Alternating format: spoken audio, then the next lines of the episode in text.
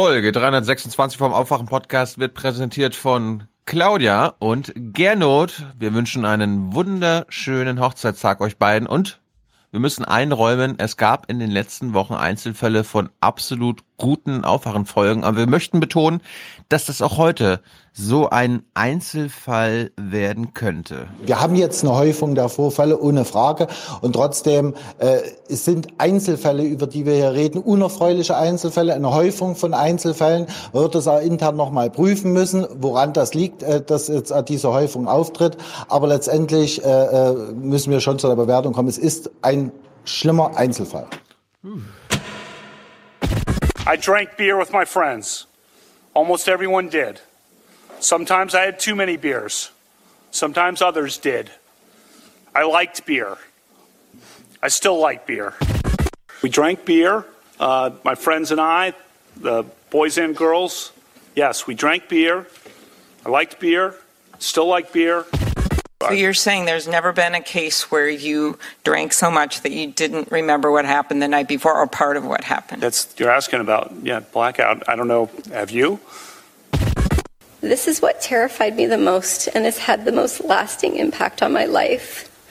It was hard for me to breathe, and I thought that Brett was accidentally going to kill me. That's not who I am. It is not who I was.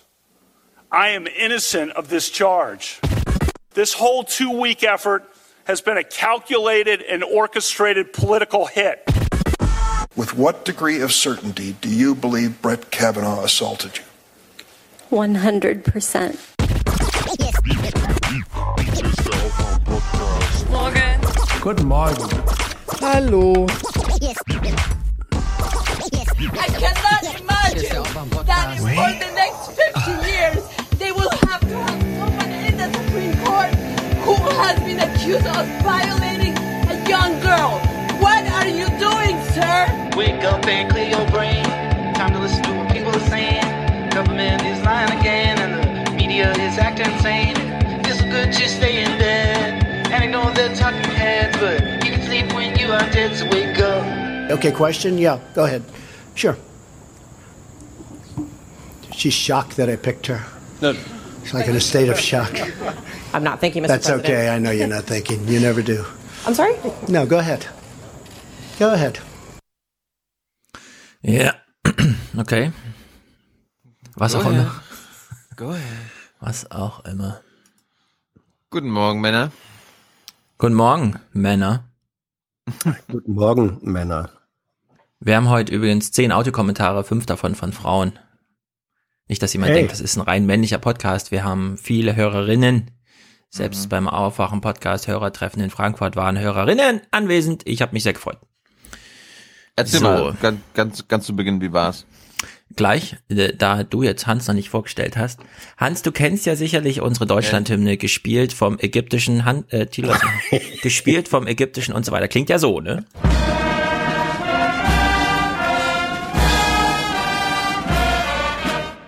Soweit so schön. Wir haben eine andere Zulieferung bekommen. Könnte auch Ägypten sein, keine Ahnung.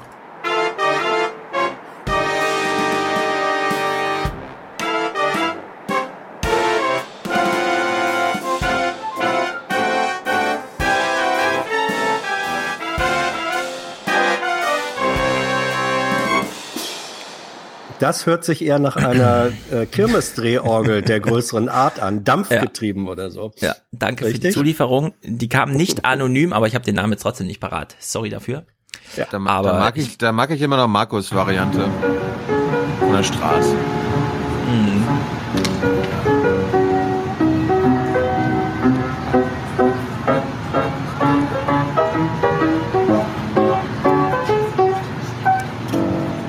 So ist das, wenn der Autor selbst spielt, da kommt natürlich mehr bei rum. Absolut. Hörertreffen war sehr gut.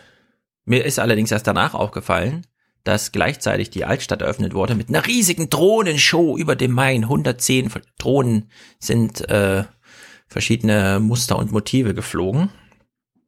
Aber sowas haben wir hier in Frankfurt laufen, deswegen wir haben nichts verpasst. Hörertreffen war sehr gut, wird es wieder geben. Alle sind der Meinung. Sebastian war ja auch da, da habe ich mich ja sehr gefreut. Wir hatten ja zwei von außen, Fulda und Augsburg. Sebastian kam aus Augsburg angefahren. Sebastian hatte dir auch schon mal eine Mail geschickt mit einem großen PDF seiner Design-Studienarbeit, die er letztes Semester angelegt hat. Die wird nach und nach, ihr werdet es erleben, auf die Seite wandern. Sebastian hat mir alles auf dem Stick mitgebracht. Unter anderem, nur die will ich jetzt schon mal zeigen. Oma Erna. Aktivismus steht da drunter. ja, ja. Er hat mir so ein großes, er hat es nochmal ausgedruckt für mich. Er hat davon von seinem Professor schon eine 1-0 bekommen. Für mich nochmal mit goldenen Schrauben dieses Heft zusammen äh, geschraubt im Grunde. Ein Nur geschraubtes als- Buch. Spektakulär. Aber da müssen wir noch mal drüber reden, was, was du da von verwendest. Ja. Ja. Designvorschläge nehme ich auch gerne von Thilo Junge entgegen. Nein, also das ist ja ein ganz hervorragendes Ding. Das werden wir natürlich ausschlachten und Was uns gefällt. Genau. nutzen. Wenn ich, wenn ich ein historisches Zitat äh, bemühen darf, äh, in letzter Instanz bestimmt das Design das Bewusstsein. Genau. Das stimmt absolut. Es ist wirklich ganz erstaunlich. Sebastian hat mir jetzt ein bisschen erzählt. Es ist ja auch eine inhaltliche Arbeit. Also sehr viel. Die, die Aufgabe war, nehmt euch eine Community und macht euch Gedanken dazu, aber nicht im Sinne von, wie wir immer so, ja, inhaltlich getragen, bla bla bla, sondern halt Design. Also Design im Vordergrund. Inhalte spielen dann eben trotzdem auch noch eine Rolle. Und es ist vor allem ein perfektes Ding, um einfach mal durchzublättern. Bis jetzt kommt man ja auf die Webseite und man sieht man, ja gut, da ist halt ein Play-Button und so und dann geht das so los und dann muss man sich ewig Namen anhören und man weiß gar nicht, wo, wo ist man hier und so. Und das ist ein guter Einstieg in den Podcast, abseits des Podcasts. Also Wo ist nicht denn das Glossar? reinhören und so weiter. Das Wo ist da auch mit Glossar? drin. Ist da sogar auch mit drin. Sebastian hat das Glossar sogar mit reingebaut. Im Forum ist es nicht mehr. Klar ist es noch im Forum, ist alles noch im Forum. Aber nicht mehr angepinnt. Ja, da müssen wir uns mal einen anderen Gedanken machen, wo wir das verlinken. Wir können nicht immer zehn Sachen oben anpinnen. Dann sieht man ja gar nicht mehr, was aktuell diskutiert wird. Die, die Hörertreffen müssten raus aus dem Forum und äh, in diesen separaten Reiter da oben. Ja, wo da sind auch die drin. Hörertreffen steht. Ja, aber im Forum sind sie auch noch drinne. Ja, das oben ist ein Link zu allen Hörertreffen getagten Genau. Dingern. Genau. Und die solche Aber im im Forum, Forum selbst, oder äh, was? Ja, aber das im verstehe Forum ich sind irgendwie fünf oder sechs äh, verschiedene Posts zu Hörertreffen. Ja, genau. Und die kann man alle gesammelt aufrufen, indem man oben auf den Link klickt. Dann kriegt Ja, man aber dann brauchen sie ja neben, dann brauchen sie ja neben am Forum sein. Ne, aber sind ja Foren und Diskussionen. Wo sollen die denn sonst sein? Na, man macht im Forum ein Thema auf, taggt das mit Hörertreffen und dann weiß man, aha, das ist ein Hörertreffen-Thema. Wenn man, wenn man ins Forum geht und nur nach Hörertreffen suchen will, geht man oben hin und Also ich, ruft das hatte, auf. ich, ich, ich hatte gehofft, dass man das separieren kann. Magst du keine Hörertreffen? Willst du es nicht im Forum Hörertreffen haben? Oder das Wenn verstehe ich der jetzt nicht. Hö- Hörertreffen Berlin sein würde, ansonsten habe ich dafür keine Zeit und ja, Also ich soll alles aus dem Forum rausholen, für das du dich nicht interessierst, oder was ist denn jetzt die Ansage? Das verstehe ich jetzt genau. nicht. Ach so, Genau. okay, gut. Ye are many, they are few.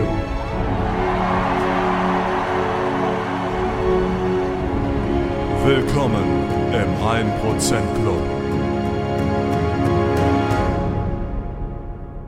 Wie ist denn die aktuelle Lage heute? Kann man denn atmen? Bei Gernot und Claudia ist sie gut, 250 Euro. Allerdings ist ein bisschen unklar, ist es Jubiläum oder ist es der Tag selbst? Sie schreiben, wir präsentieren die Folge zu unserer Hochzeit am 5.10.2018.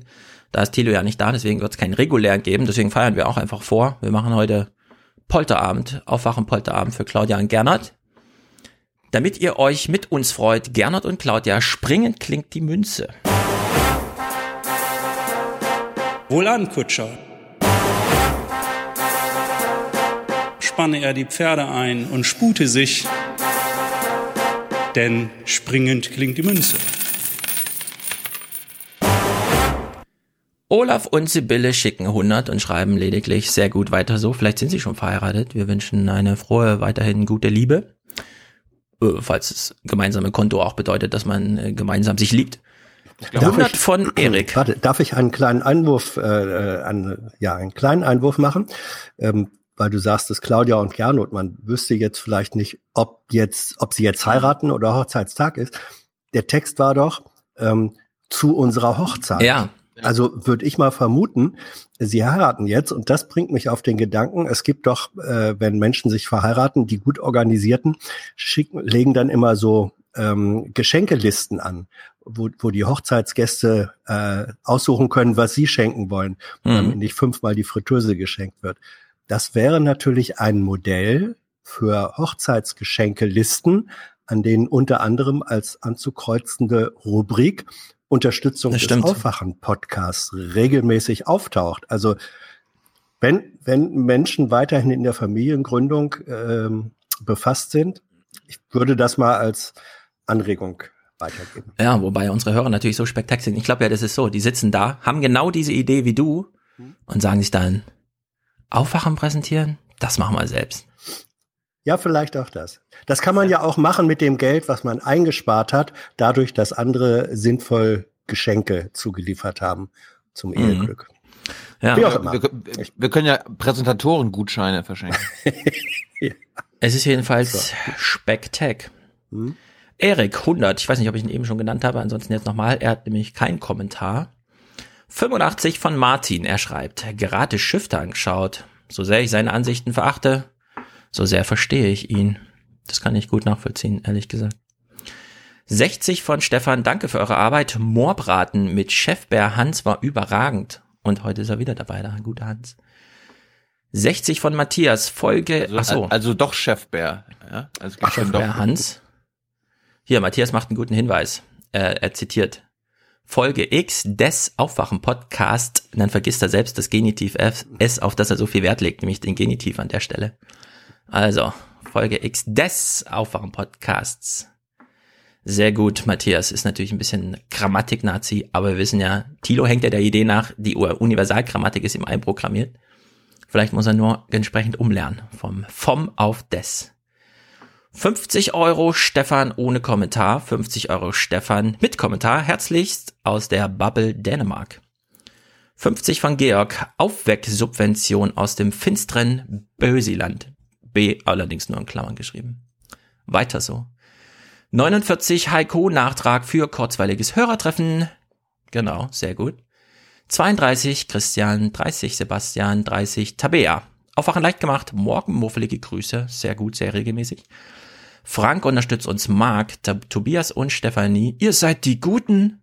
Mal wieder liebe Grüße aus dem Lipperland und habt Dank.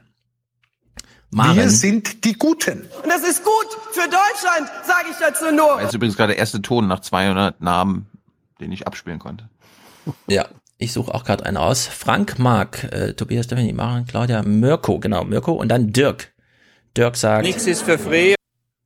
aber alles Gute für Deutschland. Herzlichen Dank und äh, Deutschland alles Gute.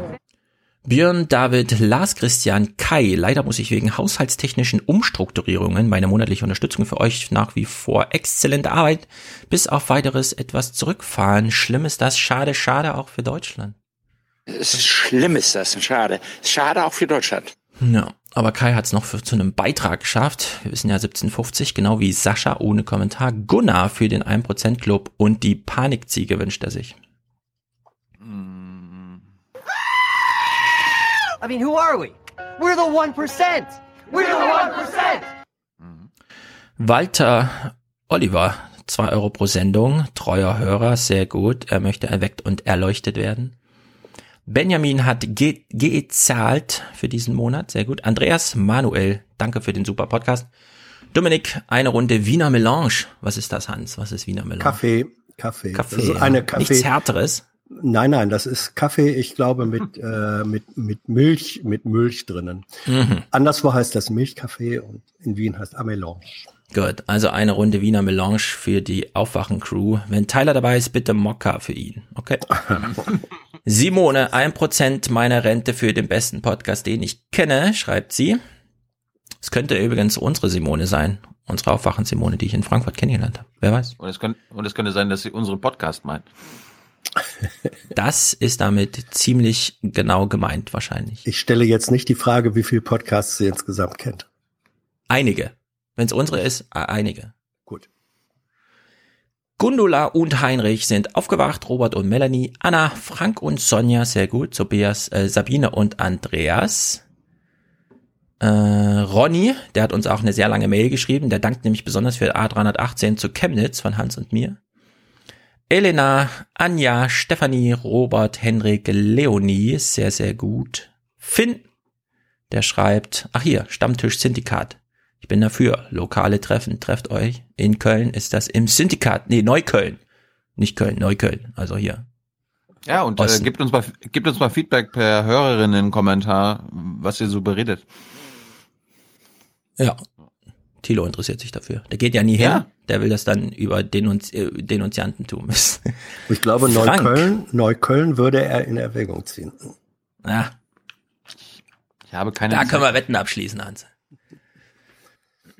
Frank, der möchte uns klugscheißerisch, kriegt er, kein Problem. Marina, Katharina, Laura, Susanna, Olivia und Katharina sind im Besonderen gedankt, ansonsten auch allen weiteren Monatswechslern. For the many, for the many, not not the few. The few.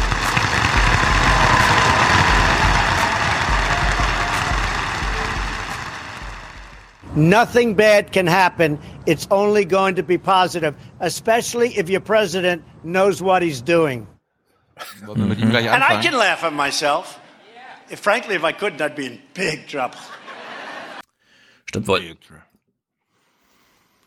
Wollen wir mit seinem Richter anfangen? Mach mal. Für alle, die jetzt denken, was ist das für ein Thema? Richter, keine Ahnung, ich habe nichts mitgekommen. Laut Nielsen, 20 Prozent der amerikanischen Haushalte haben die ganze Zeit zugeschaut. Acht Stunden lang. Nein, echt? Für CNN war das das größte Fernsehereignis seit Trumps Amtseinführung. CBS News hat noch nie so viele Livestream-Zuschauer gehabt. Äh, bei Fox im Durchschnitt 7,2 Millionen Zuschauer, beziehungsweise 4,7 für Ford. Also Kevin haben 7,2 Millionen Zuschauer geguckt, allein bei Fox. Uns kam, kam quasi überall. Na, dann zeig uns mal, ob wir, ob wir was Ich verpasst merke haben. merk gerade, dass ich es noch nicht hochgeladen habe. Ich muss es kurz hochladen. Ah. Dann, dann mach du mal, dann machen wir mal was anderes nebenbei. Okay. Dann wollen wir mit der Fraktionsvorsitzenden die Sache anfangen. Ja, ich würde es umdrehen. Äh, die, das war ja Ende der Mo äh, Dienstag beziehungsweise Mittwoch dann, die, also Dienstag. Montag gab es ja noch was anderes zu feiern. Nämlich ein Jahr Bundestagswahl beziehungsweise ein halbes Jahr Bundesregierung. Und ich will zwei Texte vorher empfehlen. Zum einen hat uns Max einen Text empfohlen, Jonathan Cook. Time to Wake Up ist natürlich äh, unsere Sprechblase, sehr gut. Äh, die neoliberale Order stirbt. Ja, also die neoliberale, die neue Weltordnung der Neoliberalen stirbt. Und da Schade. wird es mal schön aufgedröselt, wenn wir heute von politischer Debatte reden, woran denken wir dann? An Personen in Verantwortung und auf gar keinen Fall an Strukturen und Verfahren. Individualisierung ist also das Stichwort, da springen wahrscheinlich sehr viele auch im Forum drauf an. Äh, wir können gar nicht mehr äh, diskutieren, ja? Also jede politische D D Diskussion und Debatte wird runtergekocht auf so ein persönliches Drama, also richtig Drama, Drama Queen, Drama Baby. Kavanaugh, Maaßen, Kauder, May, ja, das ist nicht Brexit, CDU-Fraktion oder so, sondern das ist persönliches Schicksal. Was passiert mit diesen Leuten? Und das wird in diesem Text besonders gut dargestellt und übersieht Strukturen, Prämissen und Par- Paradigmen werden ja gar nicht mehr hinterfragt. Und das gilt nämlich dann auch für Jonas Scheible, den Text habt ihr bestimmt alle empfohlen bekommen von T-Online. Äh, wieso es keinen Rechtsruck gibt, aber die re extreme Rechte wächst. Habt ihr den gesehen, den Text? Den wollte ich noch lesen. Hans, kennst du den? Nee. Ist, ist ein sehr ausführlich, also ich, ich lese mal den Tweet vor vom, vom Autor. Der, der wird verlinkt, genau. Der Autor schreibt in seinem Tweet, es gibt keinen Rechtsruck. We- Westliche Gesellschaften werden sogar sehr schneller, äh, sehr schnell pluraler. Wieso dann Trump, AfD, FPÖ, Lega, Chemnitz? Fragezeichen. Ich glaube, ich kann es erklären. In diesem Essay stecken zwei Jahre Nachdenken. Er liegt mir ein bisschen am Herzen. So, das ist genau das Nachdenken, was wir hier auch die ganze Zeit schon hatten. Äh, acht Jahre Obama bedeuteten ähm, der typische Trump-Wähler oder das, was er für Amerika, für, also fürs Menschenmaterial richtig hält, ist von 55 auf 47 Prozent gesunken. Die radikalisierte Rechte hat jetzt verstanden, dass sie wirklich in der Minderheit ist. Die Gesellschaft entwickelt sich viel schneller ins Progressive. als man das für gewöhnlich so mitbekommt, sondern es sind sehr viele Entwicklungen, die so einfach so passieren. Plötzlich gibt es eine Homo-Ehe, man versteht gar nicht warum. Es hat doch die CDU regiert, wie konnte das passieren und so, ja. Wehrmacht ist abgeschafft, wo kriegt man denn jetzt seinen Kick her und so. Ja, und dann radikalisiert sich's halt am Rand. Und das sieht man dann. Drei, also in Dortmund hat man es gesehen, ja. Da sind 30 Leute rummarschiert und ganz Deutschland war aus dem Häuschen, weil 30 Leute mit Fackeln und Sprüchen rumgerannt sind. Und an den Größenverhältnis zeigt man, dass das Argument im Grunde stimmt. Äh, die Gesellschaft entwickelt sich viel schneller in so eine linke Richtung als die, die das einfach so mitmachen, so wie wir. Denen, die das vielleicht nicht so einfach mitmachen, zugestehen wollen, dass es vielleicht auch problematisch ist. Deswegen auch Obamas zwei Schritte vor, einen Schritt zurück. Man muss halt auch diesen einen Schritt zurück irgendwie mitmachen, um alle mitzunehmen. Oder eine Diskussion darüber zu führen, warum die nicht mitgenommen werden. Das fand ich sehr gut. Und wenn wir jetzt die Nachrichten gucken zum Thema Bundestag und so weiter, gilt es in, von beiden Texten. Wir haben strukturelle Ver äh, Veränderungen, die wir nicht äh, mitmachen können. Gleichzeitig haben wir ein Nachrichtengeschäft, das uns alles auf so ein Drama, auf so ein persönliches Drama runterkocht. Und ich bin sehr gespannt. Hans ist ja Veteran dieser Nachrichten. Vielleicht gibt's heute wieder ein bisschen Konflikt zwischen uns, wenn wir das gucken. Bin gespannt. Schauen wir mal. Wir fangen mal an bei Ingo Zampaloni. Äh, Zampaloni. Ingo Zamparoni. Zampano. Ich habe schon das asiatische L auf den Lippen, wenn ich das hier. Also Ingo Zamparoni.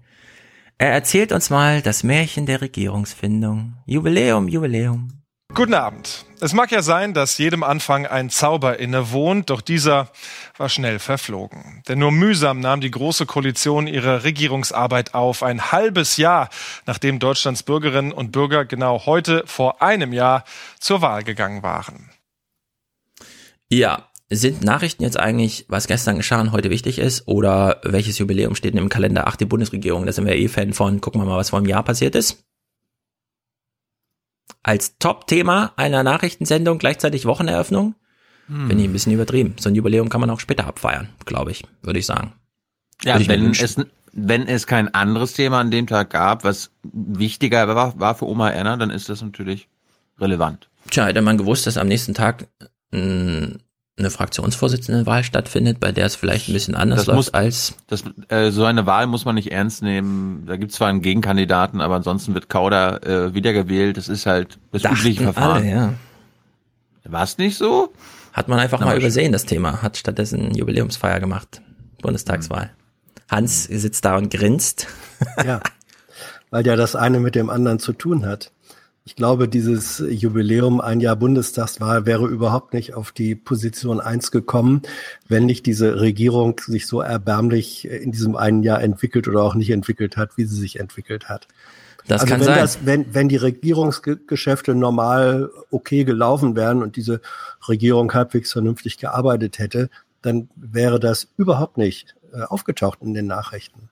Aber dadurch, dass die, dass die Regierung dieses, dieses Elendsbild äh, bietet, das ist ja wie ein, wie ein Marathonläufer, der, wie, viel- wie lang ist das? 42 Kilometer laufen soll und bei Kilometer 10 nur noch mühsam humpelnd vorankommt Hm. und man sich fragt, schafft er überhaupt Halbzeit? Genau diesen Bogen schlagen sie auch zum aktuellen, denn die Regierung stolpert und weit weg von irgendeiner Ziellinie. Denn es ist ja tatsächlich auch Aktuelles passiert, was man dann hier nochmal einfängt. Diese große Koalition hat in Angela Merkels vierter Amtszeit zwar durchaus einiges erreicht, scheint aus dem Krisenmodus aber nicht herauswachsen zu können oder zu wollen. Jedenfalls ist offenbar ein Punkt erreicht, der Angela Merkel heute zu einem außergewöhnlichen Schritt veranlasste, wie Thomas Kreuzmann berichtet. Ja, ein außergewöhnlicher Schritt. Wenn ich jetzt Hans frage, welcher war das letzten Montag, weiß er sofort, aber der gewöhnliche Deutsche weiß es im Grunde nicht. Eine ein Wochen alte Nachrichtensendung und man muss schon überlegen, äh, letzte Woche, ein außergewöhnlicher Schritt Merkel, was war das nochmal?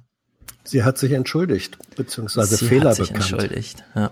Mittlerweile ist schon der zweite. Ja. Nach Brinkhaus hat sie ja wieder so ein und so. Also es äh, nimmt jetzt auch langsam zu. Man kann jetzt abzählen, ja, dass man so langsam vom Straßenrand runterkippt, statt sich der Seitenlinie, äh, der Ziellinie zu nähern. Gut, der Bericht ist natürlich impressionistisch. Man hat auch musikalisch unterlegt. Sorry. Na. Ein Sorry, eine politische Entschuldigung ist bei der Kanzlerin ganz, ganz selten. Ja, Merkel hat mal sorry gesagt. Einen Tag später spricht sie schon von Niederlage. Das ist eine Superlative letzte Woche gewesen. Hauptstadtjournalisten aus dem Häuschen. Wir hören mal die kleine O-Ton-Collage. Wenn ich mich persönlich frage, dann habe ich zu wenig an das gedacht, was die Menschen zu Recht bewegt. Mhm. Kannst du auf dein Gilt das- Soundboard packen. Ja, gilt eigentlich für alles, ne? Könnte man Ja. zwölf Jahre rückblickend, 15 Jahre bespielen. Gut. Sie Sonst sagt äh, ihr sagt- sowas hier, ne? Mir geht es nur um meine Kanzlerschaft. Ja, sie macht, sie macht genau noch einen anderen. Es ist nicht nur das Sorry, sondern Dass das geschehen konnte, das bedauere ich sehr. Oh. Auch was und nicht nur Merkel sorgt, füllt hier das Soundboard, sondern auch Nahles. Hinter uns liegt ja und vor allem auch hinter mir eine ziemlich schreckliche Woche. Mhm. sie legt auch nochmal nach. Es gab zu Recht viel Kritik und dann haben wir das korrigiert. Mhm. Brummt leider ein bisschen der Clip, aber es liegt nicht an mir. Und wer ist Florian Post? Da geht's schon los. Kennt den jemand? Nein. Ich auch nicht. SPD-Fraktion, keine Ahnung. Hat der auch noch einen. O-Ton? Durfte auch noch einen O-Ton abgeben. Herr Seehofer hat genau da weitergemacht, wo er vor der Sommerpause aufgehört hat. Das wird so weitergehen bis zum 14. Oktober. Und ich glaube, Herrn Seehofers Schicksal wird sich äh, um 18 Uhr am 14. Oktober klären äh, und damit auch das Schicksal der Großen Koalition. Manchmal muss man bestimmte Spieler vom Feld nehmen, damit es wieder läuft. Jetzt Ja. erkenne ich ihn. Das ist, glaube ich, von der Bayern-SPD einer.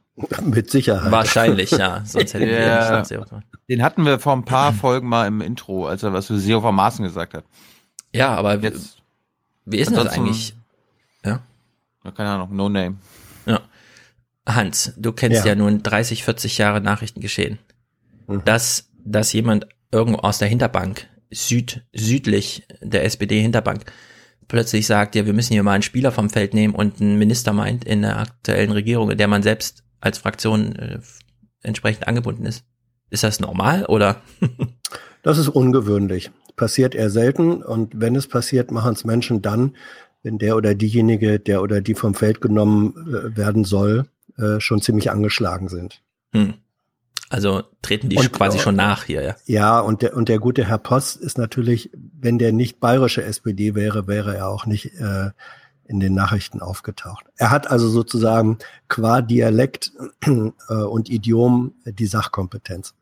Ja, vielleicht ist er auch wirklich der einzige bayerische Abgeordnete. Es gibt ein paar mehr. Drei? Es gibt, ist egal.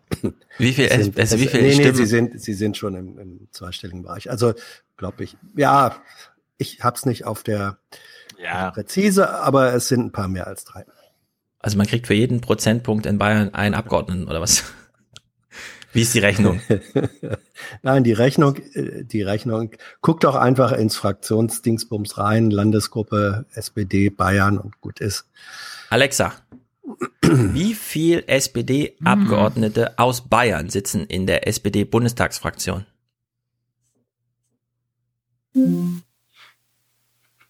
Sie sagt nicht mal mehr, dass sie es nicht weiß. Das war sie ja nicht da. Otto und Lindner. Es ist eine Koalition der Zerrüttung, die wir jetzt beobachten. Und äh, es ist bedauerlich, weil man es damit äh, den Gegnern unserer politischen Kultur zu leicht macht. Leuten Wen meint mir. er mit Gegner nochmal? Ach, die AfD. Das Gauland. sind- Otto und Gauland. Nee, nee, nee, er meint, er meint diejenigen, die hoffnungsvolle Verhandlungen mit Überraschungskus platzen lassen. Ah, so. Nee, er meint äh, Part Parteien wie AfDP. Ja, aber das wäre doch witzig, wenn Lindner hier eigentlich sagen würde, also eigentlich gemeint hat, ja, ich gucke mir das Schauspiel gerne an, ich find's geil, wie einfach sie es mir machen.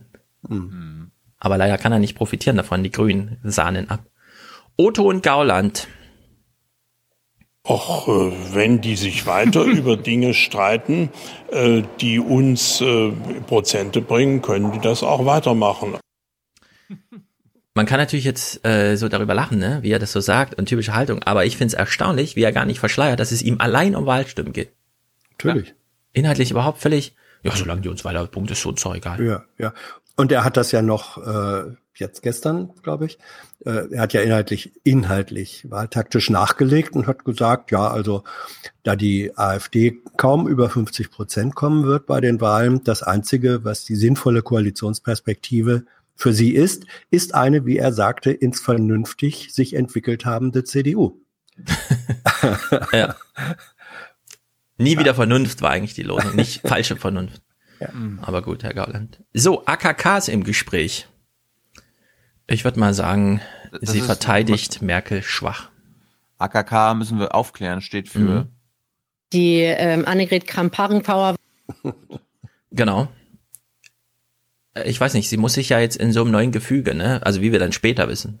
Brinkhaus hier, Jens Spahn da, irgendwo muss sie dann auch unterkommen und zwar nicht nur vor Ort im Gespräch, beim Zuhören, sondern auch so insgesamt. Ich finde irgendwie ist es super langweilig, wie sie, wie sie, also wenn sie so da ist halt. Wir haben äh, heute ja ein bemerkenswertes Statement unserer Parteivorsitzenden erlebt, in der sie ganz deutlich gesagt hat, dass ähm, diese Regierung äh, sich eben ein Jahr nach der Bundestagswahl nochmal sehr viel stärker der Sacharbeit widmen muss, das, was den Menschen wirklich am Herzen liegt. Das ist auch der ähm, ungefilterte Befund der Rückmeldung aus unserer eigenen Partei, der Bürgerinnen und Bürger. Und das ist Auftrag für diese Regierung.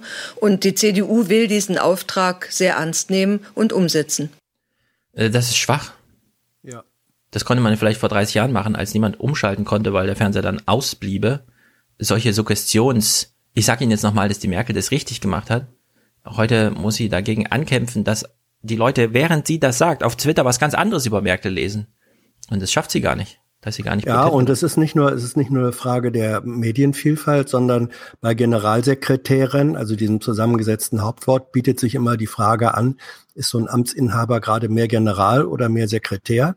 Ja, und sie ist, genau. glaube ich, mehr die Fraktion Sekretär, Sekretärin. Ja.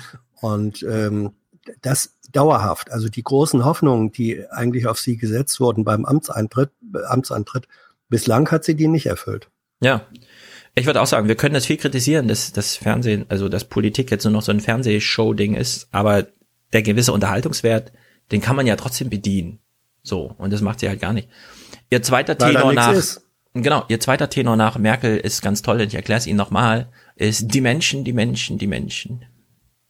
Ein so deutliches Mea culpa, das gibt es von Angela Merkel äußerst selten. Wie sehr drückt das aus, in welcher Krise diese Regierung aber auch steckt? Das drückt zuerst einmal aus, wie die Erwartungen der Menschen in Deutschland sind, auch die Erwartungen mhm. unserer eigenen Mitglieder innerhalb der CDU. Sie ähm, wollen, dass äh, das, was den Menschen unter den Nägeln brennt, also etwa die Frage, wie geht es weiter mit Fahrverboten, wie vermeiden wir sie, was wird aus meinem Auto, wie bekomme ich bezahlbaren Wohnraum, wie schaffen wir die Dynamik in der Digitalisierung, das sind alles Themen, die die Menschen interessieren. Und da wollen sie Ergebnisse der Regierung sehen und weniger der wochenlange Streit um die ein oder andere Personalie.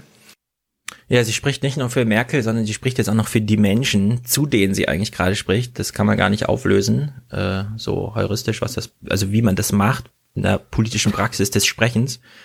Hans, was brennt dir denn unter den Nägeln?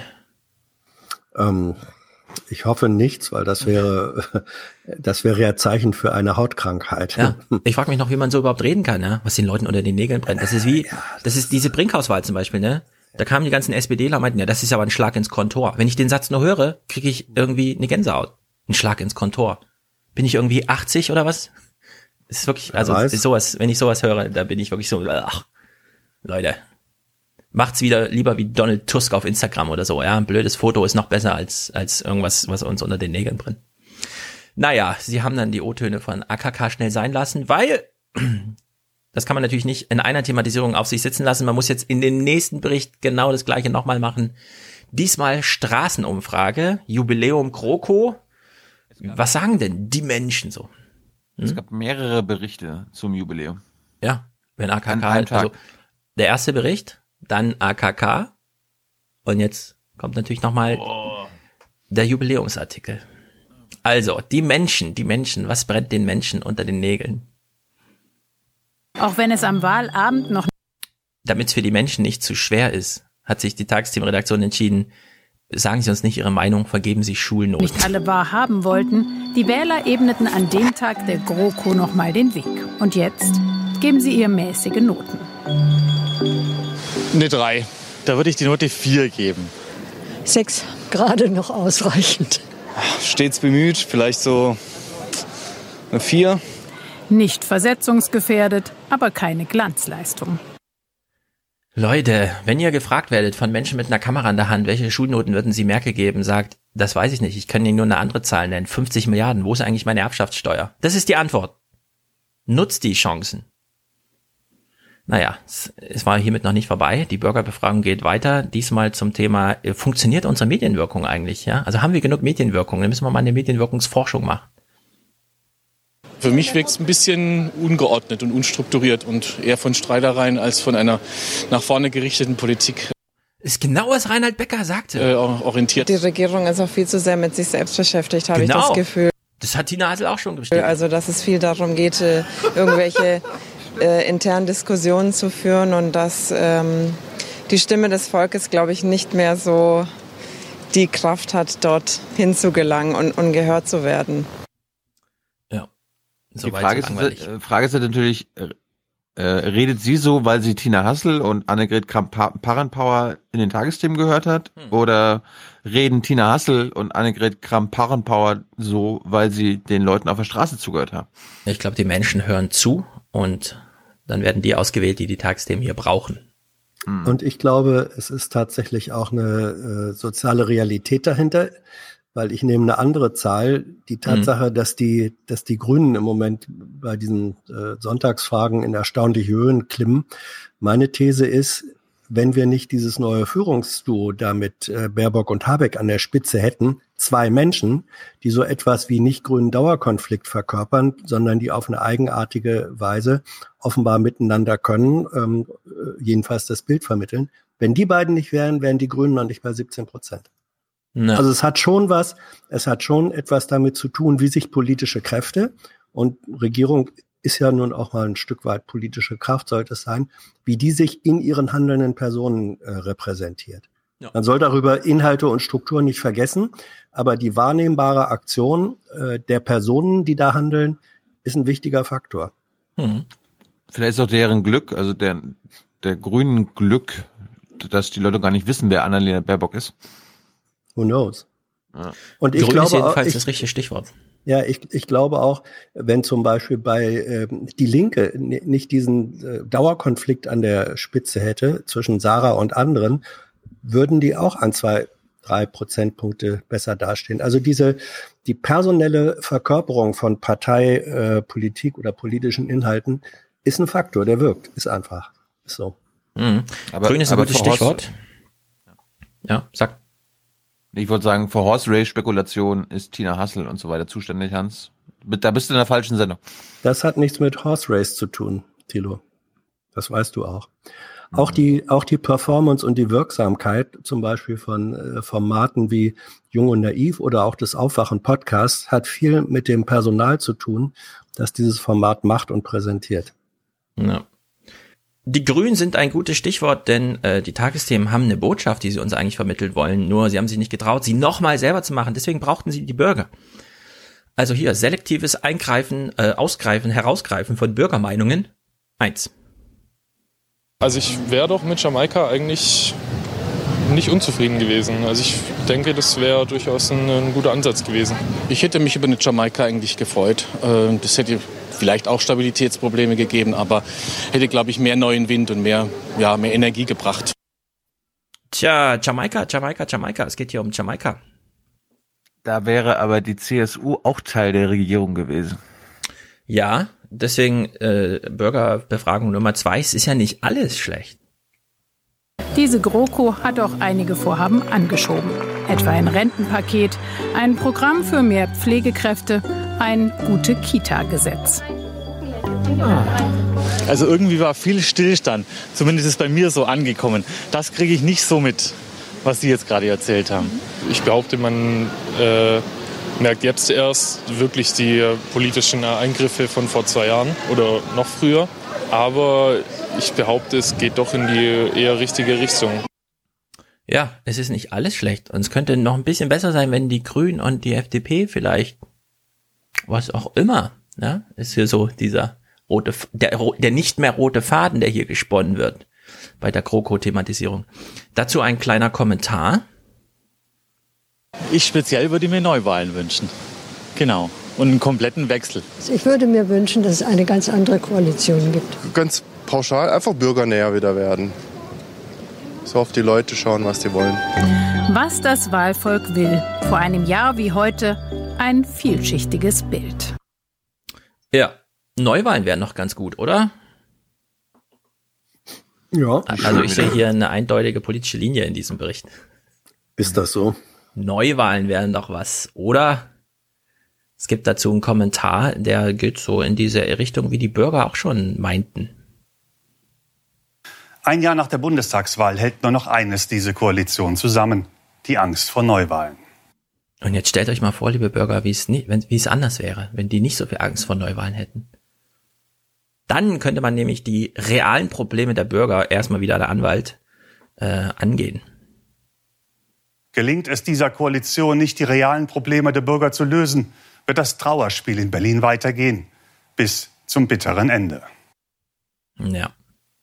Also wir haben Neuwahlen-Propaganda geschenkt bekommen zum ein Jahr Bundestagswahl. Ich habe den letzten Teil des Satzes jetzt nicht mehr gehört. Was, was hat er gesagt? Bis zum was? Bis, Bis zum, zum Tag der Wahl? Ende. Achso. Bitteres Ende. Andreas Kühners hat es impressionistisch aufgegriffen. Wir gucken nur einen kurzen Clip. Von den genau 1016 Montagen, an denen Angela Merkel Parteivorsitzende ist, erinnert man sich an keinen, an dem sie einen anderen Weg ins CDU-Präsidium genommen hat, als den durch die Tiefgarage. Ist das noch okay, Hans, oder ist das total Banane? Banane. Merkel ist zum 1600. Mal durch die Tiefgarage ins CDU-Haus ja, gefahren. Der, der Nachrichtenwert dieses Satzes ist sehr gering.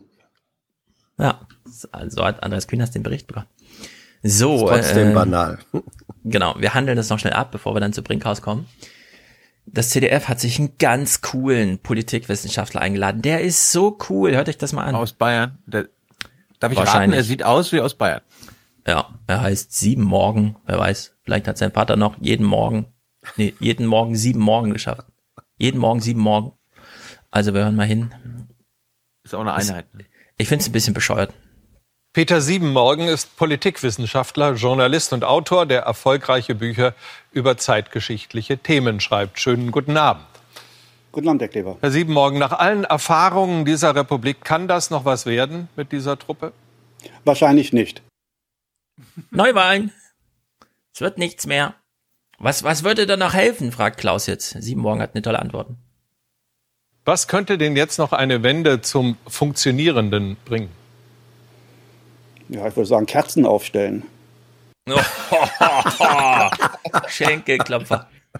Das ist peinlich, finde ich, sowas zu machen. Wo haben Sie, wo haben so Sie den denn her? Ja, keine Ahnung. Ich habe den noch nie vorher gesehen.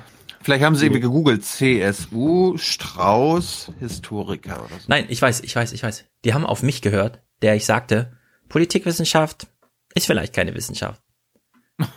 er schlägt in diese Kerbe. Warte mal, wo war mein Ende?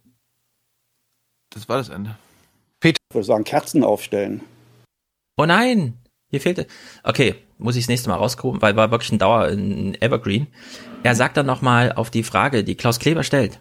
Wie ist denn das jetzt hier? Äh, wann ist denn die GroKo jetzt zu Ende? Dann sagt er, das weiß ich nicht. Es ist ja keine exakte Wissenschaft. Das so. notiere ich mir, aber das muss ich nochmal raussuchen. Das ist wirklich sehr äh, so lustig. Auch schade, dass ich es jetzt nicht da habe. Okay, Herr Brinkhaus. Nee, wir, Nee, leider, äh, leider nicht.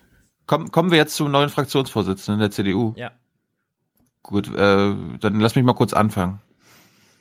Am Morgen ist noch nichts entschieden. Gerd Mackenroth mit einer Besuchergruppe im Landtag. Mackenroth kandidiert für den Fraktionsvorsitz der CDU auf Vorschlag des Ministerpräsidenten Kretschmer und hat einen Gegenkandidaten. Ich bin freudiger Erwartung. Ich finde das total spannend, was da passiert. Das ist ein politischer Meinungsbildungsprozess, wo wir sehen müssen, wohin die Reise geht. Irgendwie aus dem Nichts taucht Christian Hartmann auf. Bisher innenpolitischer Sprecher. Beruf Polizist. Auf einmal Kandidat. Hartmanns Chance? Einige in der CDU-Fraktion halten gar nichts davon, dass ihnen ein Ministerpräsident einen Kandidaten vorschlägt, zumal Kretschmer nicht Mitglied der Fraktion ist. Und so kommt es, dass Hartmann gewinnt, 32 zu 24. Gratulation und erste Worte. Wir werden den Ministerpräsidenten bei all dem, was vor uns steht, aktiv unterstützen, damit wir auch im kommenden Jahr weiter die Regierungsverantwortung in diesem Land gemeinsam mit und für das Land tragen können. Also erstmal herzlichen Dank. Ja, Herr Schulz, ich weiß gar nicht, haben Sie sich da versprochen? Brinkhaus, da hieß äh, Hartmann, dieser neue Fraktionsvorsitzende in Sachsen. Oder wovon haben Sie jetzt geredet? Gut. Jetzt hören wir Stefan gar nicht mehr. Hörst du ihn noch, Hans? Nee. Ah, na gut.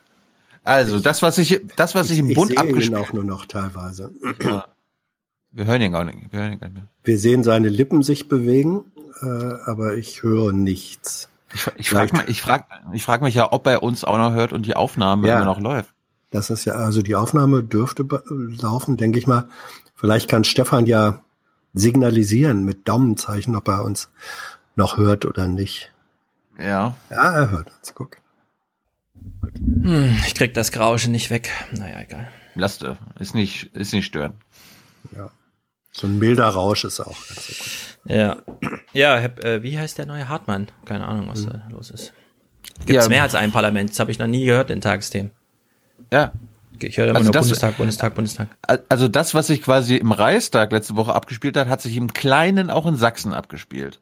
Aber, und das ist, ist jetzt quasi Stefans Aufgabe, weil er die Berichterstattung durch Brinkhaus kennt, du kannst ja mal vergleichen, wie sehr sich die Statements und so weiter zu der überraschenden, zum überraschenden Fraktionswechsel geähnelt haben. Ähm, Merkel hat ja sich auch gefreut, dass nicht ihr Kandidat gewonnen hat.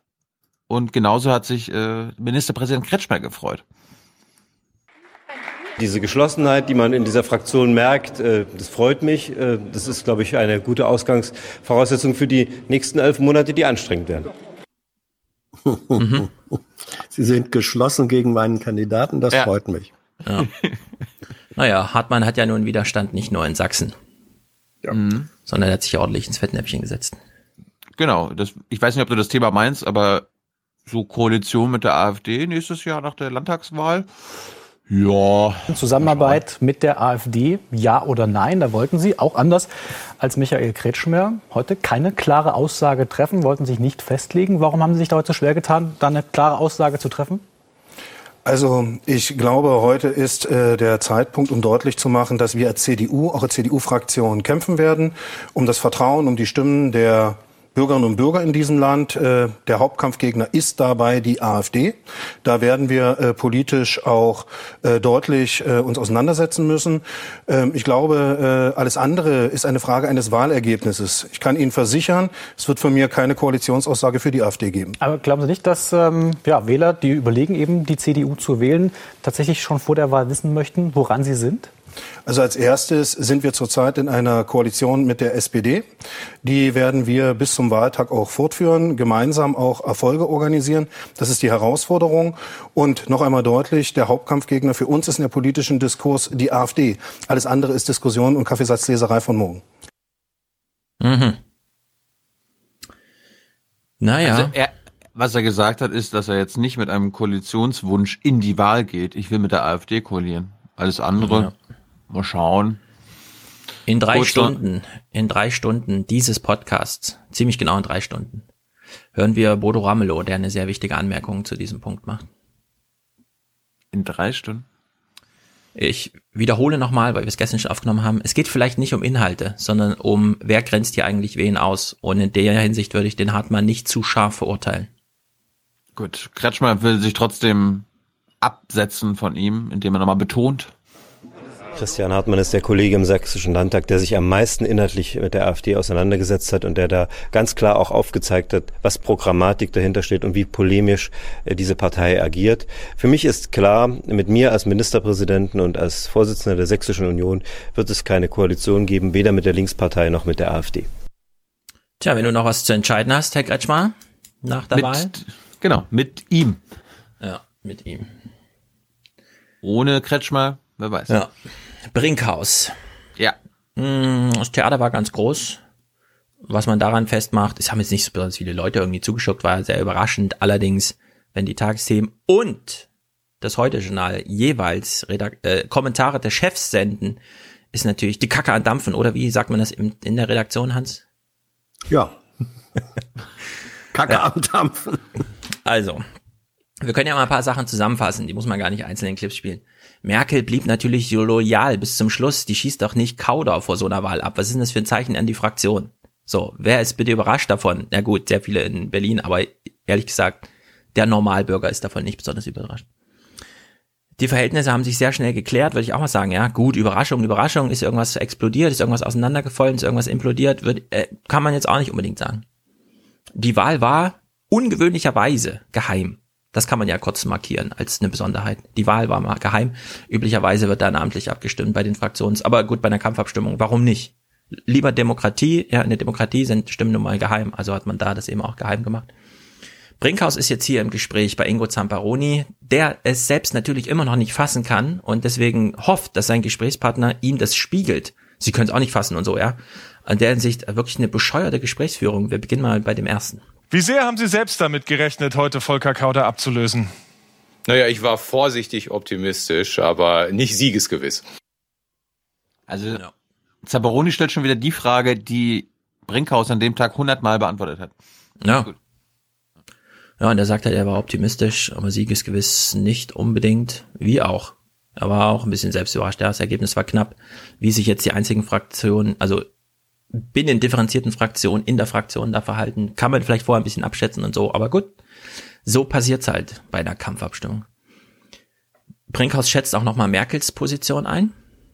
Die Kanzlerin arbeitet seit 13 Jahren mit Volker Kauder zusammen und dass sie ihm vorgeschlagen hat, das war mehr als anständig und äh, loyal und insofern ist das ganz normal und äh, ist aber eine demokratische Entscheidung in der Fraktion und äh, wir haben gesprochen und wir werden gut und eng zusammenarbeiten.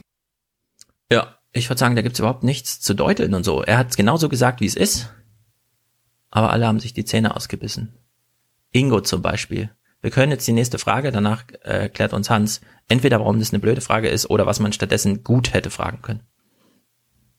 Aber so richtig fassen können Sie es noch nicht, oder? Mm, doch. Mm, doch. Ingo konnte es immer noch nicht fassen. Na, Ingo, äh, was wollte, was wollte Ingo hören, Hans? Wollte er sagen, hören Sie mal zu. Nee, keine, keine, also das, das war eine Verlegenheitsfrage. Da ja, Ingo weiß, weiß nicht, was er mit ihm reden soll. Das ist der Punkt.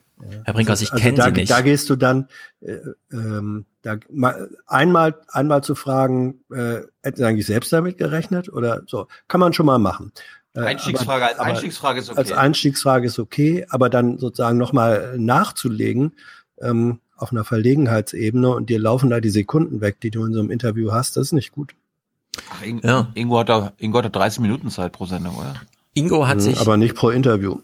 Ja, Ingo hat sich angehangen ans Gerede, das er aus Berlin mitbekommen hat, obwohl er ja gar nicht vor Ort ist und es irgendwie einschätzen kann und so. Nächste Frage. Sie wollten Ihre Kandidatur gegen den langjährigen Merkel-vertrauten Kauder ja nie als Illoyalität gegenüber der Kanzlerin verstanden wissen, aber einen gewissen Bruch stellt es schon dar, oder? Der Revolte geradezu. Also das ist ein bisschen übertrieben. Also Na, Sie haben einen großen Pfeiler Ihrer Macht gestürzt. Naja, wir Ostwestfalen, wir neigen nicht zur Revolte, sondern äh, das ist vielleicht eine Reform. Es ist ein ganz normaler Vorgang, dass nach einer gewissen Zeit auch neue Leute mit neuen Ideen kommen und die Fraktion hatte eine Alternative, hat diese Alternative gewählt. Also ein ganz normaler demokratischer Vorgang. Ja. Dass er hier so auf Ich bin Ostwestfale abstellt, finde ich gut, weil ich habe da auch lange gelebt und es ist genau so. Da sitzen irgendwie die Miele-Mitarbeiter am Stammtisch und dann kommt so die Botschaft, ja, der komische Zar in Dubai hat für seine komische Insel 50.000 Waschmaschinen bestellt und also, ja, okay, können wir liefern. Ja, trotzdem, äh, Zamperoni hat eigentlich den richtigen Gedanken. Äh, er bringt ja? ihn nur nicht vernünftig rüber, weil Revolte? Der, nee, Revolte nicht, aber der richtige Gedanke äh, ist natürlich, dass das, was 13 Jahre lang das System Merkel war, sie hat immer die Leute durchgesetzt, die sie haben wollte. Und äh, alle, ob Parteitag oder auch Fraktionen, sind ihr dann einfach gefolgt so, das, das hat ihren Status äh, als äh, lange Zeit unumstrittene oder unbestrittene Führungsfigur dann eben auch gekennzeichnet. Und wenn das nicht mehr funktioniert, äh, und hier hat es nicht mehr funktioniert, sie hat ja eindeutig gesagt, ich will, dass Kauder weitermacht. Mhm. Und wenn dann die Fraktion einfach sagt, nö, machen wir nicht mehr mit, äh, das ist nicht Revolte, aber das ist Erosion einer bis dahin gültigen Machtbasis. Das ist das äh, politische Gewicht, was diese Wahl hat. Aber er geht eben nicht darauf im Wirklichen äh, ein, sondern macht es an der Begrifflichkeit wie Revolte fest und dann kommt der Ostwestfale und sagt dann auch später noch zwischen Merkel und mich passt kein Blatt Papier. Ähm, das geht das geht an der Diskussion des, der wirklichen politischen Bedeutung vorbei. Ja, aber gab. Gegenentwurf zu dem, was du sagst, äh, vielleicht hat Merkel tatsächlich gesehen, ich brauche jetzt mal einen anderen, Kauder reicht nicht. Inhaltlich mhm. ist sie mit Brinkhaus auf vielen Punkten viel gemeinsamer als mit Kauder, weil Kauder hat zu nichts eine Meinung und das ist ein Problem irgendwie im parlamentarischen Betrieb. Sehr viele anderen Parteien einigen sich von vornherein. Bei uns ist es strukturell gar nicht möglich, diese ganzen mhm. Posten auf sich zu vereinen. Ja, und da, da ist das ganz normal, ist ja auch aus Gründen so. Nun hat Merkel so dieses, ja, ich bin Regierungschefin und gleichzeitig Parteichefin und am liebsten ist dann meine rechte Hand äh, für immer und ewig. Also die wähle ich dann auch noch. Das machen ja andere Parteien aus Gründen genau nicht so. Und die Gründe sind ja auch, die gelten ja auch für die CDU. Ich glaube, sie, sie äh, hat das mit Brinkhaus gesehen, hat sich so gedacht, warum nicht? Aber jetzt keine Illoyalität gegenüber Kauder, weil das wäre für sie tödlich gewesen. Und das hätte auch niemand verstanden. Aber sie hätte trotzdem, das ist schon richtig, also da äh, sind vermutlich zwei, wie man das so sagt, zwei Herzen, äh, das Doppelherz in, in mhm. Merkels Brust auf der einen Seite. Da stimme ich dir zu, dass es Positionen gibt, äh, wo sie vielleicht mit Brinkhaus sogar näher ist als äh, mit Kauder. Und man darf nicht vergessen, Kauder hat, weil er so ist, wie er ist, er hatte als Kauder jede Menge Feinde in der äh, Unionsfraktion. Also da gab es, äh, ich weiß nicht in welcher Sendung, ähm, gab es wunderbare Aufnahmen hinterher, als nach diesem ähm, Brinkhaus-Sieg äh, sozusagen Unionsabgeordnete im sichtbaren und filmbaren Bereich äh, mit breitestem Grinsen und, und fast freudegeballter Faust rumliefen ähm, die haben sich nicht drüber ge äh, gefreut, weil sie Merkel eins reingehauen haben, sondern weil sie Kauder eins reingehauen haben. Also ja. äh, das Ergebnis von Kauder hat auch viel mit, mit, mit Kauder äh, zu tun. Kauder zu tun. So. Und, ja, und von daher, sagen. dieser, dieser Anteil, ähm, der hat Merkel vielleicht sogar gepasst. Gleichwohl stimmt eben auch das andere, ihre Rolle und Bedeutung als CDU-Vorsitzende, die ihren Willen immer durchsetzen kann, der ist dadurch angekratzt worden. Und das hat ihr natürlich nicht gepasst. So, ja. es sind diese beiden Anteile. Aber sie Aber kann nach, damit, sie kann damit leben und ja. das ist, es nach ist eben 13 keine Jahren weiß sie auch. Ja, ja, ja. Sie muss jetzt gut. auch dafür sorgen, ja. dass nicht verbrannte Erde hinterlassen wird, wie Seehofer das gerade macht. So ist das. Und da hat sie jetzt Eigendynamik abgegeben, sozusagen an die Fraktion und der Hinsicht, dass das, ich kann mir nicht vorstellen, dass sie das irgendwie mega Vielleicht war sie kurz schockiert, als sie das Ergebnis gesehen hat, weil sie dachte, oh, es kommt zu viel Veränderung, aber ich glaube nicht, dass sie Angst davor hatte. Nee, sie hat nicht Angst davor, aber ich würde nicht sagen, sie hat Eigendynamik abgegeben an die Fraktion, sondern die Fraktion hat diese äh, Eigendynamik entwickelt. Ja. Also dass das Agens, äh, handelndes kollektives Subjekt war nicht Merkel, die gesagt hat, ich lasse euch jetzt mal von der Leine-Fraktion, sondern es war die Fraktion, ja. die gesagt hat, das entscheiden wir jetzt mal selbst. Ja. Wofür aber Ingo sich interessiert? Hm? Aber nur ein, die Fraktion hat das schon vor ne, mindestens einem Jahr festgelegt, dass sie genau ein Jahr nach der Bundestagswahl nochmal ihren Fraktionsvorsitzenden wählt. Ja. Was ich jetzt allerdings nicht weiß, vielleicht weiß Hans das besser, dass das vielleicht sogar CDU-Tradition ist. Ist es. Ja. Ist es. Dadurch, dass die diese okay. Fraktionsgemeinschaft haben und so weiter und so fort. Ja, ja, alles klar. Ja. Aber, aber in der Vergangenheit war eben immer es ganz selbstverständlich, äh, es wird derjenige oder diejenige, die vom Kanzler vorgeschlagen wird. Also da mhm. funktioniert dieser hierarchische Verein in der Vergangenheit immer. Und dass es hier nicht funktioniert hat, das ist das äh, interessante politische Signal. Ja, wir hören mal, was Ingo so interessiert. Ich glaube fast nichts von dem, was wir jetzt dazu gesagt haben, ich glaube, sie machen sich das ein bisschen einfach. So ein ganz normaler war es dann doch nicht. Immerhin das erste Mal, dass es einen Gegenkandidaten bei dieser Wahl gab. Aber wie sehr steht jetzt unter Ihnen die CDU-CSU-Bundestagsfraktion noch hinter Kanzlerin Merkel? Steht sie überhaupt noch hinter ihr? Ja, absolut. Also ich würde mal sagen, zwischen äh, mir und der Kanzlerin, da passt kein Blatt Papier. Ja, kein Blatt Papier passt zwischen die beiden. Das verweist so ein bisschen, was die Texte, die ich vorhin empfohlen habe, so ein bisschen schon andeuten. Ingo Zamparoni lädt sich hier den Fraktionsvorsitzenden Ralf Brinkhaus ein, weil er neu ist. Und dann fragt er ihn aber als Menschen, wie er denn zu diesem und jenem steht und möchte gar nicht anerkennen, dass es hier eine große strukturelle ähm, Vorgabe gibt, wie man sich halt verhält in solchen Sachen. Und das ist diese britische Interviewform. Wir gehen jetzt mal hinter die Maske der Institution und gucken auf den Menschen. Aber an dem, in dem, an der Stelle hier halt total falsch, ja. Genau wie Ingo natürlich hier auch nicht seinen Podcast moderiert, sondern die Tagesthemen als redaktionelle Leistung für sehr viele Menschen. Aus der Rolle fällt er auch nicht aus, verlangt das aber von seinem Gesprächspartner. Finde ich nicht gut. Letzter Clip aus diesem Gespräch. Ralf Brinkhaus erklärt jetzt mal in kurzen Sätzen, was also Funktion und Wesen einer Bundestagsfraktion, wie sie im politikwissenschaftlichen Lehrbuch stehen könnte. Naja, es geht äh, darum, dass wir Dinge mehr diskutieren, dass wir mehr kommunizieren, dass wir mehr Dialog haben, dass wir an der einen oder anderen Stelle auch äh, selber Positionen formulieren, die nicht unbedingt deckungsgleich sein müssen mit äh, denen der Regierung, weil die Regierung natürlich äh, eine CDU, CSU, SPD-Regierung ist und da hat man als Fraktion sicherlich ein bisschen mehr Autonomie. Ja, die SPD hatte das lange genau so praktiziert. Wir sind nicht Teil der Regierung, sondern wir sind hier so eine Art Durchlauferhitzer für Ideen oder auch Abbremser. Und dann hat die SPD sich entschieden, es anders zu machen und dann stürzte sie von 40 auf 20 Prozent. Wäre meine ja, Fraktionen müssen, Fraktionen müssen natürlich immer beides sein, äh, in der Form von Regierungssystem, wie wir es haben. Fraktion muss auf der einen Seite selbstverständlich äh, Stütze ähm, und, und Unterstützung für die Regierung sein, die aus diesen Fraktionen hervorgeht. Gleichzeitig muss sie aber auch, und nur dann funktioniert es, äh, muss sie, ich nenne das jetzt mal Ideengeber sein oder muss auch Kontrahent sein, muss das, was äh, in so einer Koalitionskompromissregierung dann äh, äh, zum Teil auch verwässert wird. Natürlich ist Fraktion dann auch dazu da, wie auch Partei, zu sagen, nein, ähm, wir akzeptieren schon mal, dass es hier einen Kompromiss gibt, aber das ist nicht das Ende der Weisheit und der Fahnenstange, sondern eigentlich, wenn wir Ideen mal äh, für sich klar nehmen, so und dieser Impuls, also Fraktion äh, wie auch Partei als eigener Motor äh, und, und Diskussionsort politischer Ideen. Der ist sowohl in der SPD als auch in der äh, Union in den vergangenen Jahren einfach viel zu kurz äh, gekommen. Und das wird an so einer Wahl auch sichtbar.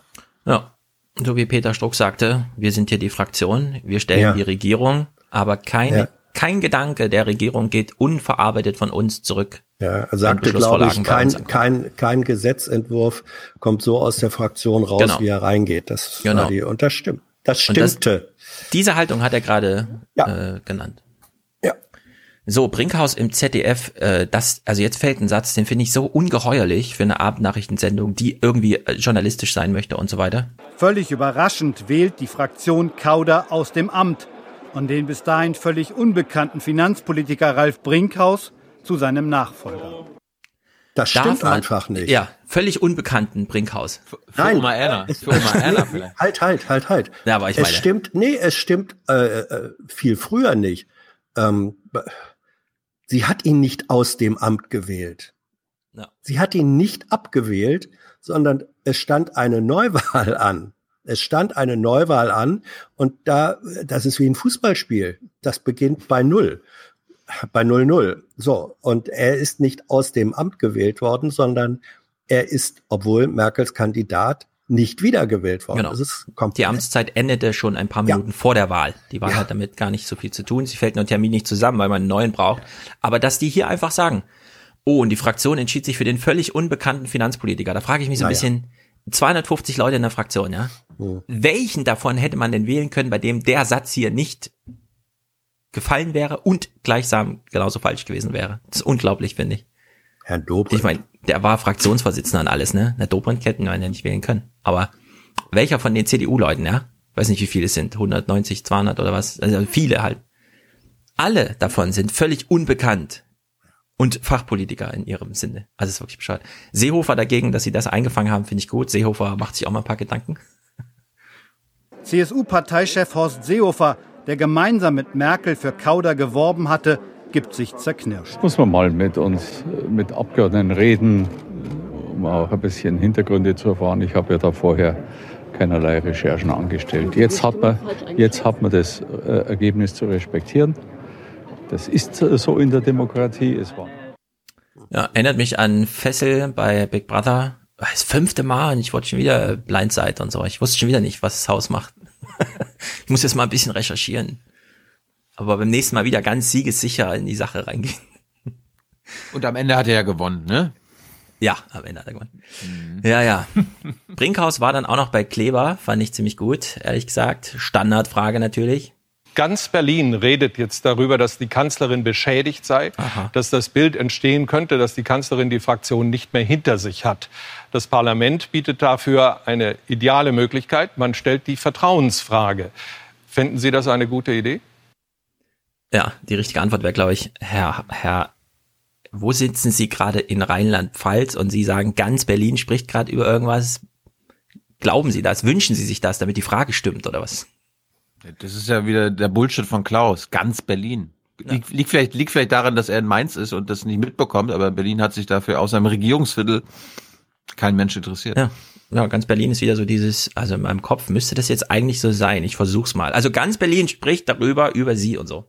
Die ganze dann, Käseglocke in Berlin. Ja, und dann schließt er ja an diese Vertrauensfrage-Sachen so und so. Brinkhaus gibt eine sehr gute, sehr kurze erste Antwort. Nein, das ist Blödsinn. Das ist Blödsinn, Herr Mainz. Oder ja, wo sie auch immer sitzen. Das ist wie mit Eisbärenhaltung im Zoo. Das ist völlig in Ordnung. Ja. Herr Korte, ich bin mir nicht ganz sicher warum jetzt, ich muss es leider so sagen, es ist kein Werturteil, sondern es ist eine politikwissenschaftliche Zuschreibung der Leistung, die wir gleich sehen, warum solche Idioten immer noch ins Fernsehen dürfen. Ich meine es wirklich nicht persönlich. Er ist der Hauspolitikwissenschaftler von Bettina Schaus. Ja. Er gibt uns hier mal ein paar Binsenweisheiten. Ja, hier ein paar Binsen, ja. Abgefeuert, als wäre dieser Jo Köbel oder wie das heißt, dieser Digitalinstitutstyp. Je länger man in der, an der Macht ist, desto eher nehmen Realitätsverluste in diesen Ämtern automatisch zu, weil die, Früh, die Frühwarnkräfte, die Frühwarnmechanismen nicht mehr wirklich funktionieren, um Unmut auch richtig einschätzen zu können. Ja, Herr Korte gibt uns nochmal hinweisende Worte, warum wir in Deutschland keine Kaiser auf Lebenszeit wählen. Danke für diese Information. Das ist wirklich sehr hilfreich. Schade. So, jetzt jetzt die Schade, aber ist aber inhaltlich richtig. Ja, und das ganze das, institutionelle Phänomen, System, Hans, das, warte, warte, warte. Ja, okay. er, er hat recht. Das komplette, vollständige institutionelle System von den ersten Worten der Verfassung bis zum täglichen Abendnachrichten ist darauf ausgebaut, uns zu erklären, wie Politik funktioniert, obwohl nicht einfach von oben durchregiert kann durch einen Kaiser, der die Soldaten hinter sich hat und alle abmurks, die nicht seiner Meinung sind. Und er erklärt uns hier nochmal, dass das alles notwendig ist. Danke, Herr Korte. War aber nicht nötig, uns das nochmal zu sagen. Ich finde es einfach albern, ist so. Das ist wirklich, das ist, das, das ist Banane. Es ist Banane, uns darzustellen, dass wir keine Bananenrepublik sind, sondern dass wir institutionelle und verfassungsrechtliche Gefüge haben, die genau das aushaltbar machen, dass Menschen in diesen Posten dann irgendwann so einen gewissen Realitäts, ja, dass sie sich in Eigenlogik verstricken und dann auf den Boden der Tatsachen durch Wahlen zum Beispiel zurückgeholt werden. Ja, aber da hat er hat, weil du sagst, wir haben ja keinen, wir wählen ja keine Kaiser auf Lebenszeit. Äh, das hat, was er beschreibt, hat natürlich mit dem Feudalismus insofern ein bisschen was zu tun, als auch die Feudalherren oder alle äh, sozusagen ähm, äh, autokratischen Herrscher haben sich dann irgendwann oder waren irgendwann fast nur noch von Ja-Sagern und Günstlingen ja. umgeben. Und das passiert hier auch. Da, wo genau. politische Macht auch in der Demokratie zu lange etabliert ist, auch in den Personen, sind die auf einmal in einer Personalblase auch gefangen von lauter Leuten, die immer nur nicken und sagen und ja sagen und jawohl und sie haben so recht, Herr Minister. Und dadurch tritt ein Realitätsverlust äh, ein. Also das ja, ist richtig, das ist richtig beschrieben. Aber es ist, es ist eben unzureichend, wenn man sagt, es, das sei die ganze Realität. Ja, das ist ich fände es ja auch, davon. ich fände es ja auch super notwendig, nicht sehr wichtiger, als dass Korte darauf hinweist, dass es so ist mit der Forderung, wir sollten jetzt mal eine Wahl machen. Nur, wenn gerade eine Wahl war und es zu einer Veränderung kam, muss man nicht nochmal äh, beim Bodensatz der politischen Geschichte anfangen und erklären. Im, und im Übrigen, das, stimmt. Ja, das ist einfach. Da bin ich. Das stimmt. So. Mal gucken, ob es die Kommentatoren besser machen. Becker. Becker ist der erste für die ARD. Im Grunde können wir so uns ein bisschen vorstellen, ja, was er so sagt. Äh, wir hören es uns trotzdem mal eine halbe Minute zumindest an. Das erwartbare Frohlocken der Opposition, die nicht nur die Kanzlerin am Ende sieht, sondern auch die Große Koalition, schmerzt besonders durch den kaum verhohlenen Jubel bei der AfD. Mhm. Die ah. Rechtspopulisten lassen nach eigenem Bekunden heute die Sektkorken knallen. Manche träumen wohl schon von der Machtübernahme. Soweit darf es aber nicht kommen. Um das zu verhindern, braucht es schnell wieder eine starke Union mit oder eben auch ohne Merkel. Genau der gleiche Scheiß wie bei Korte. Wir, wir, wir reden hier über Brinkhaus und neuen Fraktionsvorsitz und Becker macht wieder den typischen Becker, ja? Ich will nochmal auf die AfD zurückkommen, äh, beziehungsweise dabei bleiben. Ja. Also seine der Kommentar. Geliebte? Seine geliebte GroKo ist in Gefahr und er sagt halt, freut euch nicht, weil die AfD sich auch freut. Naja, er sieht so seine CDU in Gefahr. Na, über die AfD Ja. müssen wir gleich noch reden. Er sieht seine CDU in Gefahr und sagt, im Grunde, wenn es jetzt diese Wahl nicht gegeben hätte und so weiter, hätte ich völlig verstanden, dass jemand wie er sagt, Merkel muss jetzt mal überlegen, wie sie Macht abgibt. Nur an diesem Tag hat ja Merkel Macht abgegeben und es kam ja, ja zu dieser Revolte-Reform, wie auch immer. Und dann noch mal nachzuschieben, dass das dringend nötig war, finde ich, ist einfach sinnlos. Und das mit der AfD. Ist er sich sicher, dass die AfD sich darüber gefreut hat, dass Merkel ja, da ein bisschen zurechtgestutzt wurde? Ist er Ja, sich da wirklich sicher, dass die AfD sich da gefreut hat drüber? Wirklich, Hans? Weil Also die- na- die- natürlich. Also, also je, je mehr Merkel geschwächt wird, desto Ja. mehr ist die Wahrscheinlichkeit groß, dass Merkel irgendwann gestürzt wird. Und das ist doch nicht gut für die AfD. Naja, vielleicht doch. Äh, wenn sie gestürzt wird, würden wir, ja, vielleicht. Das ist eben, und, und über dieses, die AfD freut sich doch über alles, was sozusagen die Autorität, äh, das Renommee der äh, real existierenden Regierung angreift, was sie schwächt. Sie profitiert ja im Moment äh, durchaus davon, weil sie speist sich wesentlich aus dem konservativen äh, Wählerlager, wissen wir. Und je mehr da die Unzufriedenheit mit Merkel wächst, desto mehr kommt es im Moment der AfD zugute. Ja, Dieser aber da- Anteil freut sie. Da müssen wir jetzt ins Detail gehen.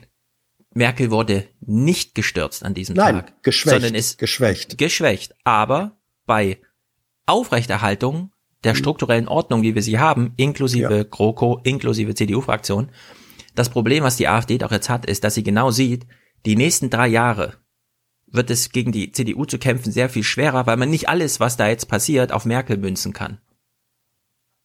Und es Naja. sind trotzdem noch drei Jahre bis zur Wahl. Ja, das wissen wir nicht. Also erstens, ähm, es gibt im Moment auch Wetten, die gar keine schlechten Quoten haben, dass die äh, Regierung, die GroKo, keine drei Jahre mehr Ja, durchhält. oder zwei. Wissen, wissen aber wir mindestens aber ein Jahr noch. Ja, also wäre, ich habe keine Ahnung, ich weiß es nicht. Na, Brinkhaus Ähm, wird jetzt nichts aufs Spiel setzen, das ist klar.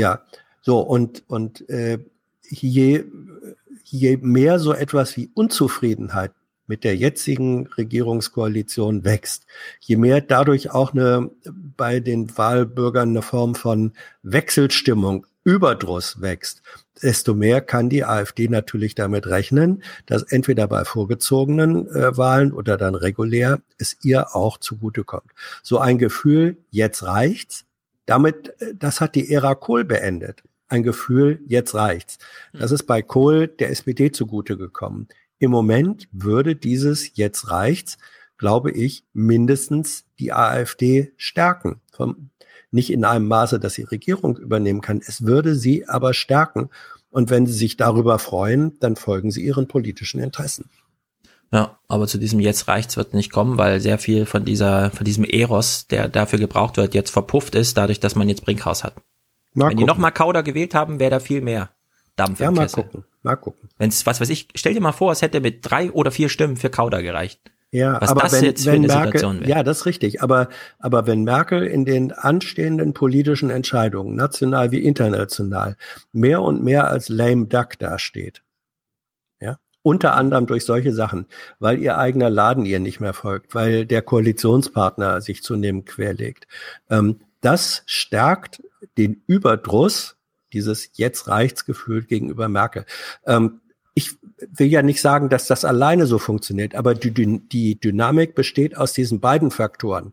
Äh, zum einen, dass man sagen kann, ja, jetzt kann man es nicht mehr alles nur der Merkel zuschieben, was du betont hast, ist richtig.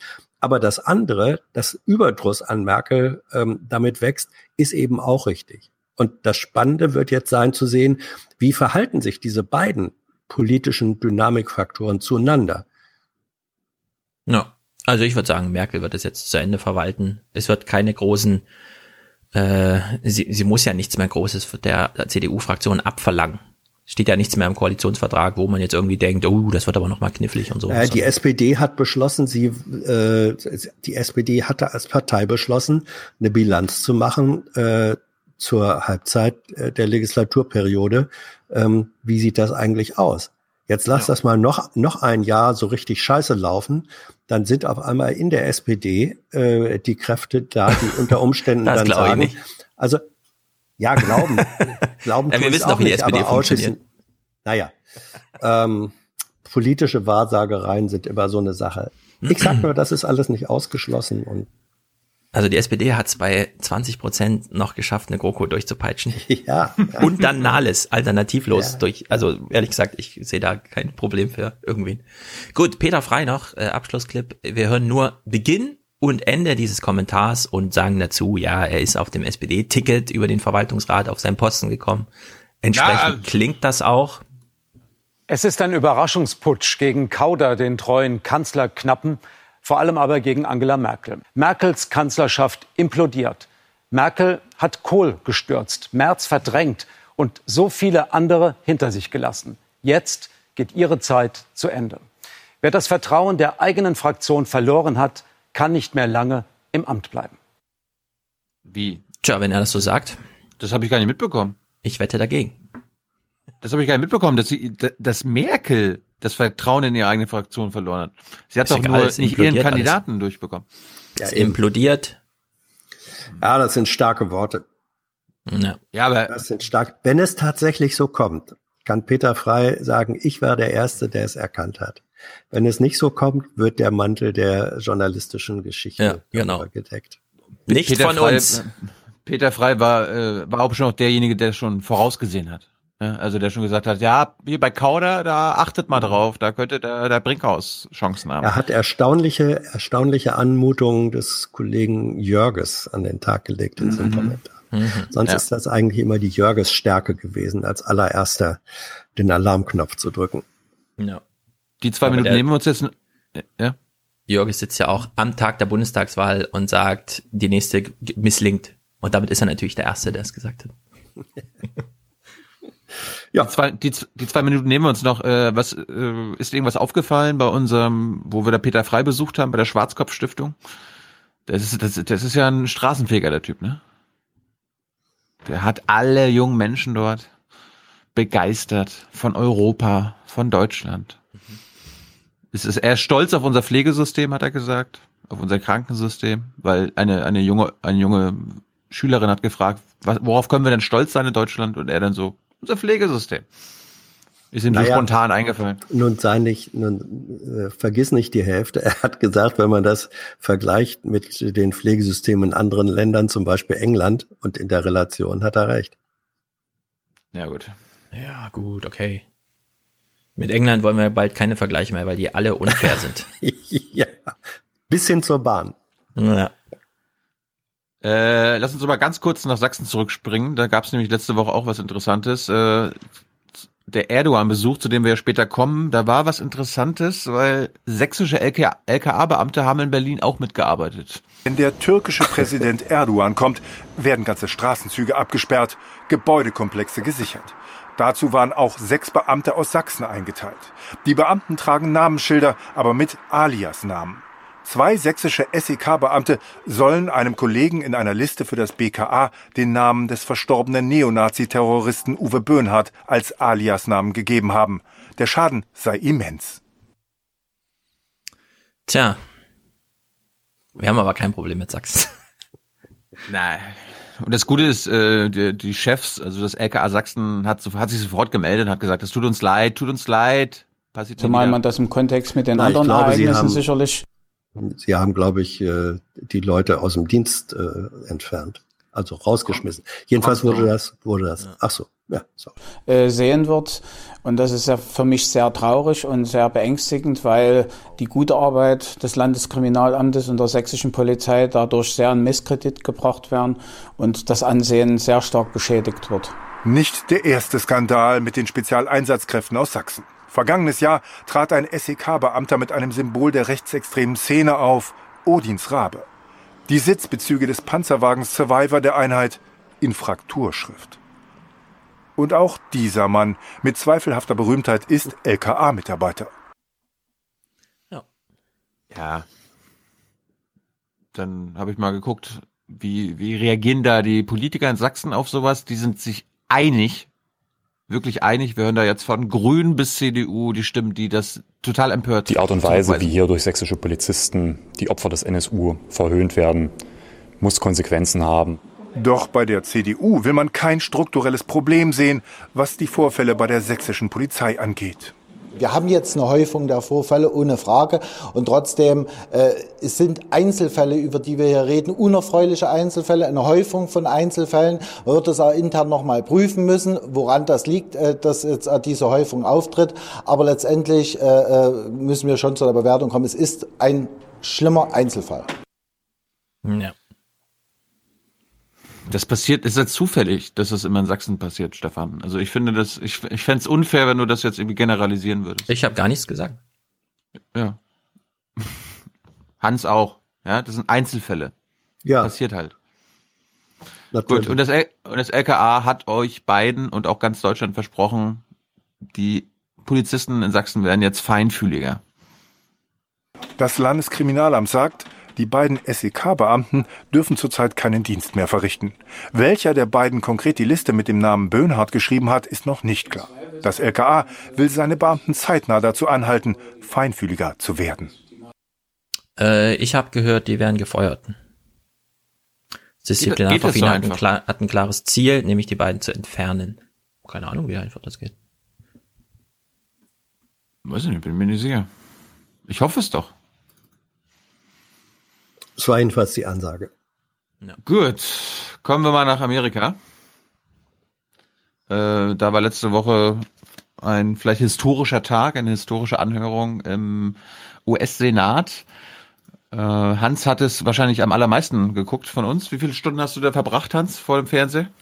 Äh, am Donnerstag acht Stunden und am Freitag ähm, nochmal drei oder vier. Warum? Am, weil das ein historischer Tag war, weil die Anhörung sowohl ähm, von ähm, Kavanaugh als auch Christina, Ford.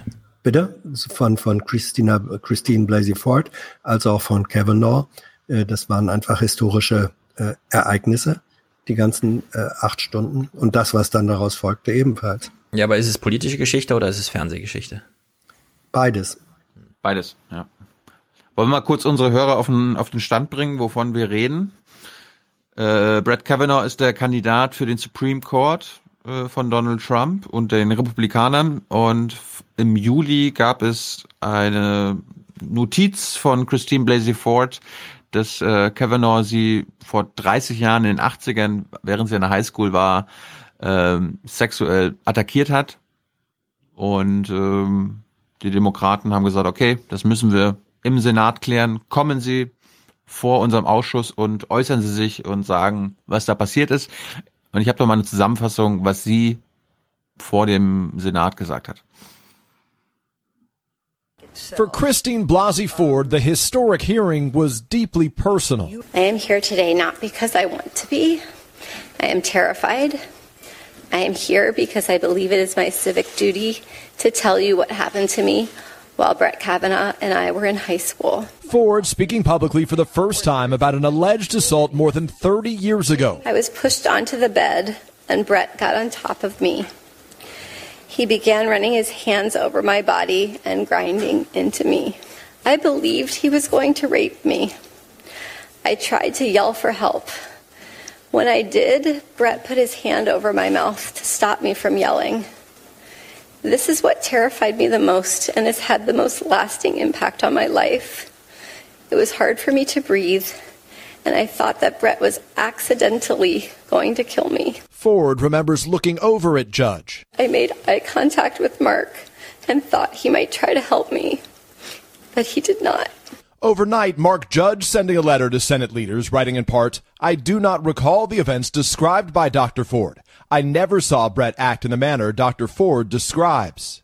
The psychology professor asked about her strongest memory from that night. The uproarious laughter between the two, and they're having fun at my expense. With what degree of certainty do you believe Brett Kavanaugh assaulted you? 100%. Ja. Wie lange ging das, äh, die Anhörung von ihr, Hans? Ich glaube, es äh, vier oder fünf Stunden. Was wollten die äh, Senatoren so alles wissen? Was wollten die Republikaner wissen? Ähm, das Besondere war, dass die Republikaner da gar nichts wissen wollten, sondern die mhm. Republikaner, äh, also es war übrigens nicht der Senat, sondern der Justizausschuss äh, des Senats, ja. also ein, ein, ein, reduziertes Gremium mit äh, zwei, äh, 21 Mitgliedern, elf Republikaner, äh, zehn Demokraten. Elf weiße Und, Männer. Ja, genau, elf weiße Männer. Ähm, und die hatten eben ihr Fragerecht ähm, für Blasey Ford abgegeben an eine externe Ermittlerin, eine genau, Staatsanwältin, eine die eine Frau, die spezialisiert ist auf ähm, Sexualdelikte. Äh, die republikanischen weißen Männer wollten offenbar vermeiden, diese dann auch ähm, also medial furchtbare Situation dass sie in Zweifel ziehen, sie als alte weiße Männer in Zweifel ziehen, die Darstellung äh, von Christine Blasey Ford, die sagt, ich bin hier von eurem Kandidaten sexuell angegangen worden. Deswegen haben sie und ein Akt der ein, ein Akt großer politischer Feigheit haben sie äh, ihre ihr Fragerecht komplett angegeben an diese von außen äh, angeheuerte Ermittlerin ähm, und die war aber ein komplettes Desaster. Ähm, mhm. Die hat dann, die, die hat dann stundenlang nachgefragt, ja, wie das denn eigentlich wäre. Blasey Ford habe doch Flugangst und wieso sie dann immer fliegen würde zu irgendwelchen möglichen Terminen.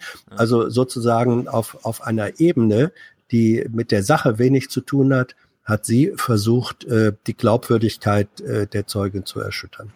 Ja, ist natürlich blöd, wenn die Zeugin selbst Psychologin ist, ne? Und man versucht ja, dann so über die Professorin. Ecken und Drehungen. Was man aber auch sagen muss, ich weiß nicht genau, wie weit das da schon, aber es gibt so langsam fangen die Texte an. Trump hat jetzt also diesen Kavanaugh-Stunt da irgendwie hingelegt. Und er hat jetzt diese Nebenfolge, dass sehr viele Frauen in diesem Alter mal über ihre Studienzeit sprechen und das Schicksal betrifft die Mehrheit der Frauen.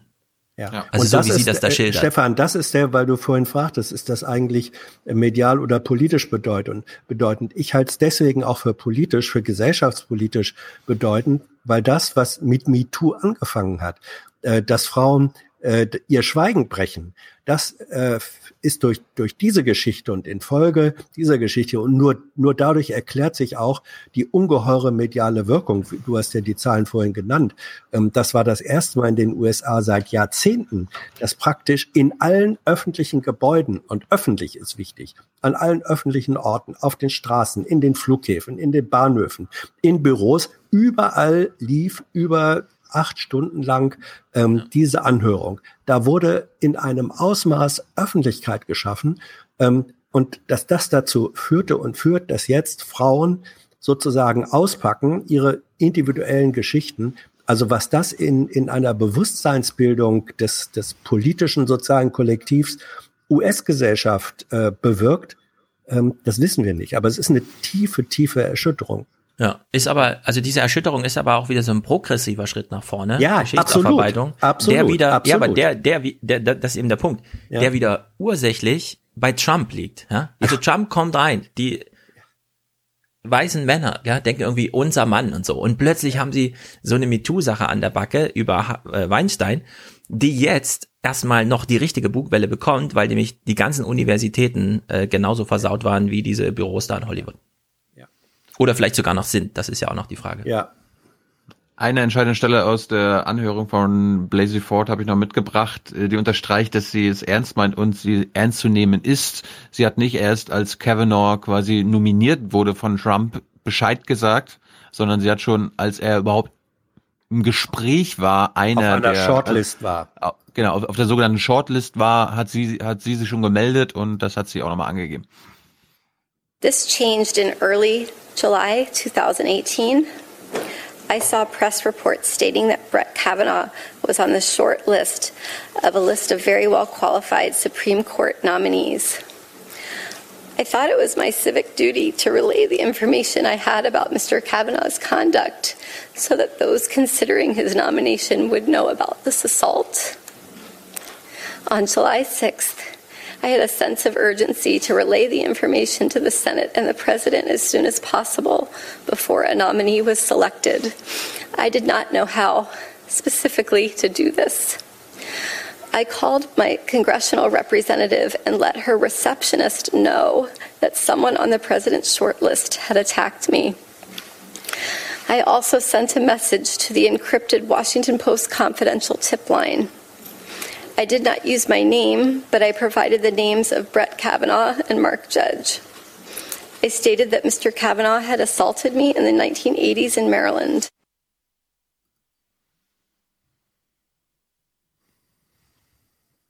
Ja, und da ist, das ist der Schwachpunkt, das muss man eben auch sagen, ihrer Geschichte.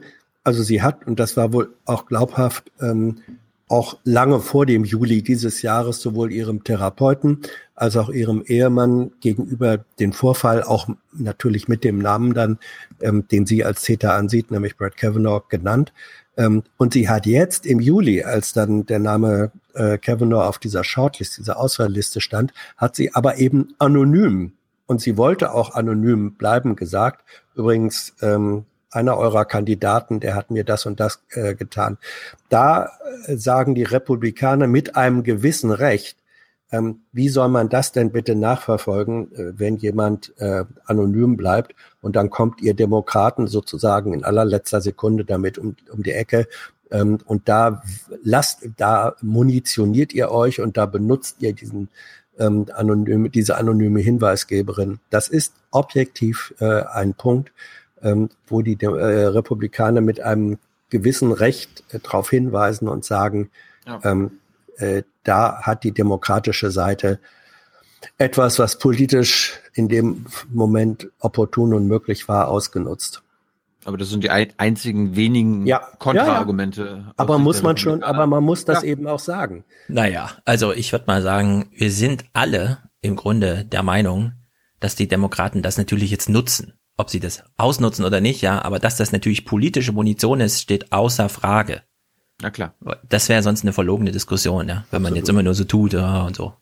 Ja, was, nichts, was nichts, glaube ich, an der jedenfalls Gar nichts. aus meiner Sicht. Man sollte nur nicht sich selber in seiner linken Blase Richtig. immer so, uh, und so. Ja, ja, ja, ja, ja, nein, aber, aber, aber having said this, ähm, ich, also aus einem Abstand von 6000 Kilometern, ähm, war ich auch, ich sag das so, berührt von der Performance äh, von Blasey Ford und äh, ich kann mir ehrlich gesagt kaum vorstellen, dass das Inszenierung und Erfindung gewesen. Nee, das würde ich auch nicht bestreiten. Äh, allerdings finde ich es immer wieder beeindruckend, wie sehr die Amerikaner mittlerweile ja. alles über die öffentliche Meinung drehen. Ja. Schon allein stimmt. die Frage, sollte ein Verfassungsrichter erstmal durch die Mühle der öffentlichen Meinung gedreht werden? Nee. Und dann diese Fragen, die da jetzt geklärt werden, ich meine, man kann froh sein, dass sie so mutig ist, äh, sich da zu stellen, ja. Aber was ist denn das bitte für ein, ja, also wir könnten ihnen glauben, dass sie da vergewaltigt worden, aber sie müssten dann schon vor der Weltöffentlichkeit hier unsere Fragen beantworten, ja. Was ist denn das ja. bitte für eine Haltung? Also, ja. das geht alles gar nicht, finde ich. Das ist also völlig banal. Das spielt allerdings auch wieder so dieser, Trump-Nisken-Haltung in die, in die Hände, ne? Ja, das hat absolut. hier nichts mit rechtsstaatlichen ja. Verfahren oder so ja, zu tun, sondern ja. das ist. Ab, ab, absolut. Der, der wirklich, der wirklich entscheidende Punkt, auch wenn man ähm, jetzt sagt, sie war, sie ist zwar die in gewisser Weise eine Hauptperson und trotzdem war das nur äh, die Ouvertüre, denn nach ihr wurde dann Kavanaugh äh, gehört. Und dessen Selbstinszenierung war eigentlich eher ein Akt von Selbstdemontage, das sag ich mal vorweg. Und zu dem, und zu dem Part kommen wir jetzt. Also Blasey Ford hatte, glaube ich, drei oder vier Stunden äh, ja. gesprochen und dann gab es so eine Stunde lang Pause mhm. und du hast richtig gemerkt, wie die Medien alle so richtig gespannt waren, also mhm. auf CNN. Und dann kam Kavanaugh und ich war auch gespannt, wie er denn da sich befreien würde, aber er war, das muss man zugeben, er war sehr gefasst, er war sehr überlegt, er hat sich da, er hat keine, ja. er hat keine Angriffsfläche geboten. Und liebe Streng Hörer, sachlich. liebe Hörer, liebe Hörerinnen, lieber Stefan, achtet darauf, er ist ja, er will ja Supreme Court Justice werden. Das heißt, er muss neutral sein. Er muss äh, mit allen politischen Lagern ähm, gleichermaßen umgehen und das hat er bewiesen. So ein Richter kann er werden. I was not at the party described by Dr. Ford. My family and my name have been totally and permanently destroyed. By vicious and false additional accusations. This confirmation process has become a national disgrace. This is a circus. You have replaced advice and consent with search and destroy. Since my nomination in July, there's been a frenzy on the left to come up with something, anything, to block my confirmation. That's not who I am. It is not who I was. I am innocent of this charge. People have been willing to do anything to make any physical threat against my family, to send any violent email to my wife, to make any kind of allegation against me and against my friends, to blow me up and take me down. You sowed the wind. For decades to come, I fear that the whole country will reap the whirlwind. The behavior of several of the Democratic members of this committee at my hearing a few weeks ago was an embarrassment. But at least it was just a good old fashioned attempt at borking. Those efforts didn't work. When I did at least okay enough at the hearings that it looked like I might actually get confirmed, a new tactic was needed. Some of you were lying in wait and had it ready. A long series of false last minute smears designed to scare me and drive me out of the process before any hearing occurred. You've tried hard. You've given it your all. No one can question your effort. But your coordinated and well funded effort to destroy my good name and destroy my family will not drive me out. This whole two week effort has been a calculated and orchestrated political hit, fueled with apparent pent up anger about President Trump and the 2016 election, fear that has been unfairly stoked about my judicial record, revenge on behalf of the Clintons. Said to Ashley, we should pray for the woman. It's a lot of wisdom from a 10 year old. Also, wenn er inhaltlich recht hätte, hätte er auch mit allem recht, was er hier an Vorwürfen macht. Nur übersieht er dann so ein bisschen, dass es nicht reicht, für den Supreme Court kein Vergewaltiger zu sein und das öffentlich darstellen zu können, sondern er müsste sich ja trotzdem in so einem Hearing ordentlich benehmen yep. und darstellen, dass er geeignet ist. Und das hat er hier nun. ja. In erstaunlicher Weise ist es, ist es ja auch so, es ist ja kein emotionaler Ausbruch oder so, der hier stattfindet, sondern es ist ja vorher kalkuliert, Alternativen abgewägt und sich dann für diese Strategie entschieden. Und da muss man wirklich sagen, Leute, was waren denn bitte die anderen Wege, die da noch zur Debatte standen? Ja? Also es ist ja völlig Banane, völlig in die Hose gegangen. Ja, also er hat sich selbst als äh, das Hauptopfer, als das eigentliche Opfer äh, dargestellt. Die meisten, ja. ja, Opferumkehr. Die meisten Analysten waren sich nee, einig. Nee, er, er ist ja ein Opfer. Sag ich ja. Ja, aber. Das ist aber keine das, Opferumkehr, sondern er ist ja tatsächlich ein Opfer. Naja, naja, in, in dem, in dem Fall, wo er sagt, es ist eigentlich nicht äh, Blasey Ford das Hauptopfer der Sache, ähm, sondern ich bin das eigentliche Hauptopfer, ist das schon eine Form von Opferumkehr. Ja gut, und, er, er erkennt ihren Opferstatus nicht an. Ja, aber ja. in dem, wie er sich als Opfer darstellt, ist er natürlich trotzdem Opfer, auch wenn äh, ja. der Ford-Opferstatus trotzdem äh, zählt, ne? Ja, ähm, und die, die, die meisten amerikanischen Analysten waren sich einig, dass der, dass der Hauptpunkt seiner Strategie war, er wollte äh, Trump gefallen ja, indem er sich so inszeniert hat und vor allem mit dieser wahnsinnigen Verschwörungstheorie äh, Rache im Namen der Clintons, das äh, war 150 Prozent Trump und damit hat er dann ja auch erreicht, dass Trump hinterher gesagt hat, guter Mann, mein Kandidat und so weiter an ihm festgehalten hat. Das war sozusagen der archimedische Punkt dieser Strategie. An der Stelle den kleinen Einschub, diese, diese aberwitzige Weinerlichkeit, die er da an den äh, Tag legt, dass das sozusagen sein Privatleben so zerstört hat. Im Netz ist auch zu finden ein Ausschnitt ähm, einer Befragung, die er mit Bill Clinton damals im Zusammenhang mit der Lewinsky-Affäre gemacht hat. Und da hat er Clinton Fragen gestellt. Und das ist oh. in der Kamera dokumentiert. Die gingen in ihrer Privatheit und Verletztheit und äh, sexuellen ähm, äh, Unterstellung weit, weit, weit über das hinaus, was ja, er selbst er jetzt für sich. Aber er hat's gemacht. Ja, ja, aber Verstehst genau das ist ja der Knackpunkt. Gemacht. Ja, aber genau das ist der Knackpunkt, warum Trump sich jetzt auch für ihn entschieden hat. Weil er danach auch in Rechtssekten niedergelegt hat, warum er sich damals falsch verhalten hat Clinton gegenüber mit der neuen Doktrin, Präsidenten sind unangreifbar. Sie dürfen aufgrund persönlicher Verfehlungen nicht so beschädigt werden, dass sie ihr Amt nicht mehr ausführen können, weil das ganz Amerika schwächen würde. Das ist ja seine Haltung, wegen der er jetzt auch auf diese Shortlist Ja, kam. aber er hat nicht, aber ich wüsste nicht, dass er sich distanziert hat. Äh, von, von sich selbst, doch, doch, doch. Ja, hat er. Er hat die Texte darüber geschrieben, es war falsch, äh, Clinton damals ähm, so zu kritisieren, dass in Gefahr droht, dass das amerikanische Präsidentenamt äh, nicht mehr ja, arbeitsfähig aber das ist richtig. Damit er, damit, damit hat er sozusagen auf einer politisch-strukturellen Ebene sein Verhalten kritisiert. Aber er hat nicht Jedenfalls wäre mir das nicht bewusst, sonst äh, er hat er hat sich, glaube ich, nicht selbst dafür, ich sag das mal, geschämt für die Art und Weise, wie er Clinton politisch befragt hat.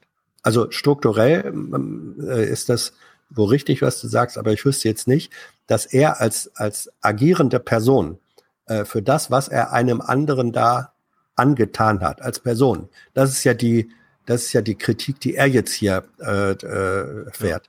Dafür hat er sich, soweit ich wüsste ich jetzt nicht, dass er sich da ähm, entschuldigt. Also es gab eine große 180-Grad-Wende, wie detailscharf. Ja. Das wird, das werden Bücher zeigen. Ich bin Ja. mir sicher, es werden jetzt ganz viele Sachen dazu geschrieben.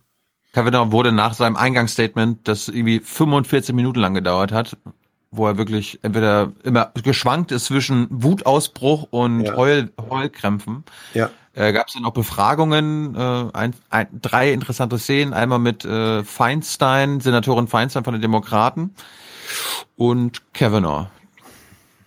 You know, I wanted to be here right away. We hear from the witnesses, um, but the FBI isn't interviewing them and isn't giving us any facts. So all we have. You're interviewing me. say- You're interviewing me. You're you're doing it, Senator. What you're saying, if if I understand it, is that the allegations by Dr. Ford, Ms. Ramirez, and Ms. Svetnik, Svetnik um, are are wrong. Yeah, That that is emphatically what I'm saying. Emphatically. The Swetnick thing is a joke. That is a farce. Would you like to say more about it? No. Okay. Na, Feinstein ist eh zum Abschluss freigegeben. Warum nicht auch auf der Ebene einfach Hm. mit dem öffentlichen Meinungsstrom der Republikaner schwimmen? Peinlich Das- ist das, oh Gott. Peinlich wurde es dann, äh, als es um Kavanaughs Liebe zum Bier ging. I drank beer with my friends. Almost everyone did. Sometimes I had too many beers. Sometimes others did.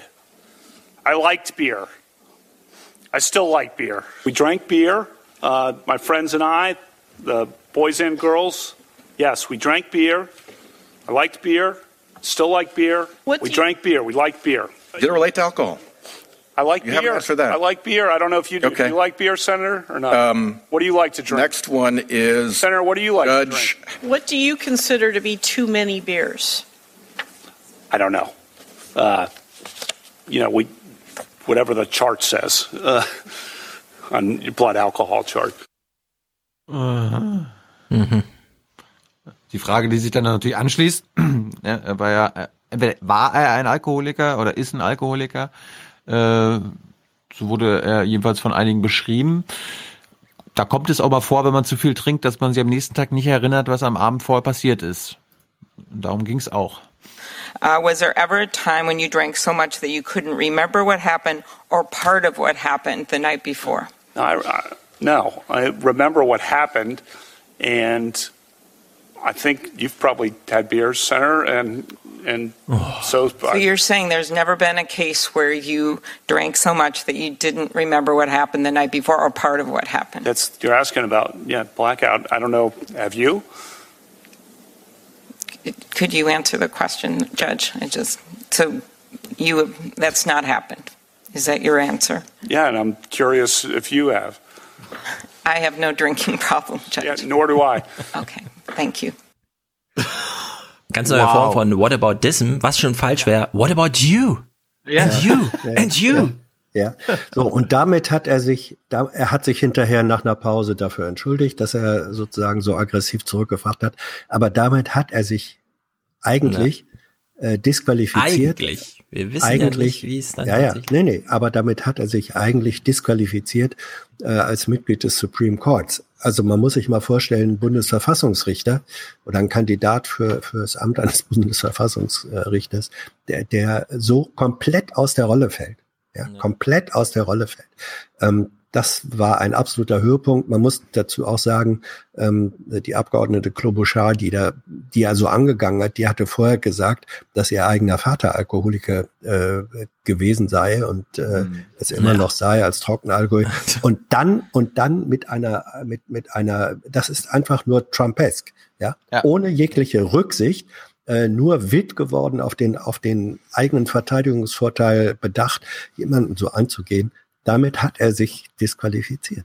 Ja, aber Thilo hat jetzt wahrscheinlich die Clips nicht mit. Die republikanischen Senatoren, die ja Kavanaugh tatsächlich selbst befragt haben. Ja. Ich hab, einen habe ich. Die ja, da hat in der Befragung, in der Befragung hat, wir haben eben gesehen nochmal die diese externe ähm, äh, Staatsanwältin. Das war, glaube ich, das einzige Mal, dass sie gefragt hat. Ansonsten waren dann auf einmal die anderen weißen Männer wieder an Bord. Äh, und vor allem die Republikaner haben ihn verteidigt äh, über alle Schmerzgrenzen hinaus. Ja. Wir kommen zu Lindsey Graham. Kommen wir gleich noch. Äh, eine ja. Sache fand ich noch interessant. Kavanaugh sagt ja, er ist unschuldig, hat es nicht gemacht. Dann hat er doch kein Problem mit einer FBI-Ermittlung, oder? Ja. Why would you resist that Here's kind of investigation? Why would you resist that kind of investigation? Sir, I, I welcome I wanted the hearing last week. I'm asking about the FBI investigation. There, the committee figures out how to a- ask the questions. I'll do whatever. I've been on the phone multiple times with committee counsel. I'll talk to Judge Kavanaugh. Will you support an FBI investigation right now? I, I will do whatever the committee wants to. Personally, do you think that's the best thing for us to do?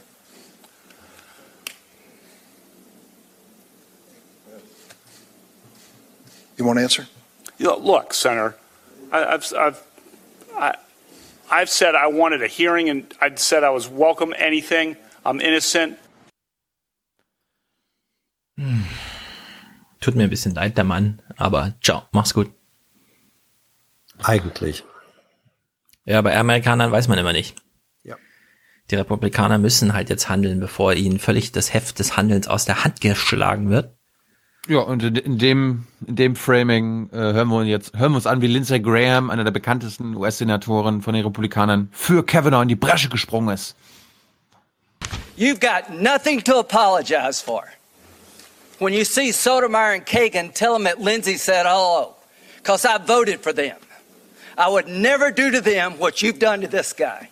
This is the most unethical sham since I've been in politics. To my Republican colleagues, if you vote no, you're legitimizing the most despicable thing I have seen in my time in politics. You want this seat? I hope you never get it. I hope you're on the Supreme Court. That's exactly where you should be. Ja, hat er sich natürlich nur selbst disqualifiziert, weil natürlich die ganze Debatte dann darüber lief, ja, jetzt wo John McCain tot ist, musst du auch selber mal arbeiten, oder was? Und das hat er halt so versucht und ist auch gescheitert. Die haben sich dann vertagt und einen Tag später haben die Republikaner sich dann zusammengetrommelt und haben, wollten festlegen, okay, wir, wir wählen heute äh, hier im Justizausschuss Kavanaugh weiter, also quasi die Empfehlung für den gesamten Senat. Und der entscheidende Senator Flake, quasi der elfte Republikaner im Ausschuss, hat dann auch morgens so gesagt, hm, ich war erst unentschieden, aber okay, ich habe damit kein Problem. Und dann gab es eine entscheidende Szene, die live im Fernsehen übertragen wurde. Ich weiß nicht, ob Stefan sie kennt.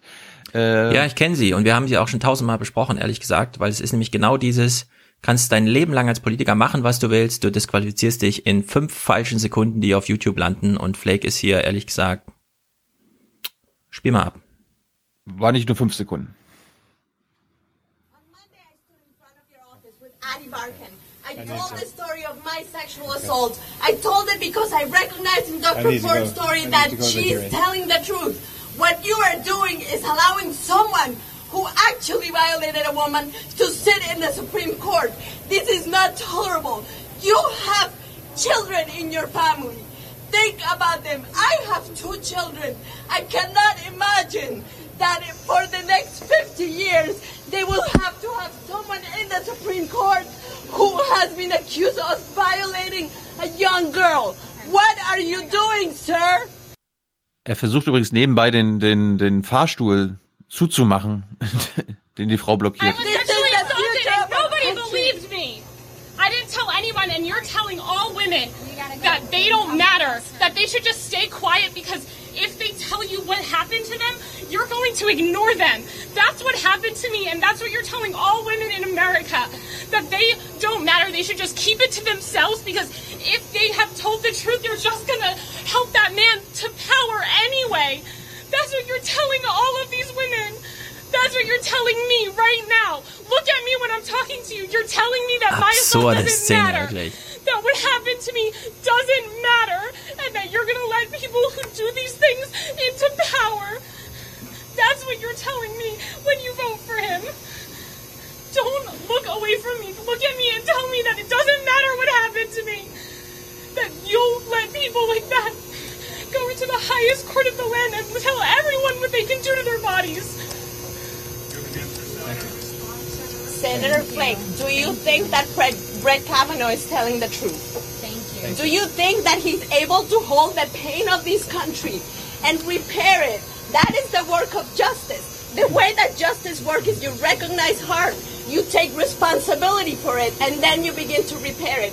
You're allowing someone who is unwilling to take responsibility for his own actions, unwilling to hold the harm that he has done to one woman, actually three women, and end and repair it.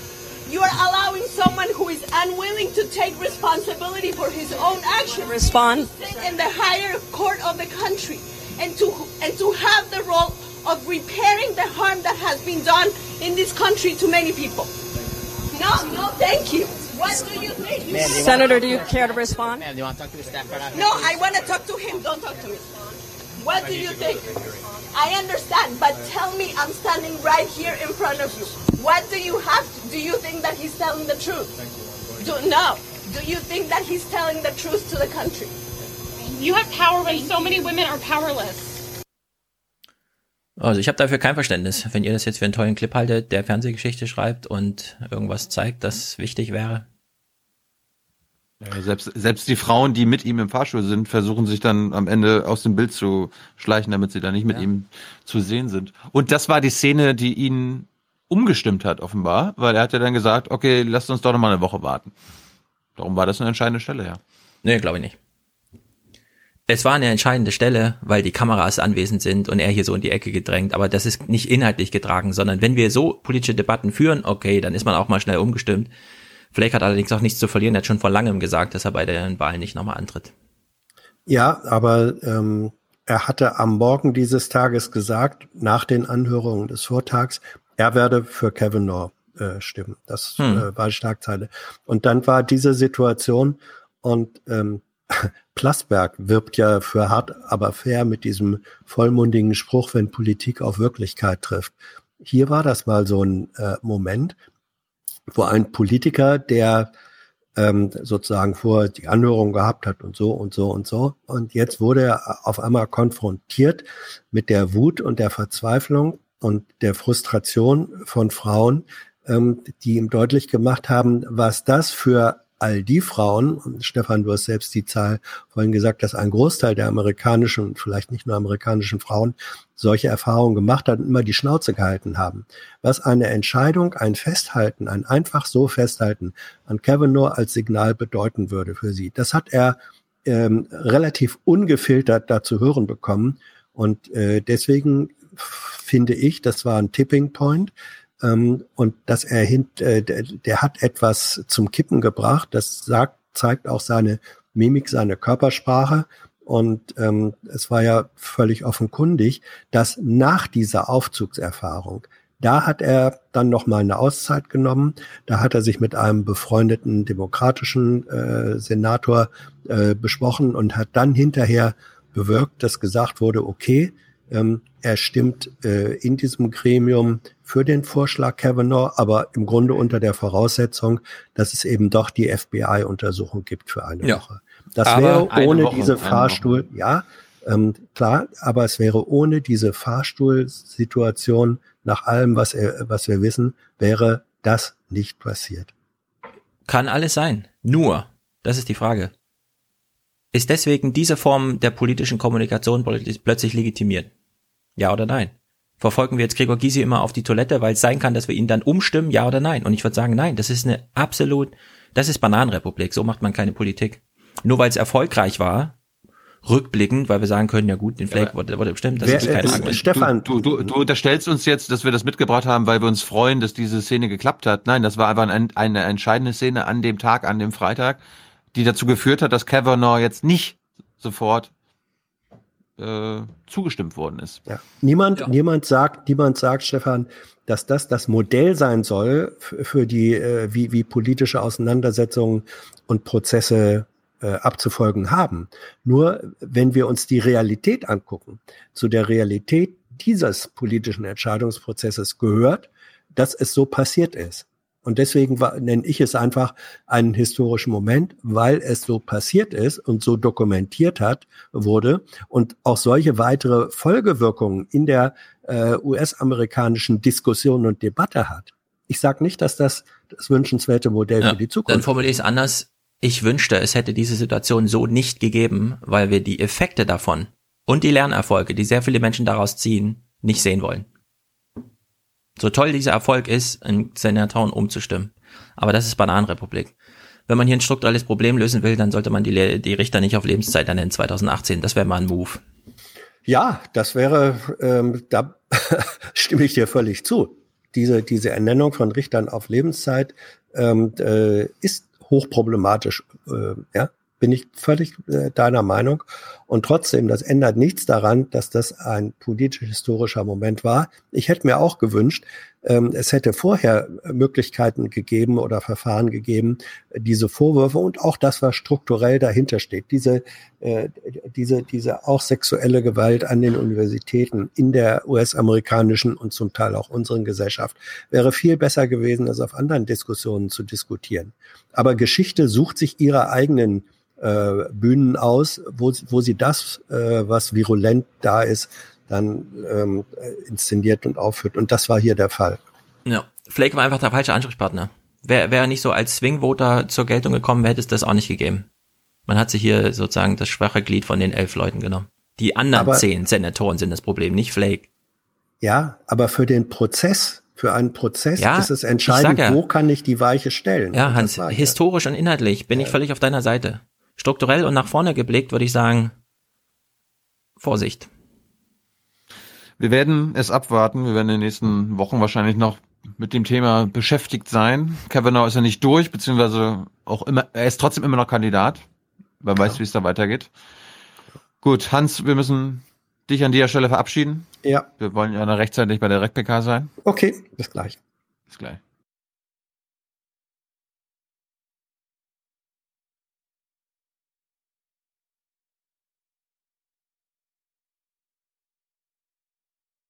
So, wir machen jetzt ohne Hans weiter. Das ist der Teil, den wir schon am Vortag aufgenommen haben, liebe Hörer. Das ist Transparenz, ja. Was, hier ist Montag? Ja, hier ist Montag. Ja. Wusstest du eigentlich noch, dass der Moor, Zeitweise. äh, dass das Moor immer noch brennt? Ja, dachte ich mir, weil es stand ja in der Wikipedia, äh, dass so ein Moorbrand ohnehin von alleine ausbricht und wenn es dann einmal brennt, dann gleich 15 Monate lang. Nee, drei Monate. Das, das stimmt. Das stimmt. So, jetzt, jetzt hat die Bundeswehr ein bisschen das Problem, jetzt wollen sie offenbar den Tornado-Einsatz von von der Leyen irgendwie noch rechtfertigen und versuchen jetzt irgendwie medial immer zu sagen, ja, ja, die Bilder sind total hilfreich, total hilfreich und so weiter. Haben wir die schon mal fort. gesehen, die Bilder? Ja, ein bisschen. Also du siehst da nicht so viel. Du musst da sehr viel. Das ist ja, ist der Interpretationssache. Ja, da sind doch weiße Punkte drauf, habe ich gehört. Ja, der, aber du weißt ja nicht, was das sein soll. Sind das Ach, jetzt ja, Menschen? Sind das jetzt Tiere? Glutnester. Sind das, sind das Glutnester? Glutnester. Sind das Vögel, Vogelnester? Kann man damit Ja, zeichnen? Das ist die Frage. Von oben. Genau. So, das, das Lustige ist jetzt, äh, die versuchen halt diese Wärmebilder jetzt total als total wichtig darzustellen. Was hier, was immer vergessen wird zu erwähnen, ist, dass die gleichen Bilder, dieselben Bilder auch von den Drohnen der Bundeswehr gemacht werden. Das heißt, die, die haben nicht nur die, die Tornados im Einsatz, sondern Drohnen fliegen ja auch darüber mit denselben Kameras, die auch nochmal Bilder machen. Ey, Das heißt, es, die, die Tornados wären gar nicht nötig gewesen, sondern die Drohnen, die sie im Einsatz haben, hätten auch schon gereicht. Hätten gereicht, aber es sind keine Drohnen drüber geflogen. Doch, es Ach so. auch Drohnen. Aber es wird immer nur über die Tornado-Bilder Mit der gleichen Kameratechnik. Da, genau. Aha. So, und jetzt, jetzt ist lustig, äh, letzte Woche war nur ein oder zwei Mal im, im Niedersachsen-Magazin das Thema Moorbrand Und die Bundeswehr versucht halt irgendwie vor den Mikros zu sagen, wie hilfreich diese Bilder denn gewesen sein könnten. Achte mal auf die Wortwahl. Seit dem Nachmittag fliegen die Tornados wieder über das Bundeswehr-Testgelände. An Bord hochauflösende Wärmebildkameras. Sie liefern Bilder von den gleichen Stellen, die schon am Sonntag überflogen und fotografiert worden sind. Bilder? Die sind insofern hilfreich, ähm, dass ich mir aus dem heutigen Überflug erhoffe, den Unterschied zwischen vorgestern und heute zu erhalten. Und dann hoffentlich auf dem Bild entdecke, ähm, dass ich den Brand im Moor weiter zurück ins Moor gedrängt habe und unter mir nichts mehr ist. Wasserpumpen fördern weiterhin minütlich bis zu 20.000 Liter auf das Moorgelände. Und Hubschrauber lassen bei jedem Flug 5.000 Liter auf vermutete Schwelbrandstellen unter der Oberfläche fallen. Äh, Ganz schön, viel, ganz schön viel Hoffnung, oder? Ja, ich weiß noch, wie er der Ministerin gegenüber sagte, ich erhoffe mir morgen, die Bilder sind quasi fast schon in meiner Hosentasche, aber ich guck dann mal. Dann hieß es ja, ich weiß nicht so recht, das sind weiße Punkte. Jetzt haben wir sie gesehen, es ist schon eine Woche ins Land gegangen und er weiß aber noch nicht, was er von den Und Bildern das brennt soll. immer noch. Und das brennt immer noch. Dann kam ein anderer Soldat, der auch nochmal versucht hat, in seiner Sprache diese Wärmebilder zu glorifizieren. Achte auf, auf seine Sprache. Besonders die Auswertungen von Wärmebildkameras habe dazu geführt, dass die Brandherde nun gezielter bekämpft werden können. Mit diesen Bildern haben wir jetzt ähm, ein, ein, eine eindeutige, eindeutige Tendenz, wo wir uns konzentrieren müssen, um in den Boden reinzugucken und wo reicht es, wenn wir an der Oberfläche ähm, entsprechend überwachen. Äh, okay. Eine, eine, Eine Überwachung rund um die Uhr. Ja. Ey, warte, ich sehe in deiner Notiz, jetzt kommt schon ein, ein kleiner Themenschiff, deswegen will ich nochmal festhalten. Diese Dinger, die da drüber fliegen, die für uns nach einer Woche in friedlichem Gelände bei relativ gutem Wetter gerade so eventuell Hinweise dazu geben. Eindeutige Tendenz. Wo denn 300 Grad Unterschied sind. Also sagen wir mal 20 Grad auf dem Boden und 30 Grad oder 200 unter 300 Grad. So, da, da sind wir jetzt. Und das ist die gleiche Technik, mit der man uns vor einem Jahr erzählt hat, damit besiegen wir den IS. Wir brauchen dafür keine Rücksicht auf das Völkerrecht, weil das ist super präzise und wir schießen ja nur Bilder, die wir dann anderen geben, die die da auswerten. Genau. Und die dann mit dieser Technik, mit der wir hier versuchen, Glutnester in friedlichem Gelände bei gutem Wetter auf heimischem Boden zu finden, die, die finden damit den IS.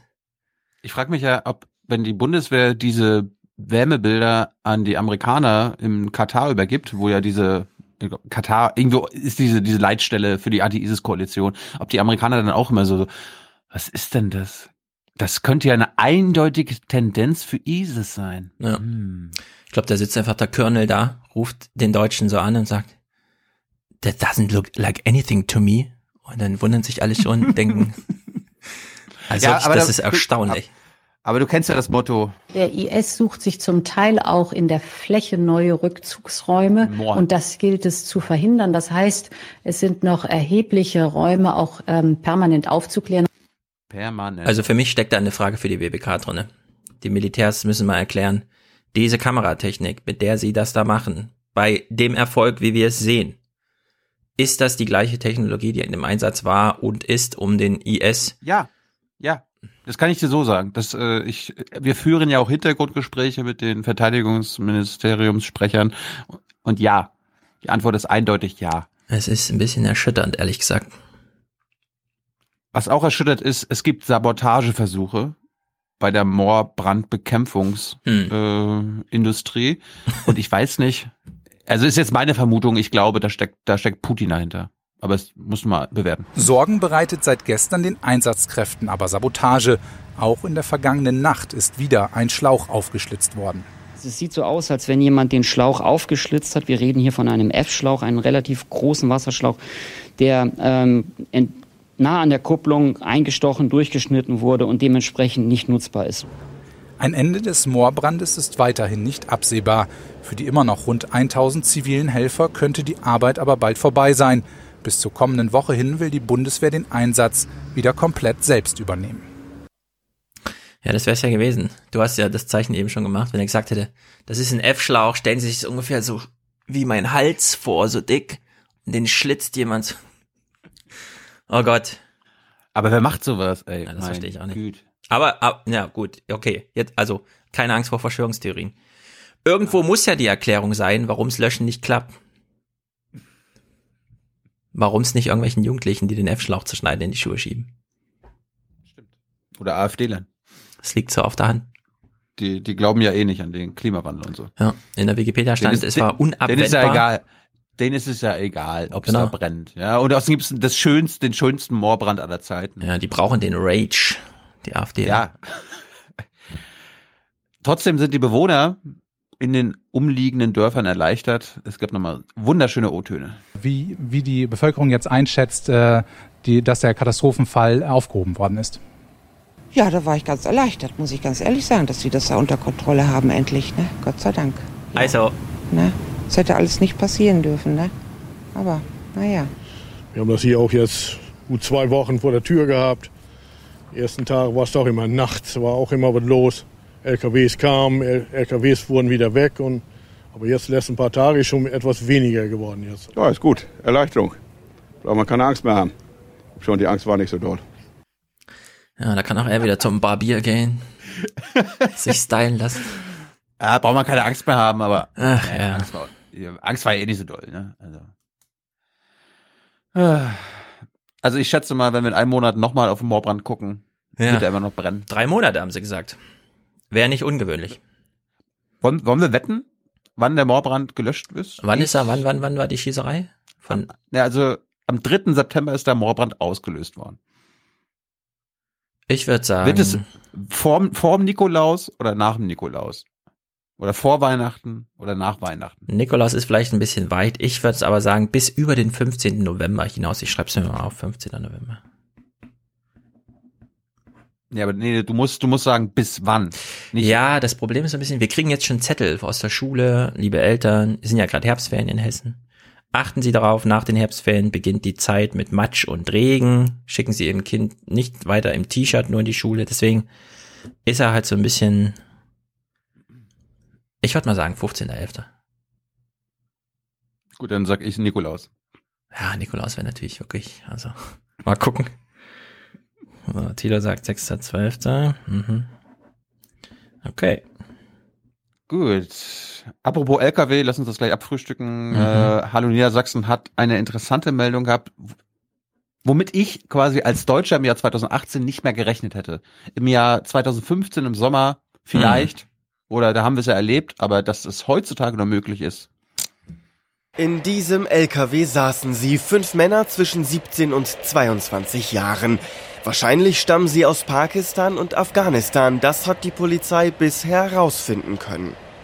Nach derzeitigem Ermittlungsstand gehen wir davon aus, dass die fünf Personen sich im Bereich Serbien auf die Ladefläche begeben haben und deutlich mehrere Tage sie auch darauf befunden haben müssen, zumal bei unserem Eintreffen äh, die Blombe immer noch am LKW angebracht war. Wir sind natürlich froh, dass wir die Leute befreien konnten, äh, sonst wären vielleicht schlimmere Dinge auf der Ladefläche auch tatsächlich passiert. Die Männer waren gesundheitlich angeschlagen, einer wurde sogar in ein Krankenhaus gebracht, konnte es aber mittlerweile wieder verlassen. Nach aktuellen Ermittlungen waren die teils Minderjährigen in Deutschland nicht registriert und wurden der Landesaufnahmebehörde in Braunschweig und dem Jugendamt übergeben. Bis heute kommen täglich Dutzende Flüchtlinge in Niedersachsen an. Natürlich ist die Situation nicht mehr mit den Jahren 2015, 2016 vergleichbar. Wir haben aber immer noch derzeit rund 50 Zugänge pro Tag in ganz Niedersachsen. Die Polizei Salzgitter durchsuchte die gesamte Ladung des Lastwagens und stellte Spuren sicher. Auch die beiden Lkw-Fahrer haben ausgesagt, sie hatten die Klopfgeräusche zuerst gehört und die Polizei verständigt. Es laufen oder liefen auch polizeiliche Ermittlungen in Richtung der, der Lkw-Fahrer. Wir können jetzt sagen, dass die Lkw-Fahrer entlassen wurden und die konnten ihren Weg mit dem Lkw zusammen jetzt fortsetzen. Ähm, wie, wie, wie geht das? Wie, wie kommen da Menschen in den LKW, wenn selbst der LKW-Fahrer nichts davon weiß und das sogar verplombt ist? Ja, also das ist, muss man erstmal festhalten im Vergleich zu 2015. Es waren blinde Passagiere. Es war jetzt nicht, ja. der LKW wurde extra gechartert sozusagen von der Schlepperbande. Ja. Äh, wie das funktioniert, davon könnt ihr die Franzosen und die Engländer natürlich tausende Geschichten erzählen. du hast einen Rasthof, der Fahrer ist eh schon müde, geht nochmal kurz rein, wäscht sich die Hände, keine Ahnung. Äh, also da passiert das häufiger, wenn es ja sogar so ein verplombtes Ding ist. Ja. Tja, da hat sich jemand Mühe gegeben, noch in so ein LKW zu huschen. Ich meine, so eine Ladefläche ist riesig, ne? Wenn du das mal siehst. Also, was weiß ich, 18 Meter lang oder Ja. so, die großen. Aber du, du, aber du weißt ja nicht, was sonst noch drin war. Ja, Glücksspiel für alle Beteiligten. Oh Mann, oh Mann, oh Mann. Aber ich meine, du hast selbst im Flughafen Lücken, dass sich da Menschen durchschleichen und dann im Nachhinein so ein riesen Stress gemacht werden muss, wie in München und in Frankfurt und so. Alles schon passiert dies Jahr. Hast du was zur Bildung mitgebracht? Ansonsten habe ich noch ein bisschen Bildungssachen. Bildung, Bild, nee, Bildung habe ich nicht. Mach mal Bildung. Haben deine, haben deine Töchter, Mhm. also deine eine Tochter geht ja schon zur Schule, richtig? Beide. Also äh, beide, Beide. Töchter, genau. Äh, haben die Musikunterricht? Ja, ist allerdings in der Grundschule integriert in den normalen, die Lehrerin macht Unterricht. Meine Das Große ist, geht auch äh, in den Chor. Sehr gut. Weil dazu kommen wir jetzt. Äh, Musikunterricht soll für Kinder sehr, sehr förderlich sein.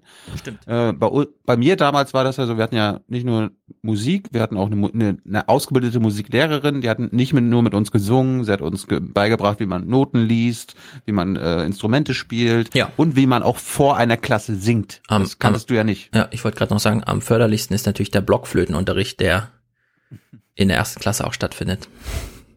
Ja, aber du musstest ja nie äh, Lieder vor der Klasse singen, um eine Note zu bekommen, oder? Ich? Doch. Ja? Also sag mal so. Auch, auch in der zehnten Klasse oder in der zwölften? Äh, nee, allerdings, weil wir einen sehr coolen Lehrer hatten, nämlich Bernd Rönnefahrt war unser Musiklehrer. Vielleicht kennt ihn der ein oder andere Ossi vom Lila Zirkus. Vielleicht kennt jemand das Lied Ein Popel, ein Popel, ein Popel, oh lala. Oh, jetzt habe ich hier vor sehr vielen Leuten gesungen. Aber so geht das Lied. Es war unser Musiklehrer, falls ihn jemand kennt, Lila Zirkus. Zirkus Ja, vielleicht Lila, entdeckst so du- rum, Zirkus Lila. Vielleicht entdeckst du ihn ja jetzt, es gab so eine Demo von Musiklehrern, die Mhm. fordern nämlich mehr Musikunterricht an den Schulen. Und was ist das Problem daran? Man kann sagen, dass ungefähr ein Viertel der Grundschulen in Niedersachsen überhaupt keinen Musiklehrer haben. Und die Schulen, die Musiklehrer haben, die äh, werden allerdings auch nicht voll bestückt mit Musikunterricht, weil die Musiklehrer dann wiederum als Klassenlehrer eingesetzt werden. Und dort geht ein Großteil ihrer Stunden halt für ihre Klasse drauf und nicht für den Musikunterricht.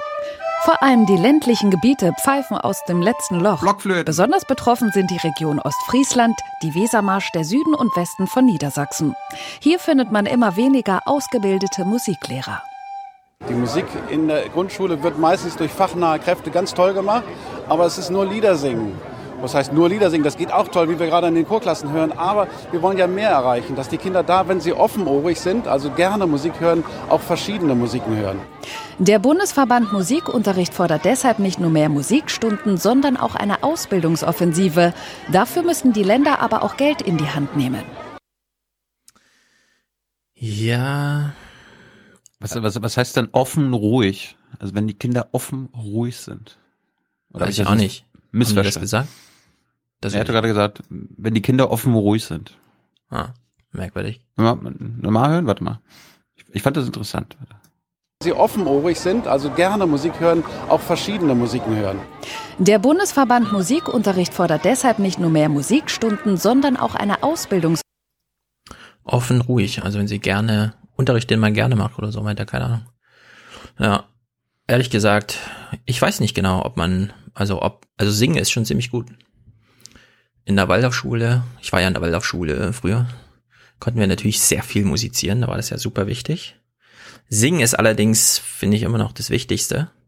Musizieren, Finde hm, weiß nicht genau, ob man die Ja, Grundschulen nee, damit nicht, nicht, nicht jeder Mensch oder jedes Kind hat eine Instrumentenknochen, ja, also, beziehungsweise ist musikalisch veranlagt. Ich kann auch kein, kann, ich kann, ich kann kein Instrument spielen. Kannst du eins? Äh, ich lerne ein bisschen Klavier nebenbei her, so gerade. Uh.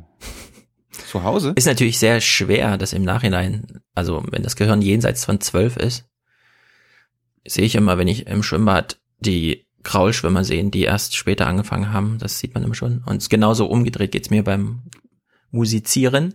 Schon allein, ah, ich habe ewig gebraucht. Allerdings, ah, uh, das wäre mal ein Tipp. Für alle, die mal richtig, also die kein Instrument spielen können, aber mal eine richtig tolle Primärerfahrung machen können. Also mal richtig erleben wollen, wie das Gehirn lernt. Beim Klavierspielen, ich weiß nicht, wie es bei der Gitarre ist, beim Klavierspielen beginnt man ja mit jede Taste ein, also jeder Ton einfach, jede Finger nur einmal. Irgendwann kommt dann so ein zweiter Finger dazu. Und dann natürlich rechte und linke Hand unterschiedlich. Und das klappt am Anfang gar nicht. Und in der zweiten Woche schon so ein bisschen mehr. Und in der dritten Woche schon ziemlich gut. Bei der vierten, wenn es nur so eine Fünfer-Tonfolge ist, schon solide. Und dann kann man so richtig erleben, dass man etwas, was man vorher wirklich nicht konnte, innerhalb von einer Stunde lernt und Fortschritte hat. Also falls jemand mal tolle Primärerfahrungen jenseits der 30 machen will, Klavierspielen lernen, falls man es noch nicht vorher schon Aber mal nimmst du, nimmst du Unterricht oder lernst du mit deiner Nein, ich nehme natürlich zusammen? keinen Unterricht und hier ist auch niemand sonst im Raum, sondern ich mache das natürlich mit meinem Computer. Es gibt eine tolle Scoof, heißt die. S-K-O-O-V-E, kann ich sehr empfehlen, weil da schließt man sein MIDI-Keyboard an. Die Tasten werden also erkannt. Gleichzeitig hat man vor sich das Notenbild und Finger, die einem das vorspielen. Ich kann mir gar nicht vorstellen, dass das mit dem Klavierlehrer besser geht. Der bringt natürlich so soziale Disziplin rein im Sinne von Stunde geht jetzt los und so. Das verschleppt sich dann schon mal so ein bisschen. Aber ich glaube, das, das Lernen selber, das geht wirklich nicht besser, als wenn du sowohl die Noten gleichzeitig, äh, also die sind von oben so abgefilmt auf der Tastatur, du kannst dann zugucken, wie er dir das spielt. Gleichzeitig siehst du ja deine Finger, spielst also auch und das Keyboard gibt sowohl natürlich die akustische als auch die optische Resonanz, welche Taste hast du gerade gedrückt und so. Ziemlich gut eigentlich, muss ich sagen. Und trotzdem immer noch ich will so das mühsam. jetzt nicht bewerten. Doch, bewerte mal. Es ist immer noch sehr mühsam. Ich, also es ist mal wieder ist auch so eine Sache, bei der ich mir denke, wie haben die das damals ohne ja, Waschmaschine gemacht? ohne Computer, Klavier lernen, wie geht das? Aber es ging halt irgendwie, wer weiß. Und, und wie viele Wochen machst du das schon? Oh, sag mal mal 20 Wochen, aber effektiv nur 15. wie es halt so ist. Ist trotzdem gut. Das ist gut für unser Land. Glaube ich auch. Ich habe Also Matthias deine schon. Mut- ja? Deine Mutter würde jetzt wahrscheinlich ähnliches die sagen nehmen. wie diese Mütter. Die Schüler von Musiklehrerin Silke Zieske haben Glück. Sie haben drei Stunden pro Drei? Woche. Stimmbildung, Chorsingen und Musiktheorie. Und die positiven Nebeneffekte merken auch die Eltern zu Hause. Ich finde allgemein, dass Musik fröhlich macht und das Singen macht Spaß. Alle zusammen singen. Er kann sich leicht Texte merken und äh, Kinders. ja, summt immer wieder zu Hause so im Alltag vor sich hin. Das ist schön. Mein Kind kommt eigentlich immer gut gelaunt von der Schule und singt auch zu Hause sehr viel. Und ähm, er, muss ich sagen, ist selbstbewusster geworden. Das ist, was ich so in diesem letzten Jahr beobachten konnte, war immer sehr schüchtern und er kommt jetzt immer mehr aus sich heraus. Vom Singen her ähm, ist es, dass die auch besser sprechen können und besser sprechen lernen. Gerade für die Migrationskinder, sage ich mal, ist natürlich das dann einfacher, das deutsche Sprachige zu lernen. Was für ein Gerede immer, Mann. Leute, nur weil eine Kamera da ist, müsst ihr doch jetzt nicht hier alles und so. Also, unsere Große macht äh, Singen natürlich im Unterricht, im Chor und Flöten und Flöten dann natürlich auch zu Hause. Zudem hat sie einen eigenen Spotify-Account und äh, die Frau des Hauses trägt immer den Ohrwurm auf den Lippen, auch so eine sehr musikalische Sache. Also sehr musikalischer Haushalt, allerdings nicht so auf Instrumente bedacht. Jetzt mal die Blockflöte rausgeklammert. So würde ich allerdings nicht darüber reden, so wie die da gerade gesprochen haben. Das ist mir mit zu albern. Also mich mein würde Kind mal von kauerte immer in der Ecke, aber jetzt, wo ich ihr eine Blockflöte geschenkt habe, ja, blüht sie richtig auf. also ich würde mal gerne von unseren Hörerinnen und Hörern wissen, wenn ich jetzt mich entscheiden würde, ich möchte ein Instrument lernen mit 32. Welches würdet ihr mich, würdet, welches würdet ihr mir empfehlen, was nicht Klavier ist? Warum nicht Klavier? Ich bin, ich bin irgendwie, keine Ahnung. Das Tolle Hab am ich, Klavier Habe ich ist- damals, habe ich glaube ich damals Mhm. mit acht oder neun mal probiert und irgendwie entweder eine traumatische Erfahrung gemacht, keine Ahnung. Ja. Also du kannst beim Klavier, das ist das Gute, wirklich nur ganze Toten, äh, ganze Töne äh, falsch spielen, ganze Tasten falsch drücken. Du kommst nie wie bei der Gitarre so, ah, wo muss man jetzt greifen hier und der Boden habe ich kräftig genug und so, sondern es ist so ein sehr, ich würde äh, wirklich, also ich habe keine Ahnung, aber ich dachte, ich, ich dachte einfach, Klavier ist das Instrument. Mit dem Vorteil, das wollte ich eben noch sagen, ich habe mit Matthias ein bisschen, äh, Matthias macht ja auch viel Musik und so, hört, hört ihr ja immer. Und Hm. ich habe mir jetzt einen Magic Music Maker geholt. Der ist ja kostenlos und dann kann man da, wenn man seinen Keyboard anschließt, alle Töne, also alle Instrumententöne auf das auf das Keyboard legen. Es geht natürlich bei keinem anderen Instrument, dass man so eine schöne, also es, diese Art von digitalem Interface für alle Instrumente. Hm. Ich möchte jetzt aber keinen äh, Hörer aus Australien haben, der mir sagt, ich soll das Didgeridoo lernen oder so. Ja, also ein ein ein Instrument, was ich hier in Deutschland. Alphorn. Wie wär's lernen. mit dem Alphorn? In Posaune. Berlin im sechsten Stock. Alphorn. Ja. Ja. Gut, äh, ein Thema noch in Sachen Bildung. Die Erzieher in Deutschland haben Probleme. Denn wie viele Kinder, weißt du, wie viele Erzieher, nee, wie viele Kinder eine Erzieherin bei dir in Frankfurt betreuen muss. Kindergarten, Kinderkrippe, Schulbetreuung oder was? Mm, Kindergarten. Kindergarten, wir hatten ja die Zahlen schon mal. Also ich weiß hier, in, also hier bei uns sind es äh, im Kindergarten eins zu sechs oder so. Aber es ist ja dann eben eine große Gruppe, es sind immer mindestens ist zwei es, Erwachsene. Aber ist es, tat, ist es jetzt gesetzlich vorgeschrieben, eins zu sechs? Ja, die, oder den Schlüssel, den ich so? nicht kenne, der ist vorgegeben. Okay. Gut, das ist, das ist ja das, das Problem. In Hessen gibt es andere Schlüssel als in MacPom. Ja. So, und da gab es jetzt äh, Proteste, weil du weißt ja, kein Geld, ne? Mit Botschaften an das Sozialministerium. Dieser Beruf ist ein wunderschöner Beruf und ich liebe ihn sehr, aber er zwingt uns auch an unsere Grenzen jetzt und das ist eigentlich schade, weil diese Grenzen bedeutet auch für den Erzieher, äh, er schwächelt dann schneller mal und das ist ja äh, nicht Sinn und Zweck. Diese Mindestpersonalschlüsse dienen nicht bloß der Qualitätssicherung, sondern zum, äh, Präven zur präventiven Gewährleistung des Kindeswohls. Und unter diesem Gesichtspunkt ähm, kann es nicht sein, dass die Kinder in Mecklenburg-Vorpommern weniger schützenswert sind als Kinder in Baden-Württemberg oder in anderen alten Bundesländern. Die zentrale Forderung, mehr Personal. Laut Kita-Förderungsgesetz betreut eine Fachkraft in Mecklenburg-Vorpommern durchschnittlich sechs Kinder bis zum vollendeten dritten Lebensjahr. 15 Kinder ab dem vollendeten dritten Lebensjahr bis zum Eintritt in die Schule. Viel zu viel, sagen die Bildungsexperten der Bertelsmann Stiftung. Sie empfehlen für unter Dreijährige einen Schlüssel von 1 zu 3 und für 3 bis 6-Jährige 1 zu 7,5. Allein die Hausschuhe schon auszuziehen, ist für ein Kind eben schon schwierig. Und das zu begleiten und individuell zu fördern, ja, da muss ich die anderen auch im Blick haben und kann da nicht nur für das eine Kind zuständig sein. Ja, ich bin mir ziemlich sicher, dass in Frankfurt dieser Schlüssel, der hier angestrebt ist, da ist. Und gleichzeitig die äh, Erzieher mindestens 20, wenn nicht sogar 30 Prozent mehr verdienen. Es gibt einen großen Exodus Richtung Westen, von dem das wir halt mal wieder nur profitieren in Frankfurt. Ja, aber wie krass ist denn das, dass quasi vier und fünf, sechsjährige äh, Kinder zu 15 von einer Erzieherin oder einem Erzieher betreut werden müssen? Ja, dann kannst du quasi nie aber, rausgehen nachmittags, wenn du der ja. Hälfte davon die Schuhe noch anziehen musst und so. Aber wir müssen das verstehen, unsere sehr erfolgreiche schwesigsche Landesregierung hat sich halt für ein anderes Projekt entschieden. Da kann man nicht beide Sachen machen, Stefan. Da mhm. kann man nicht beide Sachen machen. Die Landesregierung habe sich in dieser Legislaturperiode für den Schwerpunkt beitragsfreie Kita entschieden, argumentiert der zuständige Staatssekretär.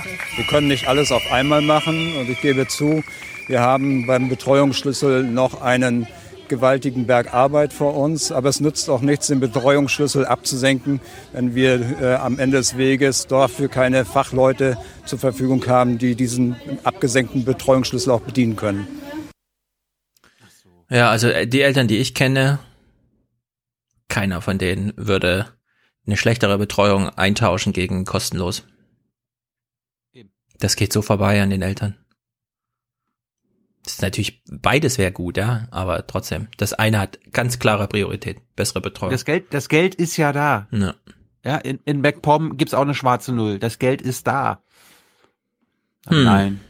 Müssen ja Schulden getilgt werden und so. Das hat ja. mir Werner Gatzer, Werner Gatzer im Nachgespräch, wir haben ja so ein bisschen äh, erzählt, auch mit Tyler und so weiter, und der meinte mhm. so, ja, in MacPom, in MacPom ist es ja besonders schlimm. Da hat er sogar über die, äh, die schwarz-rote GroKo gelacht und meinte er so, die haben nicht nur eine schwarze Null, die tilgen sogar Schulden. So ja. bescheuert sind die da. Ja, das ist absurd. Meinte so, äh, Schulden tilgen brauchst du gar nicht, wenn äh, wenn du quasi immer die schwarze Null hältst. Aus seiner Sicht, dann äh, ja. durch die Inflation wird das ja eh Inflations- und Wirtschaftswachstum. Unglaublich. Äh, nicht gut. Gut. Eine eine Sache noch. Äh, uns hat ja die letzten Male äh, das Thema Windrad interessiert, ne? Mhm. Und da gab es jetzt eine Innovation, was ich sehr interessant finde. Wir haben auch eine E-Mail bekommen. Oh, die hast du mir weitergeleitet. Mit einem Flyer. Ja, Paul wollte das einsprechen. Ah, okay, sehr gut. Er hat mich gefragt, äh, ob es einsprechen soll. Ich so, sprech's ein. Ja, wir haben, wir haben nämlich erboste Mails bekommen, dass Infraschall nicht zu unterschätzen sei. Kann gut sein, aber Windräder, Leute. So, jetzt gut. gibt's eine neue Windrad-Innovation aus MacPom. Du musst unseren Hörern dann mal erklären, wie das aussieht. Und wir hören uns das mal an, worum es geht. Auf dem Goldschiner Hof bei Sternberg ist das erste Kleinwindkraftrad in Betrieb genommen worden. Die Pilotanlage Marlene eines Kriwitzer Unternehmens soll in den kommenden Monaten auch ein TÜV-Zertifikat erhalten. Weil die Flügel hier senkrecht stehen, kann die Anlage kleiner gebaut werden als herkömmliche Windräder. Dies vereinfache den Genehmigungsprozess um Physiker. solche Anlagen auch aufzustellen. Zudem sei sie leiser, sagen die Entwickler. In Verbindung mit einem Stromspeicher soll das etwa 20 Meter hohe Windrad auch unabhängig vom Stromnetz betrieben werden können. Ja. Was glaubst du, bevor du, bevor du gleich mhm. beschreibst, wie, wie das aussieht, was glaubst du, wenn du dir das in deinen Garten, wenn du einen hättest, mhm. stellen wollen würdest, wie ja. teuer ist sowas? Uh, das ist bestimmt mega teuer. Kostet bestimmt 20 Meter hoch den Designer muss man ja auch noch bezahlen. Hm. Ist es billiger als ein VW Elektroauto? Nee. Also ich hätte jetzt schon über 30.000 Euro gedacht. Jährlich sollen mehr als 100 Stück davon in Kriwitz gebaut werden. Der Preis wird bei rund 35.000 Euro liegen. Ja. ja, das ist teuer. Wie sieht das aus? Sag uns mal, wie das aussieht. Es gibt doch irgendwo in Bilbao so eine Sonnenuhr oder so, die genauso aussieht. Oh, ich mach mal kurz die Tür auf. Der Verlierer ist die SPD. SPD war eigentlich, war eigentlich immer eine gute Partei gewesen. So früher, das haben auch meine Eltern immer gewählt. Aber jetzt weiß ich, wie gesagt, da muss ich mich noch genauer informieren. Und mein Geduldsfaden ist jetzt langsam dünn geworden. Die CSU ist auf einem gefährlichen Ego-Trip. Und wenn ja. Maaßen nicht geht, dann müssen wir gehen. Das half mir gerade auf die Sprünge. Es ist natürlich die Sonnenuhr in Barcelona, die ich meine. Mhm. Ähm, ehrlich gesagt, ich bin immer ein bisschen überrascht, wenn ich an so einem Windrad vorbeifahre, ne? Und die erzählen mir irgendwie, ja, ja, der Windpark macht hier so und so viel Megawatt und so, dann denke ich immer, hä, müsste man dazu nicht die Rotoren irgendwie von der Fläche größer machen oder was weiß ich? Dann kommt irgendwer auf die Idee, vor einen Tanker ein Segel zu machen, aber das sieht dann auch komisch aus. Dann gibt's neue Segelboote, die gar kein Segel haben, sondern da steht quasi der Flügel von dem Flugzeug senkrecht oben drauf und jetzt ist hier so ein verschnörkeltes Ding. Anscheinend fließt Luft so, keine Ahnung. Das Ding dreht sich aber ein bisschen zu schnell, würde ich sagen, wenn man da hochguckt. Also wenn da mehrere stehen und sich so schnell drehen, dann kriegt man, glaube ich, wirklich einen kleinen Tüdelitü. Weiß ich aber nicht. Langsam wird das Denken auch so ein bisschen, bisschen Tüdelüt. Ja, das meine ich. Aber es ist, es ist Innovationskraft aus MacPom. Das ja. ist doch schön. Gut. Vielleicht kann man die ja wirklich ganz eng beieinander auf hoher See aufstellen. Weiß ich nicht. Sieht jedenfalls ich traue mir das Werturteil zu albern aus. Ja, ich meine, ich mache mir Sorgen, weil die nicht so hoch sind. Also das, was wir gerade gesehen haben, die schienen ja nur 20, 30 Meter hoch zu sein. Das ist natürlich gefährlich für die Fleder, Fledermäuse, ne? Also in dem einen Dorf, wo wir letztens waren. Ja, wobei die wohl auch so hoch fliegen, hat man uns geschrieben. Also ja? in der Höhe 80 Meter und so, wie das da gebaut wird. Oh. Ja, ja, ja. Und da fliegen hm. dann auch andere Sachen noch rum, Vögel und so. Wer weiß. Gut. Tolles Ding. Bringen wir uns zurück in die Weltpolitik. Ich habe ja, noch ein bisschen. Weltpolitik. Die Deutsche Bank. Wer hätte es gedacht? Geht's gut? Ja, der Deutschen Bank geht's gut. Wir können ja mal raten, welches Problem hat eigentlich die Deutsche Bank so? Wir kennen ja ein paar. Die Commerzbank fliegt beispielsweise aus dem DAX. Äh, die Deutsche Bank äh, hat schwache Computer, kann also technisch nicht mithalten und so weiter stellt sich raus, es gibt noch weitere Probleme, mehr so auf dieser sozialen Ebene. Es ist ein bisschen gruselig. Wir hören nur eine ganz kurze Kurzmeldung, weil ich glaube, die zwei Begriffe hören wir und dann ist, können wir uns den Rest denken. Die Deutsche Bank bekommt einen Aufpasser von außen. Nach Meinung der Aufsichtsbehörde BaFin geht die Deutsche Bank nicht konsequent genug gegen Geldwäsche und Terrorfinanzierung vor. Geldwäsche und Terrorfinanzierung. Ups. Wow. Ich meine, arbeiten da noch Leute bei der Deutschen Bank oder? Also wir, wir haben jetzt gerade die Altstadt hier eröffnet, ne? Da fand eine richtig geile, als wir das Hörertreffen gemacht haben, fand da eine richtig geile Show statt. 110 Drohnen sind über den Main geflogen und haben so Bilder in den Himmel gezaubert. Also wie Feuerwerk, nur langsamer und kontrolliert. Und wenn man sich überlegt, man fährt an der Deutschen Bank ja immer die ganze Zeit vorbei, man sieht sie die ganze Zeit, steht da wie so ein Schmuckstück, so ein dunkler Diamant und dann denkt man die ganze Zeit an, ach so, Terrorfinanzierung und Geldwäsche. sind da nicht ganz unter Kontrolle bei der Bilanzsumme von 1,5 Billionen Euro. Okay. Führerschein, du hast ja einen Führerschein, ne?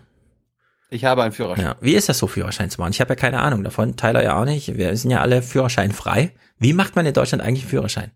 Das weiß ich auch nicht, weil ich meinen in Amerika gemacht habe. Oh, wie macht man in Amerika einen Führerschein? Äh, ich habe bei meinem Geschichtslehrer damals nebenbei nachmittags einen Unterricht genommen. Und das Interessante da war. Wie dein Geschichtslehrer war dein Fahrlehrer? Ja, ja. Also. Die, es gibt Lehrer an meiner Highschool, oder gab Lehrer an meiner Highschool, zwei oder drei, die im Nebenjob halt auch noch Fahrlehrer waren. Mhm. Und das Interessante war, in Deutschland ist es, glaube ich, so, du musst erst den Theorieteil bestehen, um Auto fahren zu können. Und in Amerika ist das, naja, hier fangen wir gleich mit Autofahren an und nebenbei machst du ein bisschen Theorie. Aber bevor die Fahrprüfung ist, musst du auch Theorie bestanden haben. Aber in so, Deutschland dann, macht man doch auch schon, sitzt man doch auch schon im Auto, bevor man die theoretische Prüfung abgelegt hat, oder? Das wäre, das weiß ich nicht. Darf man erst fahren? Also, ich, ich glaube, ich glaube, du darfst erst fahren, wenn du die Theorieprüfung bestanden hast. Hm. Okay. So, auf jeden Fall, da hast du, da gehst du, glaube ich, irgendwie zehn Stunden, dann der Test war ziemlich einfach und dann kriegst du halt so ein äh, Temporary Permit, hm. mit dem du innerhalb von sechs Monaten, glaube ich, 14 Fahrstunden mit deinem Geschichtslehrer oder ne, wem auch immer. Der Verdient der geil. sich da was war, dazu oder ist das so ein? Ja, ja, klar. Ah, ja. ja. klar, das ist Zusatzverdienst. Und das war super lustig. Wir haben fast nie überfahren und äh, jetzt parkt auch mal eingeredet, sondern immer über Weltkrieg und so weiter. Weil der war, ja, ja, sowas. Der war da total okay. interessiert dran. Und du hast ein halbes Jahr Zeit, die 14 Stunden mit deinem Lehrer zu machen. Am Ende, eine, eine, am Ende der 14 Stunden fährst du kurz mal durch die Stadt, parkst mal ein, hier und da und äh, darfst dann mit deinem Temporary Permit ähm, auch währenddessen schon mit deinem Elternteil zum Beispiel fahren. Also ich durfte dann immer ah, ja. zum Beispiel mit meiner mit meiner Gast mhm. mit meiner Gastmutter äh, in den Supermarkt fahren und sowas. Ja, das ja, das gibt's ja jetzt hier auch mit 17, ne? Man darf ja mit 17, wenn neben einem jemand fährt, der schon länger als drei Jahre einen Führerschein hat oder sowas. Nicht der beste Freund, der gerade erst gemacht hat, sondern irgendwas. Ja. Es, es kann, kann aber ziemlich nervig sein, wenn du mit deinen Eltern äh, Auto fährst und mhm. sie das Gefühl haben, dass sie dir das noch beibringen müssen. Weil es auch ihr Auto ist. Mhm. Okay, guck mal mal, wie die das, das, das in China Das war besonders geil. Das war besonders geil, als ich dann zurückgekommen bin. Ich hatte ja meinen Führerschein auf Automatik gemacht mhm. und mein Vater so, dann so, ja. ich soll, ich sollte mit einem, unserem schönen Familienauto äh, lernen, wie man äh, Kupplung fährt.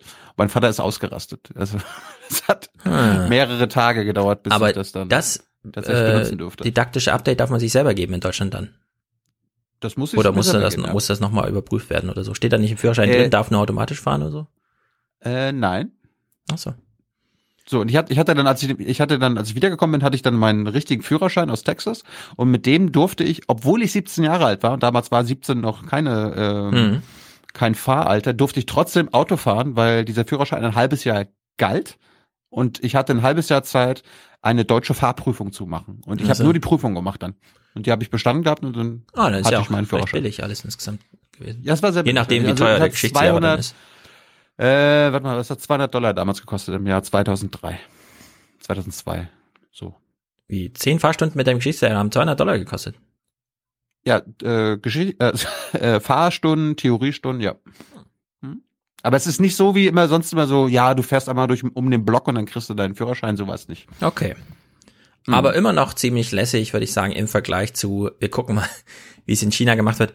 Warum die den Bericht gemacht haben, verstehe ich nicht ganz, weil er widerspricht so ein bisschen der deutschen Doktrin, Auto ist wichtig und äh, cool und jeder braucht eins und Führerschein ist eh frei und die Straße ist steuerfinanziert und so weiter und so fort.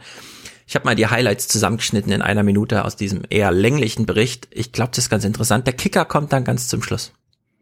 Die Fahrschüler machen sich auf den Weg in eine künstliche Welt. 208. Tilo kann ja mal kurz beschreiben. Die fliegen da mit einer Drohne drüber und zeigen das mal. Das sind, äh, warte mal, er sagt es jetzt gleich. Fußballplätze 280 Fußballplätze ist das Ding groß. Das ist also eine richtige Stadt am Straß, also am Stadtrand. Nur Straßen. Auf Nur für Fahrschule. Wie, wie so ein Schulhof für, für, für Fahrschüler, Fahrrad hier und so. Das ist das quasi ist, so eine Formel-1-Strecke für Fahrschüler. Genau, nur Fahrschüler. Plätze groß ist Geil. das Areal aus Übungsstraßen. Fahrschülerin Liona hat 40 Pflichtstunden vor sich. Heute hat sie mit Fahrlehrer Li vier.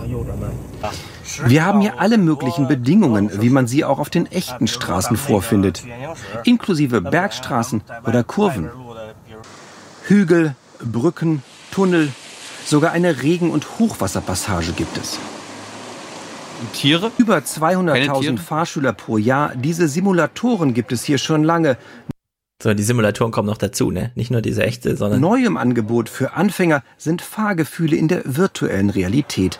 Ui. Leonard will in zwei Monaten die Prüfung machen. Bis zum ersten eigenen Auto wird es wohl dauern. In Peking muss sie dafür ein Nummernschild in der Lotterie gewinnen. Die Chancen stehen schlecht, etwa 1 zu 2000. 1 zu 2000. Dass sie dann auch mal ein eigenes Auto fährt. Also das ist ein bisschen, das hatten wir glaube ich schon. Ne? In der DDR musstest du damals hoffen, dass du ein Trabi bekommst und äh, in China musst du hoffen, dass du dein Kennzeichen bekommst. Ja, in anderen asiatischen Ländern hatten wir ja auch Singapur oder so, ich weiß nicht mehr genau, wo du allein für die Lizenz Auto zu fahren nochmal 35.000 Dollar bezahlen musst und das Auto dann viel billiger ist als diese Lizenz zum Autofahren.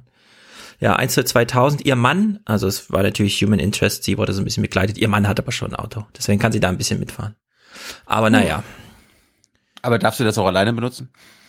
Ja, Oder darf Frage. der Mann, der dieses Kennzeichen hat, nur? Da kommt es ja auf den Mann an, wie die das dann regeln.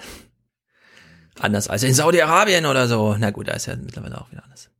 Brexit. Ich wollte ja den Remaniacs Podcast hören, habe ich aber noch nicht geschafft. Keine Ahnung warum. Wahrscheinlich, weil heute. Montag ist und ich den erst heute Abend höre. Gut, also. Brexit wird so langsam zum Thema, dass wir uns auch enger anschauen. Wir haben natürlich Journalistenkollegen und so weiter, aber falls ihr eine tolle Brexit-Story habt oder Einblick oder wie auch immer, irgendwas, sagt uns Bescheid. Wir nehmen euch gerne mal eine Viertelstunde, 20 Minuten mit in den Podcast, weil das ist langsam, braucht man andere Erzählebenen als so dieses, wie es halt so heute schon all Tagesthemen-Style ist. Wir hören hier nochmal drei kleine Clips. Äh, Der Brexit-Minister ist im O-Ton zu hören und das Ganze muss gegen die Realität gespielt werden. Wir haben alles im Griff. Unsere Lebensmittelversorgung ist gesichert. Einige der Angstmachergeschichten im Umlauf sind einfach nicht glaubwürdig. Einige. Leider glaubt eine vor Wochen durchgesteckte Studie aus seinem Ministerium was anderes. Bei No Deal werden Sprit, Nahrungsmittel, Medikamente nach Tagen knapp. Weil No Deal schlimm ist, unterstützen beim montäglichen Treffen alle Minister den Brexit-Plan von Regierungschefin May, den die EU vergangene Woche zerpflückt, Ratspräsident Tusk gar verspottet hat. Sorry, kein Rosinenpicken für die Briten. Ja, also das war dieser Tweet nochmal aufgegriffen, den wir ja auch schon genannt haben. Eine Instagram-Story. Äh, Instagram, Hallo. Instagram, genau so rum was. Nee, war keine Story, war, war, war ein auf Dauer gestelltes Foto. Kann man auch jetzt noch Ah. nachgucken, muss man nicht, Ah, okay. muss man nicht Donald folgen. Äh, wenn der, also das finde ich, muss man sich mal vorstellen, ja, der Brexit-Minister sagt so, ja, ja, es wird hier weder zu Hunger noch zu Medikamentenengpässen kommen irgendwie und dann spiegeln die das und sagen, ja, aber die Studie sagt wahrscheinlich doch und es ist seine eigene. Ich finde schon allein der erste Teil, dass überhaupt der Brexit-Minister das zum Thema macht, um nochmal darzustellen, dazu wird es nicht kommen. Ja? Also, dass es überhaupt so weit gekommen ist. Dass es dann noch eine Studie gibt, in der jetzt schon drin steht, er wird aber trotzdem so kommen. Das ist ja noch äh, sozusagen nur der Gipfel davon, ja. Aber dass überhaupt der Brexit-Minister das zum, also selber, dass, dass die Regierung das selber so zum Thema machen muss. Das zeigt schon, in welche Richtung das geht. Kleiner Bericht vom Parteitag. Hier gibt's auch wieder Dings gegen jemanden. In dem Falle die Partei, die nämlich äh, die äh, neue neue Abstimmung haben will und dann wird nochmal die Parteispitze da kontrastiert reingebracht. Ein ganz normaler Montag auch in Liverpool, der Stadt der Beatles. Hier quält sich die Opposition auf ihrem Parteitag mit dem Brexit. Die Austrittsgegner machen mobil, wollen die Führung zwingen. Ein zweites Referendum soll offizielle Politik werden. Wenn es keine Neuwahlen gibt, dann brauchen wir ein neues Referendum mit der Möglichkeit, in der EU zu bleiben. Sehr viele in diesem Land begreifen sich als Europäer und wollen ihren Kindern eine Zukunft in der EU ermöglichen. 86 Prozent der Labour-Mitglieder denken, so heißt es heute, trotzdem eiert die Parteiführung herum. Für den Vorsitzenden Jeremy Corbyn gilt die EU als Hort neoliberalen Gedankenguts und anders als die Mitglieder wollen viele Stammwähler den Brexit. Ja, also alle stecken in ihrem Dilemma. Corbyn will ein besseres Europa und lehnt deswegen dieses ab. Die wollen Revote, wo man nicht genau weiß, wie ist denn das jetzt Nee, niedergeschrieben. aber der, er will ein besseres Europa, lehnt aber jetzt das nicht ab. Er hat doch. Naja, er lehnt es für sich ab. Er will lieber Brexit als jetzt in diesem Europa weitermachen. Was man ja auch verstehen kann, aber äh, dieses diese Revote-Veranstaltung äh, da, da stellt sich raus. Ich weiß nicht, ob du den Text auch gesehen hast. Jemand hat, äh, also es flog durch ganz Twitter irgendwie. Lord Kerr, ein Lord. Brite, Lord Kerr, Kerr, keine Ahnung, K-E-R-R, Autor von Artikel 50, hat sich geäußert und hat gesagt, ja, den kann man auch während des Prozesses einfach wieder zurückdrehen. Sag ich doch. Sagt er, steht aber leider im Gesetz so nicht drin. Jetzt ist die Frage, zählt, zählt der Autor, der verbeamtet irgendwo nochmal gefragt wurde, was haben sie sich vor 20 Jahren gedacht? Bestimmt, bestimmt. Also könnte was zählen, keine Ahnung, wie die Diskussion, also wie die Debatte da weitergeht, ja. So, also er meinte so, ja, ja, also den, den kann man einfach abbrechen, den Prozess. Und dann heißt es halt, nee, wir bleiben doch und so. Hm, na gut. In diesem Text, das fand ich hochinteressant, warum überhaupt Artikel 50? Ja? Also der Artikel 50 zeigt ja schon mal, eigentlich ist das jetzt nicht so vorgesehen, aus der EU auszutreten. Stellt sich raus, der Typ hat damals, als er Artikel 50 geschrieben hat, Jörg Haider im Kopf gehabt. Was wäre, wenn Jörg Haider ah. Österreich wie Hitler übernimmt und sagt, die EU ist so scheiße, ich will die verlassen? Für ihn hat man diesen Ausweg gebaut. Also Jörg Haider im Kopf. Und das ist ja nun überhaupt nicht Sachlage in Großbritannien. Das ist ja gerade eine rechtsabgedrehte Regierung irgendwie und so. Deswegen passt diese ganze initiale Idee, in Artikel 50 zu schreiben und ihn so zu formulieren, dazu wie er jetzt angewendet wurde, das passt überhaupt gar nicht zusammen. Also die Intention des Gesetzes wurde völlig missbraucht oder sowas, ja. Ja, aber es passiert ja öfter mal. Ja, also ich meine, Nigel Farage stand nicht davor, Großbritannien zu übernehmen und da irgendwie als Diktator und so und hat es aber durch diese Schluderigkeit äh, von den Tories, ja, die halt einfach das Ding in die Welt gesetzt haben, ja, wurde das jetzt gehijackt. Also da. Das war doch damals, da, da, da müssen wir nochmal dran erinnern, das war ja eines der Wahlversprechen von David Cameron, um ja. wiedergewählt zu werden. Okay, wir machen ein Referendum. Genau, und dann hat er es tatsächlich gemacht. Also in dem Sinne, falls ihr irgendwann mal Gesetze mitschreibt, Vorsicht ist geboten. Es gibt echte Probleme und die darf man aber dann nicht überhöhen und was weiß ich. Also es ist, es ist jedenfalls, fand ich sehr augenöffnend, diesen Text. Ich, wenn ich ihn nochmal finde, verlinke ich ihn auch. Guckt mal an, ob er verlinkt ist oder nicht. Gut, äh, dritter Clip aus dem Reigen. Äh, jetzt ausnahmsweise wird äh, mal ein Politikwissenschaftler gespielt, der, glaube ich, tatsächlich eine Haltung zusammenfasst, wie ich sagen würde, ja, so kann man es machen. Er nimmt Bezug auf den Weg, den Labour da, den wir schlavieren uns mal irgendwie durch. Bei den Neuwahlen letztes Jahr hat sich diese schwammige Haltung zum Brexit ausgezahlt. Labour hat dazu gewonnen. Wenn sie so weitermachen, können sie bei einer erneuten Wahl gewinnen, Corbyn Premierminister werden. Das ist ihr Ziel, nicht den Brexit zu stoppen. Ja. Aber da, aber da sind wir wieder 30, 40 Prozent der Labour-Wähler sind auch äh, Brexit-Leute, Brexiteers. Ja. Und die wollen sie halt nicht verlieren. Genau der Wähler. Das ist Parteipolitik, genau. Genau, der Wähler. Der Mitglieder, die sind aber wirklich mehrheitlich jetzt für Remain. Und das ist halt so eine Gemengelage, die kann man als Opposition natürlich durch, ja, wir sagen auf der Bühne das, dann sagen wir auf der Bühne das und dann haben wir hier die Wähler besänftigt und da unsere Mitglieder. Irgendwie kann man sich da durchschlawinern, aber irgendwann ist man, wenn der, wenn der Plan aufgeht, irgendwann ist man dann in der Verantwortung, eine Entscheidung für beide zu treffen und da muss man überlegen, wie kann man mit der Enttäuschung, die auf jeden Fall einsetzt, dann im Vorfeld schon irgendwie was machen. Und da sehe ich zu wenig bei Labour, ehrlich gesagt. Das scheint doch sehr Corbyn, alles auf so einem. Corbyn hat letzte Woche gesagt, was passiert, wenn er jetzt durch eine Neuwahl, die in den nächsten Wochen ihm mhm. anberäumt werden würde, Anfang des Jahres äh, an die Macht käme, dann hat er gesagt, dann würde er mit Europa erstmal um eine Verlängerung der. Das steht auch drin äh, im Artikel, genau, das geht. Ja, genau. Aber die ist ja, nicht. Aber da frage ich mich, die ist aber da frage ich mich, warum, warum macht Theresa May das nicht? Warum weil sie sich das noch offen halten will. Glaube ich. Ja, oder weil sie in der, oder weil sie innerparteilich genau den gegenteiligen Druck hat. Nee, jetzt hier so schnell wie möglich. Jetzt keine äh, Ver äh, Verlängerungspartie, auch. keine Hängepartie. Ja. Also, das ist halt blöd. Sie kann nur verlängern, solange die zwei Jahre noch nicht abgelaufen sind. Solange die zwei Jahre aber noch nicht abgelaufen sind, kriegt man noch nicht mit, was es wirklich bedeutet. Im Sinne von keine Landerlaubnis von englischen Flugzeugen in Europa, keine Medizinlieferung und der ganze Kram. Also es überschneidet sich da nicht. Und dann muss ich halt irgendwie taktisch. Jetzt wäre halt zu früh für die Verlängerung. Es ist ja nicht mal in der Diskussion. Naja, andere Länder, für die Artikel 50 eher gedacht war. Polen. In Polen ist doch einiges in Bewegung und es klingt auch ein bisschen gruselig, ehrlich gesagt. Polens Präsident dürfte klar gewesen sein, dass die EU-Kommission klagen würde, und so hat er Ende letzter Woche noch schnell Fakten geschaffen. Ja, wir hören jetzt gleich O-Töne. Die EU hat jetzt so ein Rechtsstaatsverfahren, das lange angekündigt war, gegen Polen gestartet hinsichtlich dieses Justizumbaus und so weiter. Und jetzt wurde hier gerade gezeigt, Zeremonie. Der Regierungschef ernennt noch schnell die Richter, bevor die EU da irgendwie, ja, also er macht noch schnell Tatsachen. Die alten sind jetzt schon äh, in die Rente geschickt und so weiter. Die neuen werden jetzt mit Handschlag begrüßt. Damit ist so, sind sozusagen laufende Betriebe. Und wenn die EU da jetzt dagegen klagt, ja, muss sie gegen den laufenden Betrieb klagen, ist natürlich schwer. Wir hören jetzt mal diese O-Töne ja, aus Regierungschefposten und Parteichefposten. Das ist wirklich gruselig. Andrzej Duda ernennt. Hm? Haben die da keine HD-Kameras? Also das sind ja alles. So nee, das ist ja immer so, wenn die nach Polen gucken. Die zeigen uns immer so SD-Bilder irgendwie, um, zu, um uns auch zu zeigen, es ist der Ostblock oder sowas. Keine Ahnung. Ich bin mir ziemlich sicher, dass sie da auch GoPros haben, damit hätte man schon bessere Bilder hingekriegt.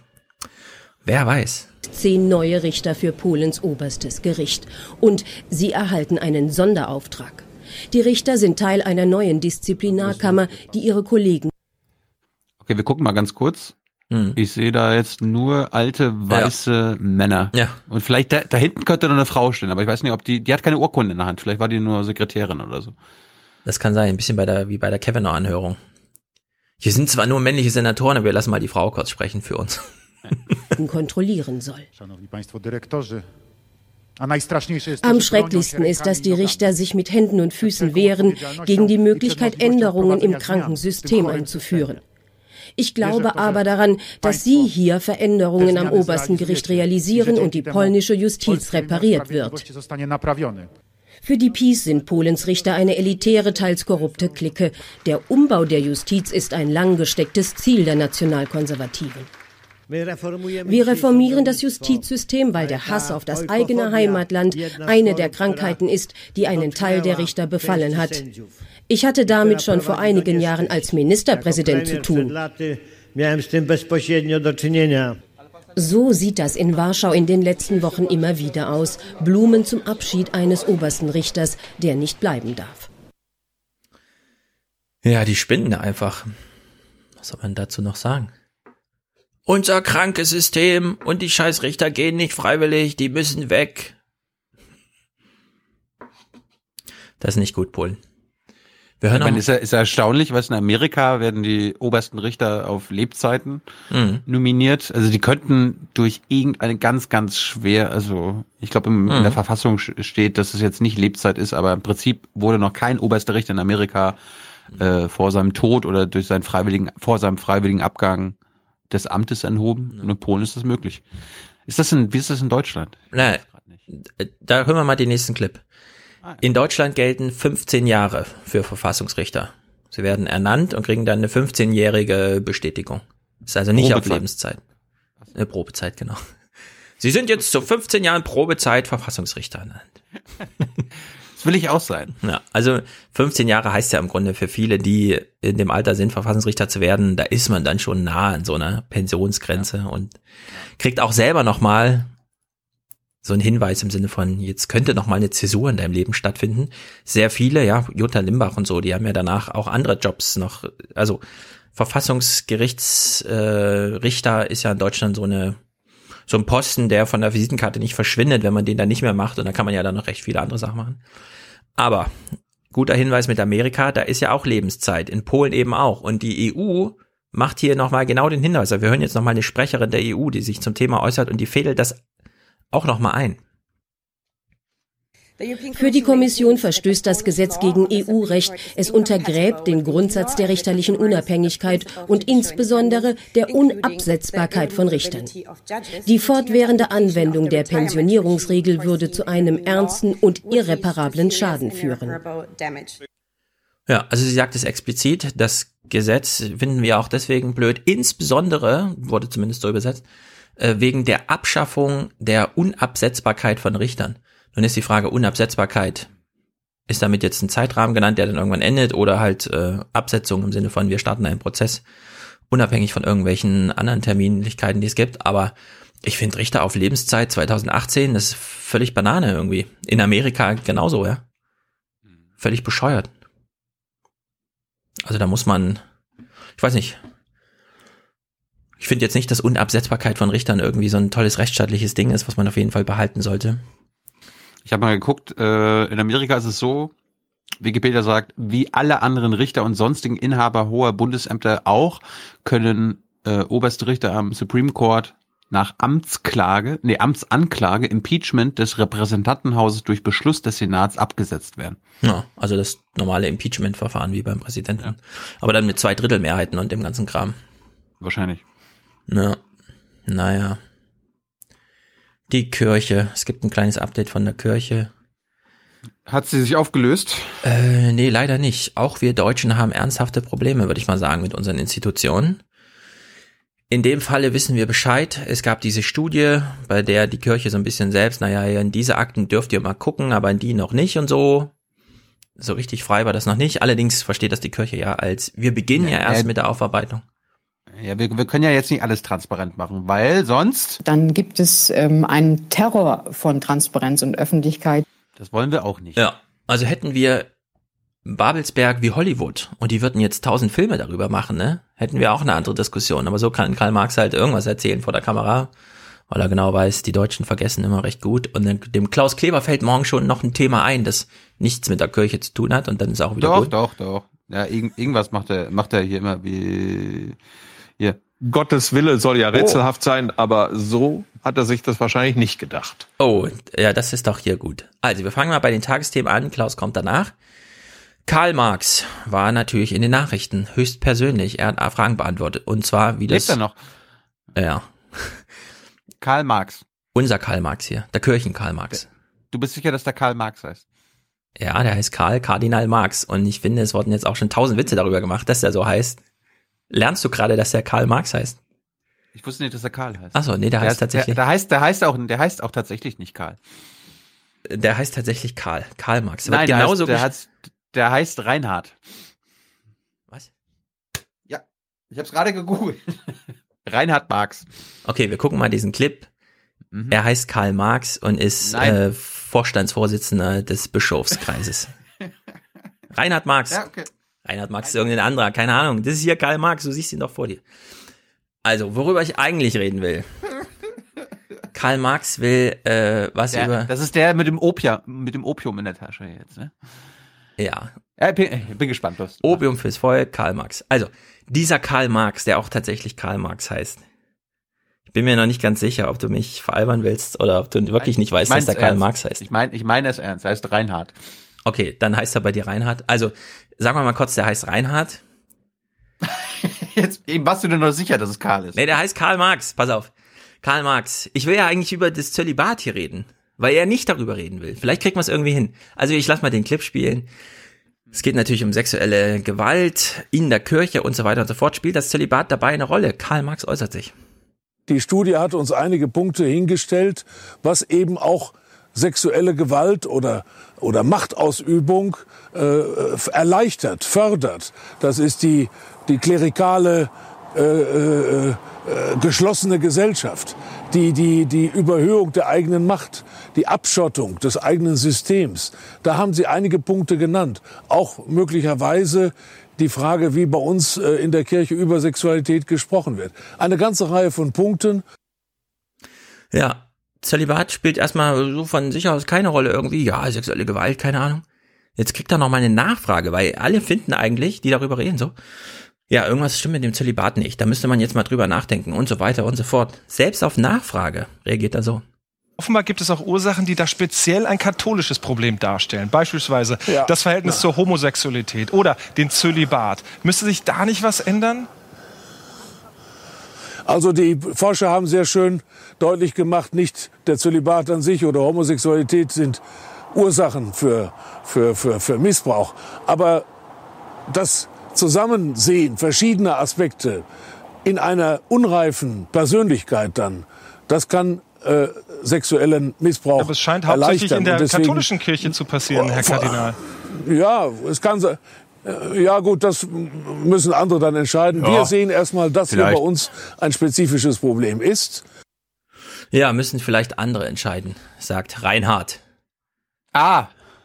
Karl Kardinal Marx klingt so viel besser.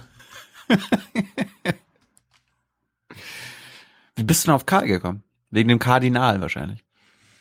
Nee, weil ich immer noch äh, Dietmar Barths Buch lese. Dietmar Dart, das habe ich schon Dietmar Barth gesagt. Also Dietmar Darts Buch. Ja, also im, in den Tagesthemen hat man sich schwer getan, damit ihn aus ihm rauszukitzeln. Äh, aber lieber Kardinal, hören Sie mal, mh, mm, Zölibat,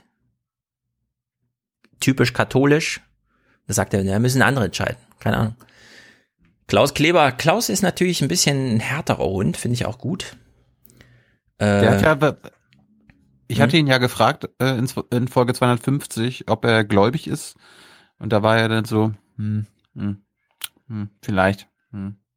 Aber er ist doch Kirchenmitglied, glaube ich, meinte er, ne? Boah, davon gehe ich mal aus, wenn er in Mainz lebt und arbeitet und überhaupt. Und, und noch nah am Wasser gebaut ist. Ja, aber wenn, aber dann, dann würde er zehn Prozent seiner 600.000 Euro abgeben. Nee, neun Prozent von der Lohnsteuer, die darauf fällig ist. Ach so. Kirchensteuer ist nicht zehn Prozent.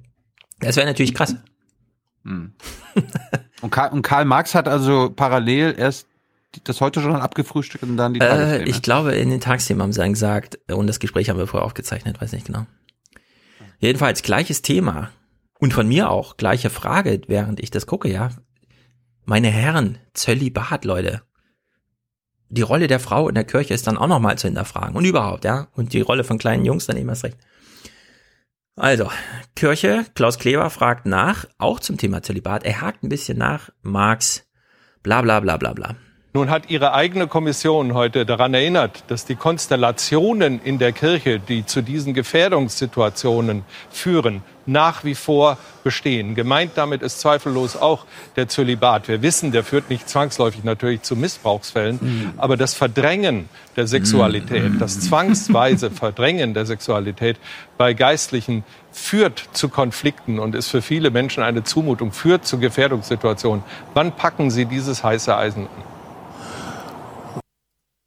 Das heißt aber auch, dass äh, Karl Marx, den wir jetzt gerade sehen, noch nie Sex hatte.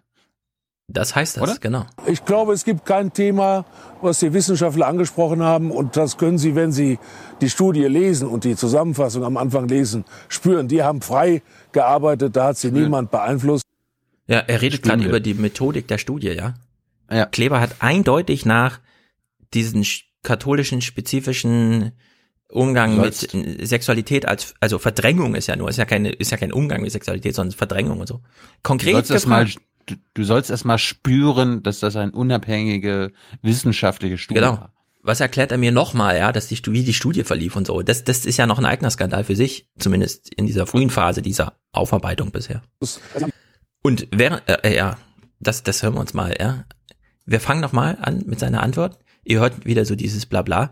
Dann habe ich mal ein bisschen beschleunigt, um dann mal, ja, wie Klaus Klebert auch nochmal versuchte, wie vorher schon, äh, Ingo Zamparuni da, aber da ist nichts zu machen bei ihm. Und danach wird Karl Marx sogar richtig frech und das hören wir uns dann mal im Detail an.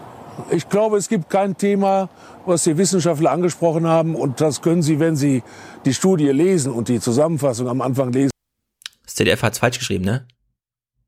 Karl, äh, Kardinal Karl Marx eigentlich heißt Karl Kardinal Marx. Kardinal steht eigentlich Nee, nee, es heißt Reinhard Kardinal Marx und Ach, du mit deinem Reinhard.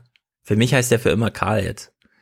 Gut, also wir hören mal seine Antwort und danach, danach wurde er richtig frech. Und zwar, es gibt eh schon allgemeine Regeln, aber hier verletzt er sie im Besonderen. Vielleicht erkennt jemand. Spüren, die haben frei gearbeitet, da hat sie niemand beeinflusst.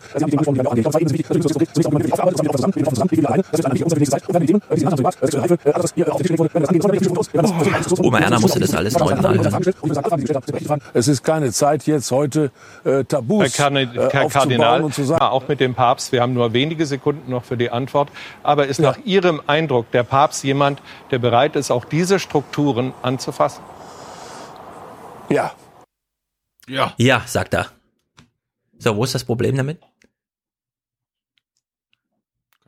Man spricht natürlich nicht im Namen eines anderen Staatsgast vor einer Fernsehkamera, sondern entweder Klaus Kleber hat einen Termin mit dem Papst oder nicht. Kann man aber nicht fragen, äh, antworten Sie mal bitte schnell im Namen des Papstes. Und da gibt's sogar zwei Regeln. Erstens bei Staatschefs nicht. Der Papst ist natürlich ein Staatschef vom Vatikanstaat und man macht es erst recht beim Papst nicht, im Namen des Papsten irgendwie hier zu sprechen. Nicht mal als Kardinal finde ich ein bisschen erstaunlich, dass, dass Reinhard Marx, wie du ja sagst, hier tatsächlich meint, er könne einfach mal so ein Jahr reinflechten, ne? In so eine. Also ich finde das alles äh, höchst fragwürdig. Ich habe ja gelernt, dass das Zölibat jetzt jetzt nicht seit Ewigkeiten besteht in der Kirche, steht auch nichts so in der Bibel oder so weiter, genauso wenig wie über den Papst. Äh, das hat im 11. Jahrhundert einen Eingang in die, in die Kirche gefunden, also im Westen. Und ja, so. und weißt du warum? Na? Damit die Kirchenleute keine Vetternwirtschaft machen, hat man ihnen verboten, Kinder zu haben. Stimmt. Damit sich das nicht so vererbt, sondern schön in, Gottes Hand bleibt. Ja. Ja, und ehrlich gesagt, die Gründe sind überhaupt nicht mehr gegeben heute, ja. Auch wenn immer noch mit der Umgang mit Geld ein bisschen unklar ist in der katholischen Kirche, sieht man ja hier Limburg und so. Ja, aber so, aber so musst du dann eigentlich Klaus Kleber und Ingo Zamperoni fragen. Also was ist eigentlich heutzutage noch die Begründung für das Zölibat? Ja, nur noch rein traditionell. Das ist, erinnert mich so ein bisschen genau. ans saudi-arabische Königreich. Richtig. Da haben wir das ja auch. Und Tradition ist nie ein Argument. Äh, häufig schon, aber in dem Falle wirklich nicht, weil man hier einfach sieht, wie viel Effekte das so hat. Also Weihnachten, finde ich, kann man auch aus Tradition feiern, da braucht man jetzt keinen Jesus für oder so da kommt es so drauf an, dass es Geschenke gibt für alle Beteiligten und sich die Kinder freuen. Warum ist dann total Schnuppe. Die UN, ganz minimaler Clip, nur um eins festzuhalten. In New York war wunderschönes Wetter, also lässt sich Heiko draußen, Heiko natürlich draußen interviewen. Wir hören noch mal kurz rein in dieses, äh, im Grunde das ganze Gehaltevolle von diesem Gespräch maß bei seiner ersten UN-Vollversammlung und so weiter in 25 Sekunden. Und in New York begrüße ich den deutschen Außenminister. Guten Abend, Heiko Maas. Guten Abend, Herr Zabaroni. Guten Abend. Dass Präsident Trump kein Freund des Multilateralismus und der internationalen Bündnisse ah. ist, das ist diese Woche noch mal mehr als deutlich geworden. Mhm. Untergräbt dessen aggressiver Nationalismus nicht vollkommen die Idee der Vereinten Nationen? Ja, im Ergebnis schon. Ja, okay, alles klar. Im Ergebnis schon. Trump gewinnt. Jemen. Ja, aber ich meine, das muss man auch mal herausstellen. Das mhm. ist ja das neue Meme der Bundesregierung. Multilateralismus, Multilateralität ist super, brauchen wir. Mhm. Was meinen die denn damit?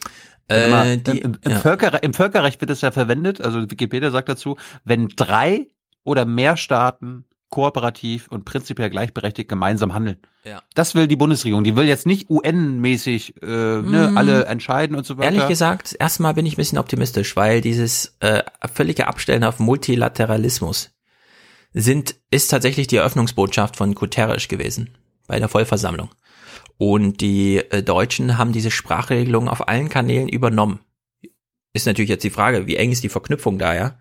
Aber dadurch, dass sie es im Ungefähren halten, würde ich schon sagen, äh, für die Bundesregierung gilt jetzt die Multilateralismus-Argumentation von der UN an diesem Punkt. Das, da müsste ich doch mal nachfragen. Ja, frag da mal nach, weil das weil also ich, ich, ich, ich verstehe darunter, dass sie halt lau lauter Bündnisse schmieden wollen. Ich bin ja mit ihm auch in, in Japan gewesen und mhm. so weiter. Ja, da müssen wir, da müssen wir auch multilateral zusammenarbeiten.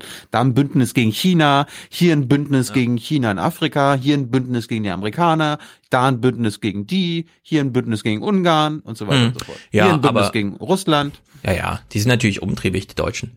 Aber äh, ich würde schon sagen, wenn, wenn Heiko... Verantwortungsbewusst heißt äh, das. Verantwortungsbewusst. Wenn Heiko Maas hier vor der UN steht und Multilateralismus sagen, meint er das schon so, wie das gestern dann in dem Falle der Guterres auf der Bühne zur Öffnung sagte und dann auch ähm, Macron seinen Wutausbruch hatte und dann Maas hier im Fernsehen sich noch so äußert. Wird, also, keine Ahnung, ich würde es erstmal wohlwollend alles in die UN-Soße schmeißen jetzt. Weiß ich aber nicht. Kann natürlich sein, dass es wieder so ein hintenrum gedrehtes. Ich bin ja, ich bin ja ehrlich gesagt enttäuscht, weil die Bundesregierung hat es jetzt geschafft in den UN-Sicherheitsrat ab nächstem Jahr wieder für zwei mhm. Jahre. Aber was sie eigentlich machen wollten, ist, sind ja, ist ja der UN-Sicherheitsrat sollte reformiert werden. Da hörst du gar nichts mehr von Deutschland. Ja, schaffen die auch nicht. Das, ja, aber das ist das, das ist das Entscheidende. Das müssen die BRICS-Länder und Deutschland schaffen. Dass entweder der, der die Veto-Macht der, des Sicherheitsrats abgeschafft wird oder das auf neuen Füßen gestellt wird. Weil sonst, äh, wir, wir leben immer noch in einer Welt, also geopolitisch, äh, hm. äh, wie nach dem Zweiten Weltkrieg. Das stimmt.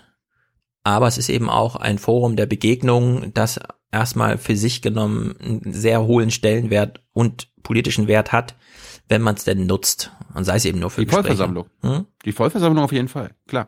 Ja, auch so als Ort dort, finde ich irgendwie. Und Vollversammlung, klar, einmal im Jahr, aber das reicht ja irgendwie fast auch.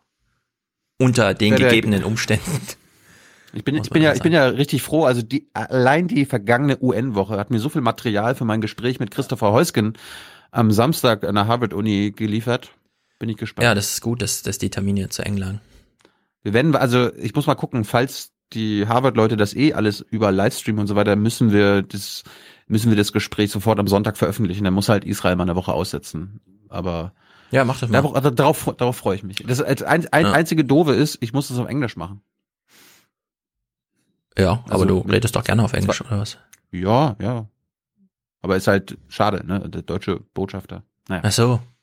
Ja gut, aber wenn zwei Deutsche auf Englisch reden, auf einer Bühne vor Publikum, sich ein bisschen disziplinieren und langsam reden und so, ist ja das junge Naivpublikum schon Ich, gestellt. ho- ich hoffe ja, äh, vielleicht hat, vielleicht hat er ja noch Lust danach noch eine halbe Stunde Ja, das kann natürlich sein. zu machen. Aber Nagel ihn mal fest. Tyler muss parat stehen die ganze Zeit, Kamera halten, laufen. Es muss schon laufen. Nee, Hans, Hans, Hans wird unser, Hans, unser Gästeredakteur sein. Richtig. Dafür, dafür nehmen wir die Jessen, die Jessen Show ja mit. Ja. Wenn, die wenn der Hans ruft, muss er immer so, Hans AD aktuell Jessen bitte. Damit alle, im, damit alle Bescheid wissen, worum es geht. Ich, ich, ich, ich laufe dann an der Harvard-Universität immer vor, äh, lang und sage, haben Sie Hm. die Show gesehen? Wo ist die Show? Ja. Wo ist die Show? so, jetzt kommen wir mal zu einem gruseligen Thema. Hat auch mit Krieg und Frieden zu tun. Jemen. Es ist wirklich ein bisschen, wie soll man sagen? Wir haben es jetzt mit dem, Ist da noch Krieg? Ist da noch Krieg? ja, wir haben es jetzt mit einem sehr düsteren Thema zu tun, nämlich wie Ingo Zamperoni gleich sagt, der schlimmsten Menschenrechtslage seit ewig und so, was mal wieder die UN feststellt und so weiter und so fort. Wir hören mal, wie Ich möchte- Ingo, mhm. Ich mö- möchte auch betonen, wir haben jetzt Oktober. Äh, Peter Altmaier hat hier auch in diesem Aufwachen-Podcast vor ein paar Wochen versprochen, dass Ah ja. bis zum Ende des dritten Quartals die Liste der unmittelbar Beteiligten am Jemenkrieg von der Bundesregierung vorgelegt werden würde. Glaubst du, dass es jetzt schon vorliegt? es muss jetzt langsam vorliegen. Glaubst du, dass es vorliegt? Ich äh, nehme an, es liegt nicht vor, da er Tagesthemen Mhm. geguckt hat und sich darauf verlassen hat, die hauen uns nicht in die Pfanne. Und dann hat er wieder ein Häkchen gemacht letzte Woche. Und wir gucken uns das mal kurz an. Ingo moderiert mal und wir achten mal, wir wissen jetzt, worum es geht, Jemen.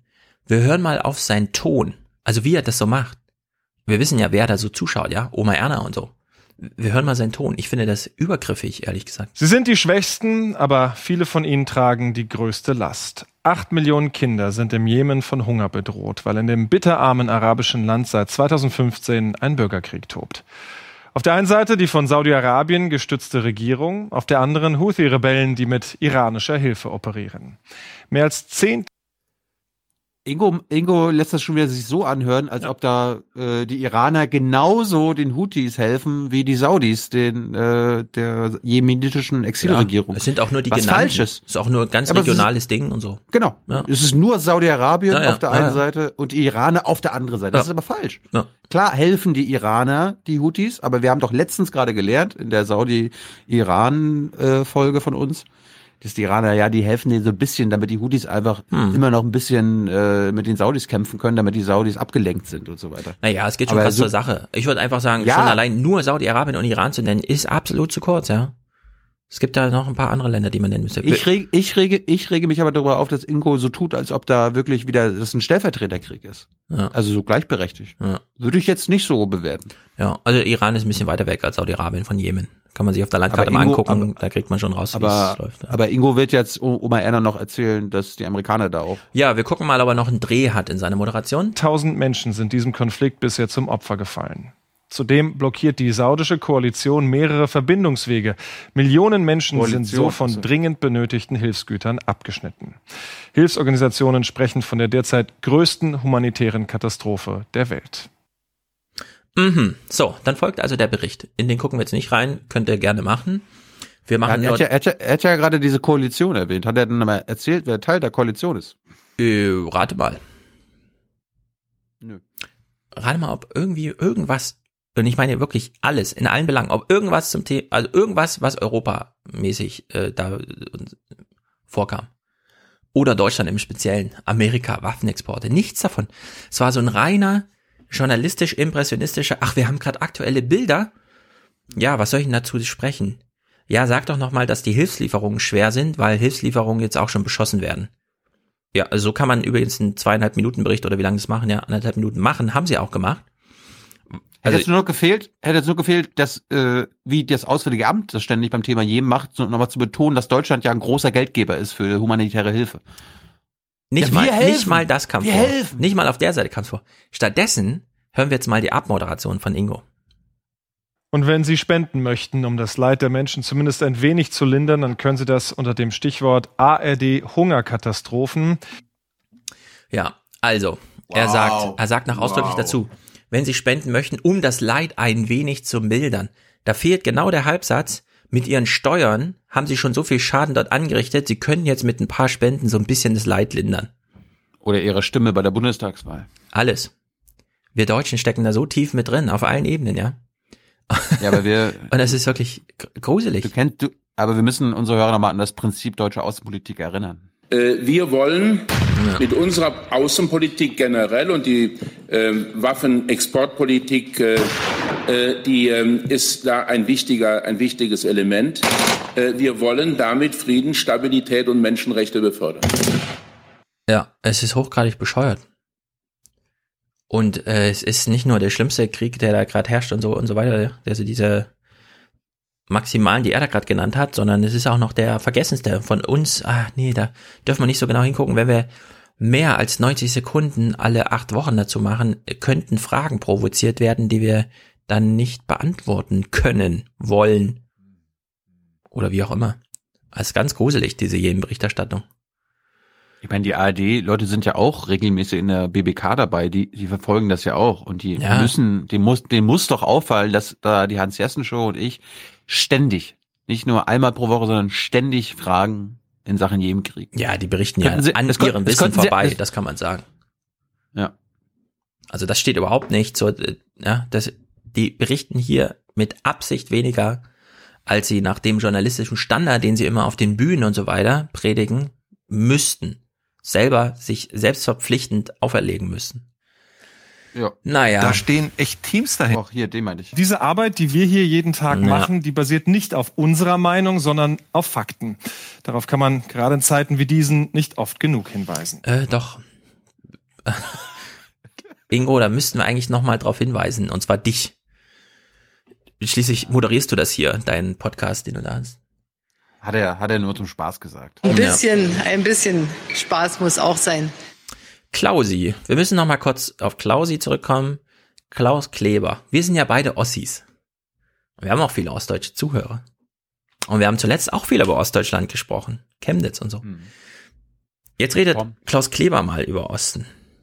Und ehrlich gesagt, ich weiß auch nicht weiter. Guten Abend. 2018, fast 30 Jahre ist Deutschland wieder eins, aber nicht einheitlich. Noch immer schaut West auf Ost und Ost auf West mit dem Gefühl, dass man einander nicht wirklich versteht. Und noch immer kann man denken, dass die im Osten den Westen nicht für großzügig genug und der Westen den Osten nicht für dankbar genug hält. Und weil es peinlich ist, sich so kleinliche Dinge um die Ohren zu hauen, wird lieber über Große gesprochen, über Generationenbrüche und verschiedene Sozialisationen.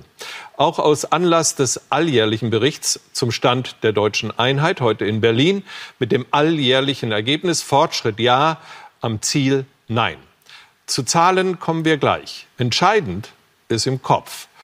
Ja, sorry Klaus, dass wir dich so langweilen mit unseren ostdeutschen Problemen. Es ist immer die immer gleiche Mühle von und so. Sorry, ja. Also man sitzt so richtig als Ossi da und denkt, komm mal runter, Klaus, wir wollten dich nicht belästigen. Ja. Ach so, entscheidend ist im Kopf. Ich dachte, wir haben ja so materielle Probleme und so. Nee, entscheidend ist im Kopf, sagt der Klaus. Im Herzen. Ja. Im Herzen. Gut, dann denken wir halt anders über die Sache. Naja, ich fand, das war ziemlich herablassend, ehrlich gesagt. So im Ton. Ich weiß nicht, ob Wessis das nachvollziehen können. Also wenn die Moderation so anläuft, ja. Die immer gleichen Beschwerden kurz vorm 3. Oktober. Und so. So, jetzt hat er aber Ramelow da, von dem wir wissen, das ist ein harter Hund und der ist ein Wessi. ist ja dann erst in den Osten gegangen und so. Klaus Kleber fragt ihn jetzt mal eine Frage, in dem Tenor, wie er eben schon moderiert hat. Und Ramelow gibt danach mal eine gute Antwort. Biografisch kann kaum jemand besser über die politische Seite dieser Zahlen sprechen als Bodo Ramelow. Er ging schon ganz zu Anfang der Einheit aus dem Westen in den Osten nach Thüringen als Gewerkschafter mit Haut und Haar, trat in die PDS ein, die aus der SED hervorgegangen war, gründete dann die Linke WIG mit und ist heute deren erster und immer noch einziger Regierungschef mit einer linke SPD-Grünen Koalition. Guten Abend, Herr Ministerpräsident. Guten Abend, Herr Kleber. Hängen Ihnen diese Ost-West-Unterschied-Debatten zum Hals raus? So wie So wie mir. mir. ja. das ist wirklich. Klaus muss an dem Ton arbeiten. Das geht so einfach nicht, finde ich. Ramelow jedenfalls antwortet jetzt sowohl auf die Eingangsmoderation als auch auf diese Frage. Das hängt davon ab, wie man sie führt. Wenn man sie herablassend führt oder wenn man sie ausgrenzend führt, hat es gar keinen Sinn. Mhm, Klaus, hast du es verstanden? Das macht gar keinen Sinn. Rede lieber nicht darüber, anstatt so herablassend. Dass dich die wollen immer wir nicht- gleichen Debatten nerven und so. Wollen wir nicht mal einen Aufwachen-Podcast live in Erfurt machen mit Bodo? Ja, wenn er Zeit dazu hat, ich komme gerne nach Erfurt. Nee, jedes Mal, wenn irgendeiner auf Jung und Naiv, also auf Twitter irgendwie Hm. uns anschreibt, ja, mach doch mal mit Ramelow noch mal was und Bodo gleich der Ja. Erste. Ja, ich bin dabei, bin dabei. Ja. Ein Wessi, der in den Osten gegangen ist und dort regiert und zwei Wessis, die in den Osten gingen und hier auf der, sich die, die Sonne auf den Latz scheinen lassen. So, Ich wohne, ich, wohne in Ost, ich wohne in Ostberlin. Ich wohne in Ostberlin, ja. Ja, nehmen wir das Mittelstück, in dem du da uns mal als Ostberlin hin, 2018. Ja. okay, ich wollte ja nicht sagen. Ja. Das Pflasterstein ist noch ziemlich ostdeutsch. Da hast du wohl recht.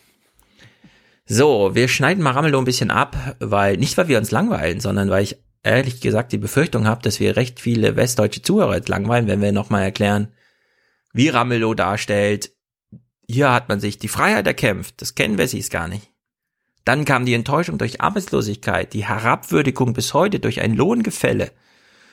Ja, also wir spülen das mal in unserem Kopf ab, weil dann hakt Klaus ein. Das ist schon ein riesen psychologisches Problem, dass Klingt die auch so, Aufbauphase ne? es, es ist so, es wirkt wie so ein therapeutisch-psychologischer Ansatz zur Politik. Wie lange ist der denn noch gerechtfertigt? Ostpolitik für Klaus ist so Äh, therapeutisches Klaus will, Zeug. eigentlich, Klaus will eigentlich endlich wissen, wann er endlich mit dem Finger auf die Ossis zeigen kann, Ja. ohne ein schlechtes Gewissen zu haben. Genau. Wann darf ich denn jetzt auch mal sagen, äh, entscheidend ist im Kopf, ihr braucht doch nur Therapie. Nee, wann, wann, wann kann ich endlich so wie über die Griechen, über die Ossis reden? Oh, das stimmt. Ah, die sind einfach nur faul. Die sind einfach nur faul. Es war im Grunde sein CDU-Mann, der gesagt hat, der Grieche hat genug genervt. Strobel aus Rheinland-Pfalz. Nee, warte mal, der kommt aus Baden-Württemberg. Aber ist kurz davor, ist im Grunde eins. Gut, Ramelow ein bisschen weiter. Äh, es gibt ja die große Legende, typisch Griechen halt, der Ossi ist faul, er hinkt in der Produkti Produktivität hinten näher hinterher, weswegen die Lohnunterschiede auch gerechtfertigt sind. Stellt sich raus, nee, ist einfach nur ein statistisches äh, Fehlerchen, das sich da so eingeschlichen hat in der Abrechnungsmodalität. Da wird ein Befund über Thüringen abgegeben durch den neuen Hauptgeschäftsführer im BDI und er sagt, alles toll in Thüringen. Und ich finde auch, dass unglaublich viel in Thüringen sich sehr, sehr positiv entwickelt hat. Und dann kommt die Bemerkung, Ja, genau. Ich meine, selbst abends äh, geht noch so ein großes äh, Riesenrad, bewegt sich noch im Hintergrund. Hm. Also, da läuft. wollen die mehr. aber die Ja. Produktivität in Thüringen ist viel zu niedrig, ist einfach deutlich tiefer. Und da muss man einfach den Hinweis geben, dass das ein statistischer Effekt ist, den man immer wieder den Ostdeutschen vorhält. In Kölleda werden die Motoren für Daimler-Benz gebaut. Jeder dritte Daimler-Benz auf der Welt kriegt seinen Motor von hervorragenden Arbeitnehmern in einer tollen Arbeitsleistung in Kölleda produziert. Aber das Endergebnis, das volkswirtschaftliche Endergebnis, wird in Stuttgart abgerechnet. Die Steuern werden auch in Stuttgart abgerechnet. Die höchste Quote an Steuern, die dann bei uns entstehen, sind Lohn- und Einkommensteuern. Und das Problem ist, dass wir an vielen Stellen einfach der verlängerte Werkbank westdeutscher Unternehmen und Konzerne sind. Kommen und das Gegenstück, Ja, das wir mal zur Gegenstück erleben Politik, wir gerade mit. Siemens. Das will ich nicht hören, Ramelow. Ja, ja. Schweig, schweig. Mein Mercedes, der Motor ist, kommt nicht aus dem Osten. ja, finde den Klaus nicht so gut, solche Sachen, weil Meinst da du- müsste man sich ja journalistisch mit beschäftigen. Meinst du, dass Klaus auch so ein, so ein, so ein SLK fährt wie Ingo? Das kann sein. Es ist Ich glaub, kein Klaus- SLK, ich- sondern es ist Ich glaube, Klaus hat einen Porsche, einen Mercedes und einen BMW. ein Jaguar, glaube ich. Seit Harald Schmidt Jaguar vor Nee, nee. der Kamera vorfahren. Ja, Nee, Jaguar. Klaus wird deutsch. Klaus wird deutsch. Kann sein. Jaguar ist auch bald deutsch. Ja, ach so, ja, ein kleines Update, ne? Also Ingos Auto scheint irgendwie so ein Mercedes C63, keine Ahnung, was das bedeutet, C-Coupé, irgendwas. Also jedenfalls irgend so ein Coupé, was Listenpreis bei 80.000 beginnt. Ich bin mir aber nicht sicher, ob man das AMG, ist ja nochmal diese Turboschmiede da irgendwie von Mercedes, ob man das aus der Ferne jetzt gesehen hat, dass unter der Haube nochmal was getunt wurde, aber wer weiß. Auf jeden Fall mindestens 50.000 Listenpreis Neukauf. Und wir wissen ja, man versteht das als Investition. Da wird natürlich nicht ein schon bewegtes Auto gekauft. So, also Ramelow weist nochmal drauf hin und das ist ja wirklich ein guter Hinweis eigentlich. Äh, man kann es ja im Großen durchspielen, ja. China gegen äh, Amerika. Was ist, wenn China jetzt sagt, ja, die iPhones könnt ihr gerne bei eurer Firma in Kalifornien verbuchen mit, das ist die teuerste Firma der Welt, eine Billion Dollar, aber die iPhones kommen trotzdem alle von hier und wenn wir einen Ausfuhrzoll von 20 Prozent machen, dann war's das mit eurem eine Billion Apple. Dann ist nämlich das, was alles praktisch entsteht, wird dann in China abgerechnet. Tja, äh, nun gibt's diese Form von Handelsstreit innerdeutsch nicht, zu Recht. Der BDI macht trotzdem dieses schräge Argument und er weist hier drauf hin. Und Klaus will das nicht so gerne hören. Er unterbricht dann lieber. Beantworten Sie meine Frage. Hallo. Ja. Jedenfalls, äh, das, was du eben aufgeworfen hast, ne? Klaus sucht äh, sozusagen den Anhaltspunkt, jetzt mal zu Recht sagen zu dürfen, moralisch überlegen. Der Sachse hat genug genervt. Ich will mir jetzt ein Urteil. Ich will nicht immer nur hören, dass ich nochmal bei Wissenschaftlern nachfragen muss und so. Ramelow gibt jetzt eine perfekte Antwort darauf. Wir können ja immer, also wir, wir können ja weiterhin immer behaupten, in der Politik sind Inhalte total super wichtig. Es geht nur um Inhalte. Wenn du wählst, wählst du zwischen einer, zwischen den Parteien und sagst, inhaltlich ordne ich mich da und dazu und dann mache ich halt das und das, ne? Dem widerspricht jetzt äh, Ramelow mal mit dieser ostdeutschen Erfahrung, was es eigentlich heißt, Protestpartei zu sein. Und es ist im Grunde genau der richtige Hinweis. Leider, das wissen wir auch jetzt schon, er wird bei Klaus Kleber damit nicht verfangen. Bei uns allerdings schon vor Jahren, ja. Da musste nicht erst die AfD gewählt werden, da reichte uns schon Trump, äh, Trumps Wahl, um das zu verstehen, was Ramelow hier Klaus Kleber nochmal verklickern möchte. Die Linke war so lange ein Erfolgsmodell, solange Pfarrer Hinze uns ausgegrenzt hat. Da waren wir kollektiv die mit ausgegrenzten. Und dieselbe Funktion, die weist man jetzt der AfD zu und macht es sich sehr einfach, indem man dann sagt, die Linke scheitert und deswegen ist es der Aufstieg der AfD. Dann hat man in Westdeutschland wieder überhaupt nichts verstanden über das, was hier gerade passiert. Wir leisten eine unglaubliche Produktivitätsleistung für ganz Deutschland. Wir bringen unseren Steueranteil mit ein. Wir entwickeln uns in einer hervorragenden Art und Weise.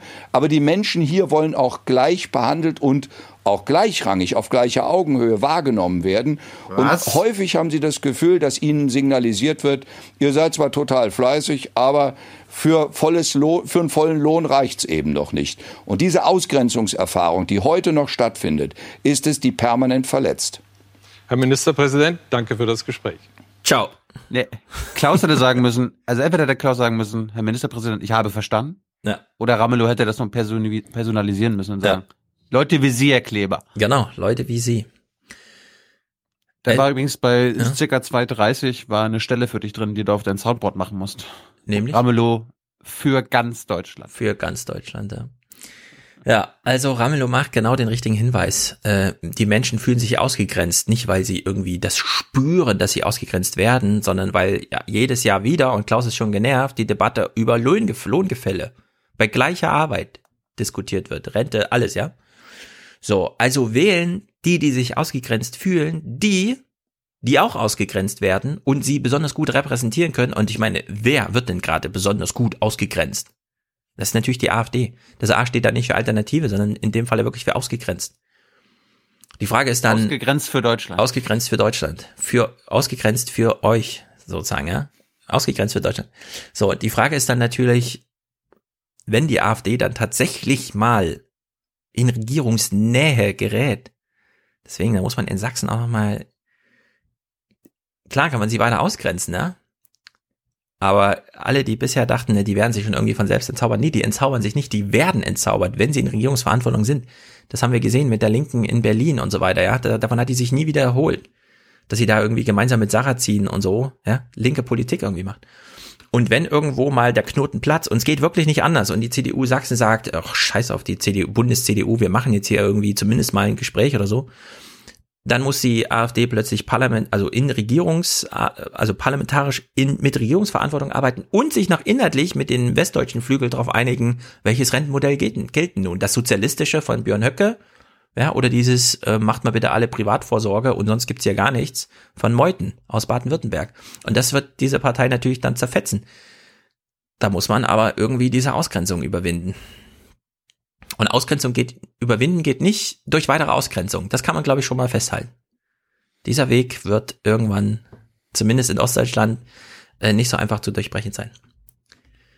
Die Argumente haben alle von Franziska Schreiber gehört, ja, wie sie bei Jenny da saß und meinte, ja, eigentlich wollte ich aus der AfD raus, war auch langweilig, aber jedes Mal, wenn irgendein Journalist kam und meinte, die grenze ich jetzt mal aus, habe ich gedacht, ich bleib hier.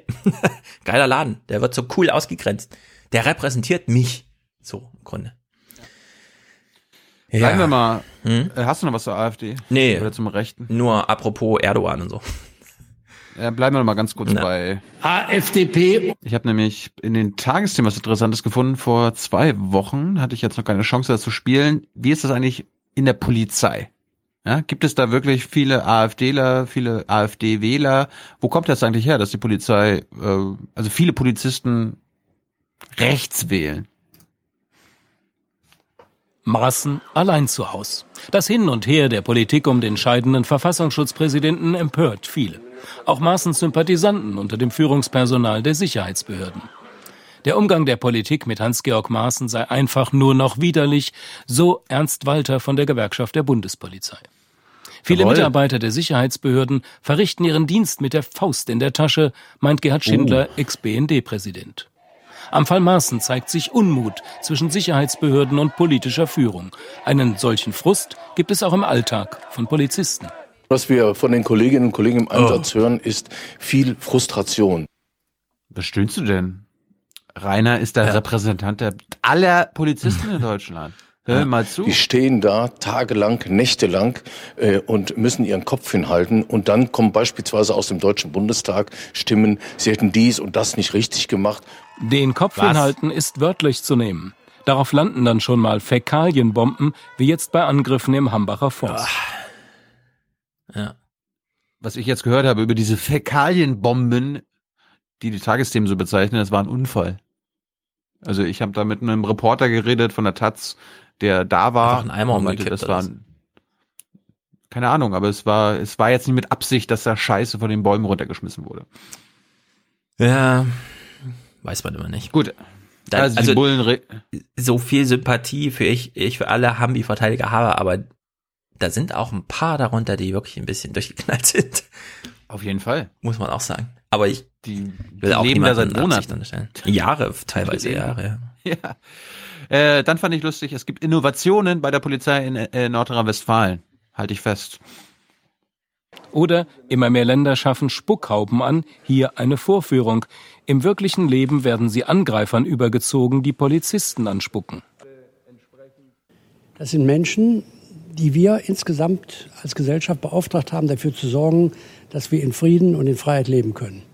Und die, die ihr Leben manchmal sogar einsetzen, werden bespuckt, tätlich angegriffen. Ja, also diese Spuckhaube, wenn du erstmal in Handschellen da bist, äh, ja, also gefesselt und so weiter, das Spucken ist dann deine eigene äh, letzte Möglichkeit sozusagen.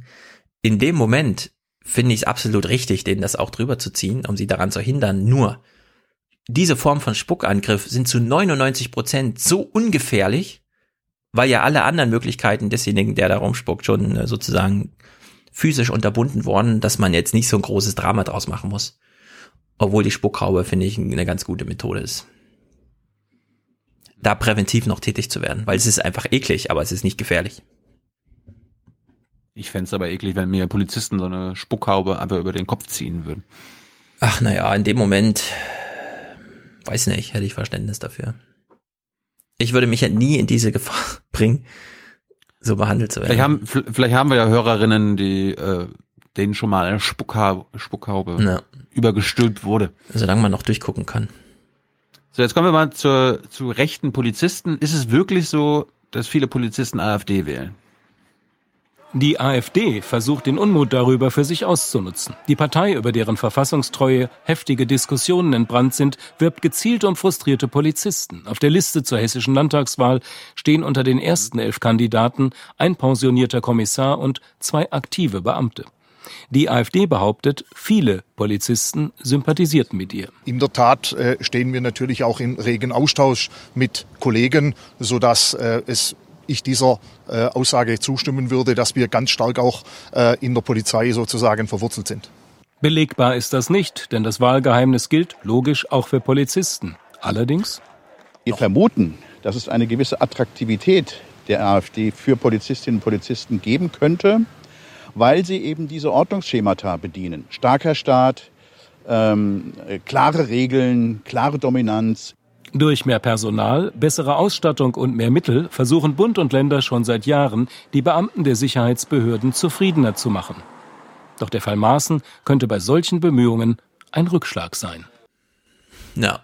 Also es das fand ich am Ende, ja. die Formulierung am Ende fand ich interessant. Also die, die Regierungen, die Politik versucht durch mehr Personal, bessere Ausstattung, mehr Geld, die Sicherheitsbehörden ruhig zu stellen, ja, zufrieden zu machen. Naja, so, so formuliert ist ja Quatsch irgendwie.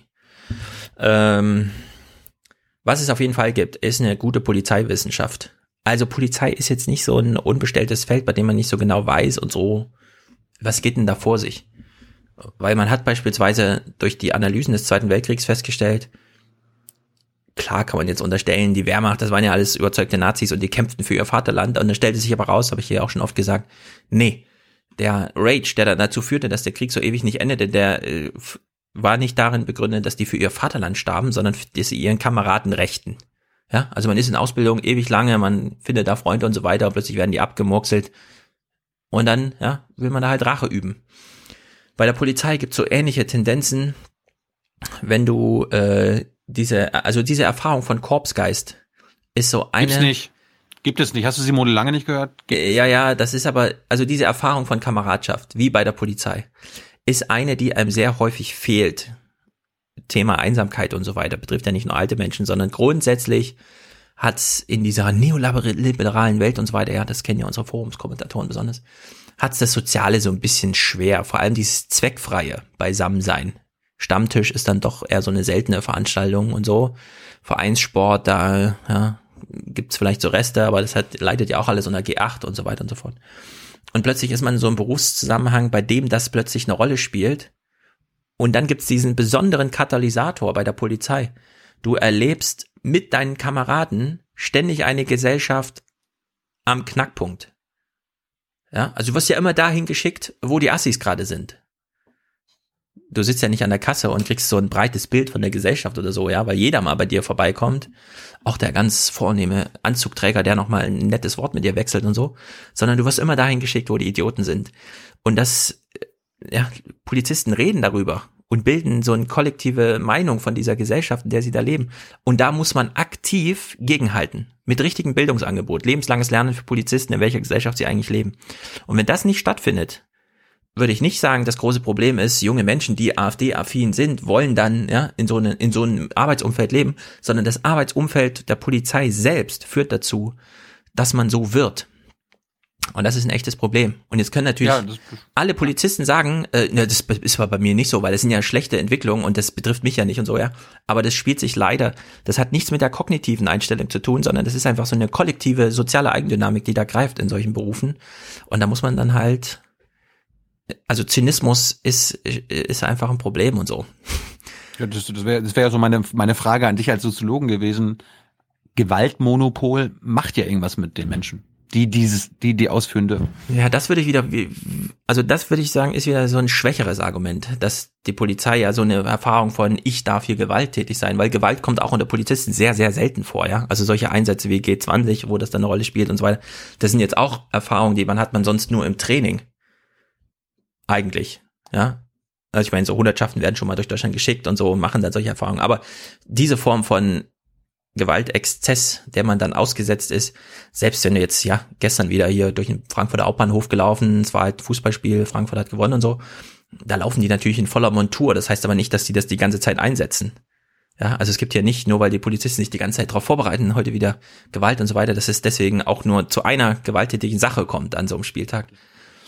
Das, meinte ich ja nicht. Ja, deswegen trotzdem finde ich trotzdem finde ich es äh, schade, schade auch für Deutschland, dass äh, unsere Polizisten immer militaristischer, also paramilitärischer werden. Ja, ne, das Also große, auch die Ausrüstung. das große, große Problem, das ist hier wieder anders, ne? Die Polizisten, die wir gerade auf dem Standbild sehen, die haben Nummern auf dem Rücken.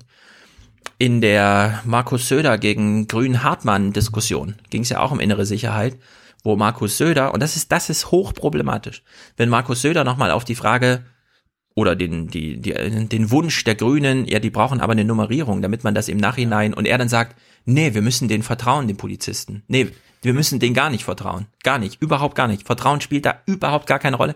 Da kann er seine Dankbarkeit in welchen Zügen auch immer zeigen. In dem Moment, wo Gefahr droht, dass man hier mit Polizisten... Kontrolle, Kon Hallo, Kontrolle ist gut, Vertrauen ist besser. Genau. Ja, also in dem Moment, wo äh, Gewalt möglicherweise, sei es nur als ja, Möglichkeit, als Potentialität im Raum steht, darf nur noch das Rechtsstaatliche gelten. Und da muss jeder Vermummungsverbote auf beiden Seiten müssen da gelten. Da muss Oh. absolute Gleichheit herrschen. Da sind wir uns einig.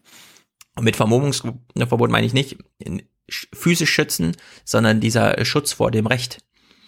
Ja, also dass man sein Gesicht nicht zeigt und der Polizist seine Dienstnummer nicht zeigt. Das darf, das muss genau umgedreht sein. Alle müssen ihr Gesicht zeigen und sei es mit der Unterstützung einer Nummer in dem Fall. Weil die Uniformen halt alle ziemlich gleich aussehen. Gut, eine, eine Sache noch. Äh, es gibt auch positive Entwicklungen in Sachen AfD. Ich weiß nicht, ob du es mitbekommen hast vor einem Jahr. Wir hatten es auf jeden Fall nicht im Podcast, äh, dass sich im Landtag von MV mehrere Abgeordnete abgespalten haben von der AfD-Fraktion. Und diese Fraktion nennt sich jetzt BMV, Bürger für Mecklenburg-Vorpommern, und die feiern jetzt oder haben letzte Woche einjähriges Jubiläum gefeiert, also Geburtstag. Und ich fand das mal ganz interessant. Kurz vor dem Geburtstag ist die Fraktion in neue Räume gezogen. Noch ist nicht alles eingerichtet, sind nicht alle Bilder gehängt. Auch nicht Anton von Werners berühmtes Motiv, die Ausrufung des Königs von Preußen zum Ah. deutschen Kaiser 1871 in Versailles. Jetzt, jetzt hör mal seine Begründung. Die Kopie hat Ralf Borschke selbst gemalt. Oh. Selbst gemalt. Na, das bedeutet äh, für mich erstmal, dass wir eine Geschichte haben, die sich nicht nur auf diese paar ganz schlimmen, katastrophalen Jahre beschränkt. Meint er jetzt irgendwie 61 bis 89 äh, oder 33 bis 45? Ich weiß nicht, wovon die immer reden. Niemand macht das.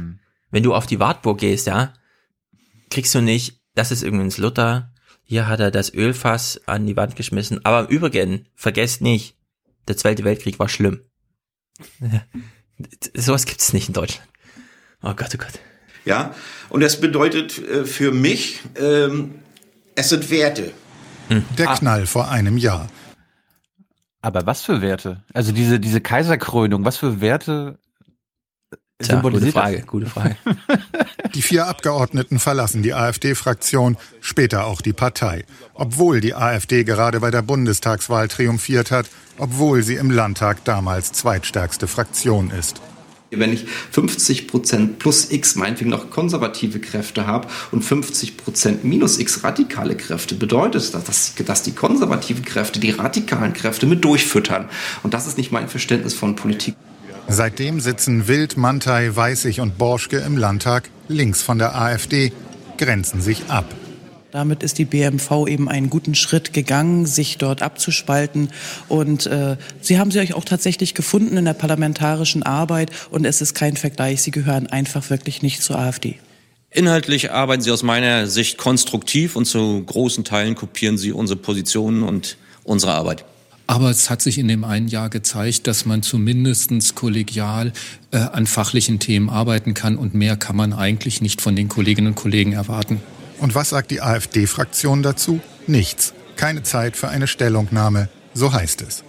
Die Bilanz der BMV in Zahlen. Insgesamt 28 eigene Anträge, sechs eigene Gesetzentwürfe, drei Anträge sogar in die Ausschüsse gebracht. Äh, Wenn Sie sehen, Thema Fischerei ist durch mich erst in den Landtag äh, richtig reingebracht worden. Alle Anträge dazu, Angler, Fischer, sind von mir. Und da würde ich schon mir wünschen, dass das mehr Beachtung findet. Der zentrale Antrieb ist das Soziale. Und äh, deswegen äh, bin ich in die Partei überhaupt in die Politik gegangen, um sozial was zu bewegen. Und das konnte ich nicht mit der AfD. Also äh, und das kann ich jetzt. Wirtschaft, Bildung, Soziales, Agrarthemen, wie beim Vorbild CSU. Gern auch ähnlich hart in der Sache. Man darf ähm, die Regierungspolitik kritisieren, sicherlich, da gilt eben die berühmte Meinungsfreiheit, äh, aber nicht irgendwie schlecht über Menschen reden oder gegen Menschen hetzen. Das ist, denke ich mal, wirklich auszuschließen, nicht nur für die BMV, sondern das sollte für uns alle gelten. Und die Wahlchancen? Noch hat die Partei deutlich weniger als 100 Mitglieder. Da bin ich wahrscheinlich nicht so der, der typische Politiker, der schon seit jungen Jahren äh, Berufspolitiker ist und immer nur ständig überlegt, was muss ich tun, damit ich wiedergewählt werde. Da bin ich völlig entspannt. Die Bürger für Mecklenburg-Vorpommern, sie sind im Parlament angekommen. Im Land sind sie noch auf dem Weg. Hm. Was ist deren Ziel jetzt, von den anderen Parteien dann aufgenommen zu werden? Oder was? Dort CDU-Mitglieder zu werden? Nee, ich schätze mal bei der nächsten Landtagswahl in den Landtag zu kommen. Aber nicht eigenständig, schaffen die ja nie. Offensichtlich nicht. Hm. Aber finde ich eine gute Haltung zu sagen, ja, hier gibt's eine CDU, aber wir bräuchten eigentlich sowas wie eine CSU. ja. ja, aber das ist ja legitim. Ist ja, das ist ja in Ordnung. Ja, aber zersplittert hat alles. So ein bisschen gilt dann doch das Argument zu sagen, auch wenn es anstrengend ist, geh in diese Partei und versuch die umzudrehen. Oder ein bisschen. Auf einer Seite habe ich, auf einer Seite habe ich lieber solche vier Abgeordneten in meinem Landtag als ja, das stimmt natürlich. AfDler. Ja. Apropos AfD. Also doch noch was. Ja, einen kleinen Stunt gibt's dann doch zu vermelden. Ich, ich, ich mache einen kleinen Aufruf.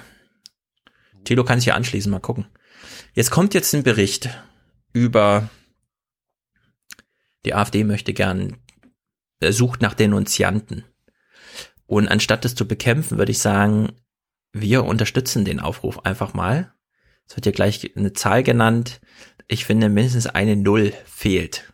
Danach kommt die Erklärung. Sein auch der politischen Bildung, die Schule. Lehrer sind angehalten, über Parteien zu informieren, ohne die Schüler einseitig zu beeinflussen. Das besagt das sogenannte Neutralitätsgebot, an das sich Pädagogen in ganz Deutschland halten müssen.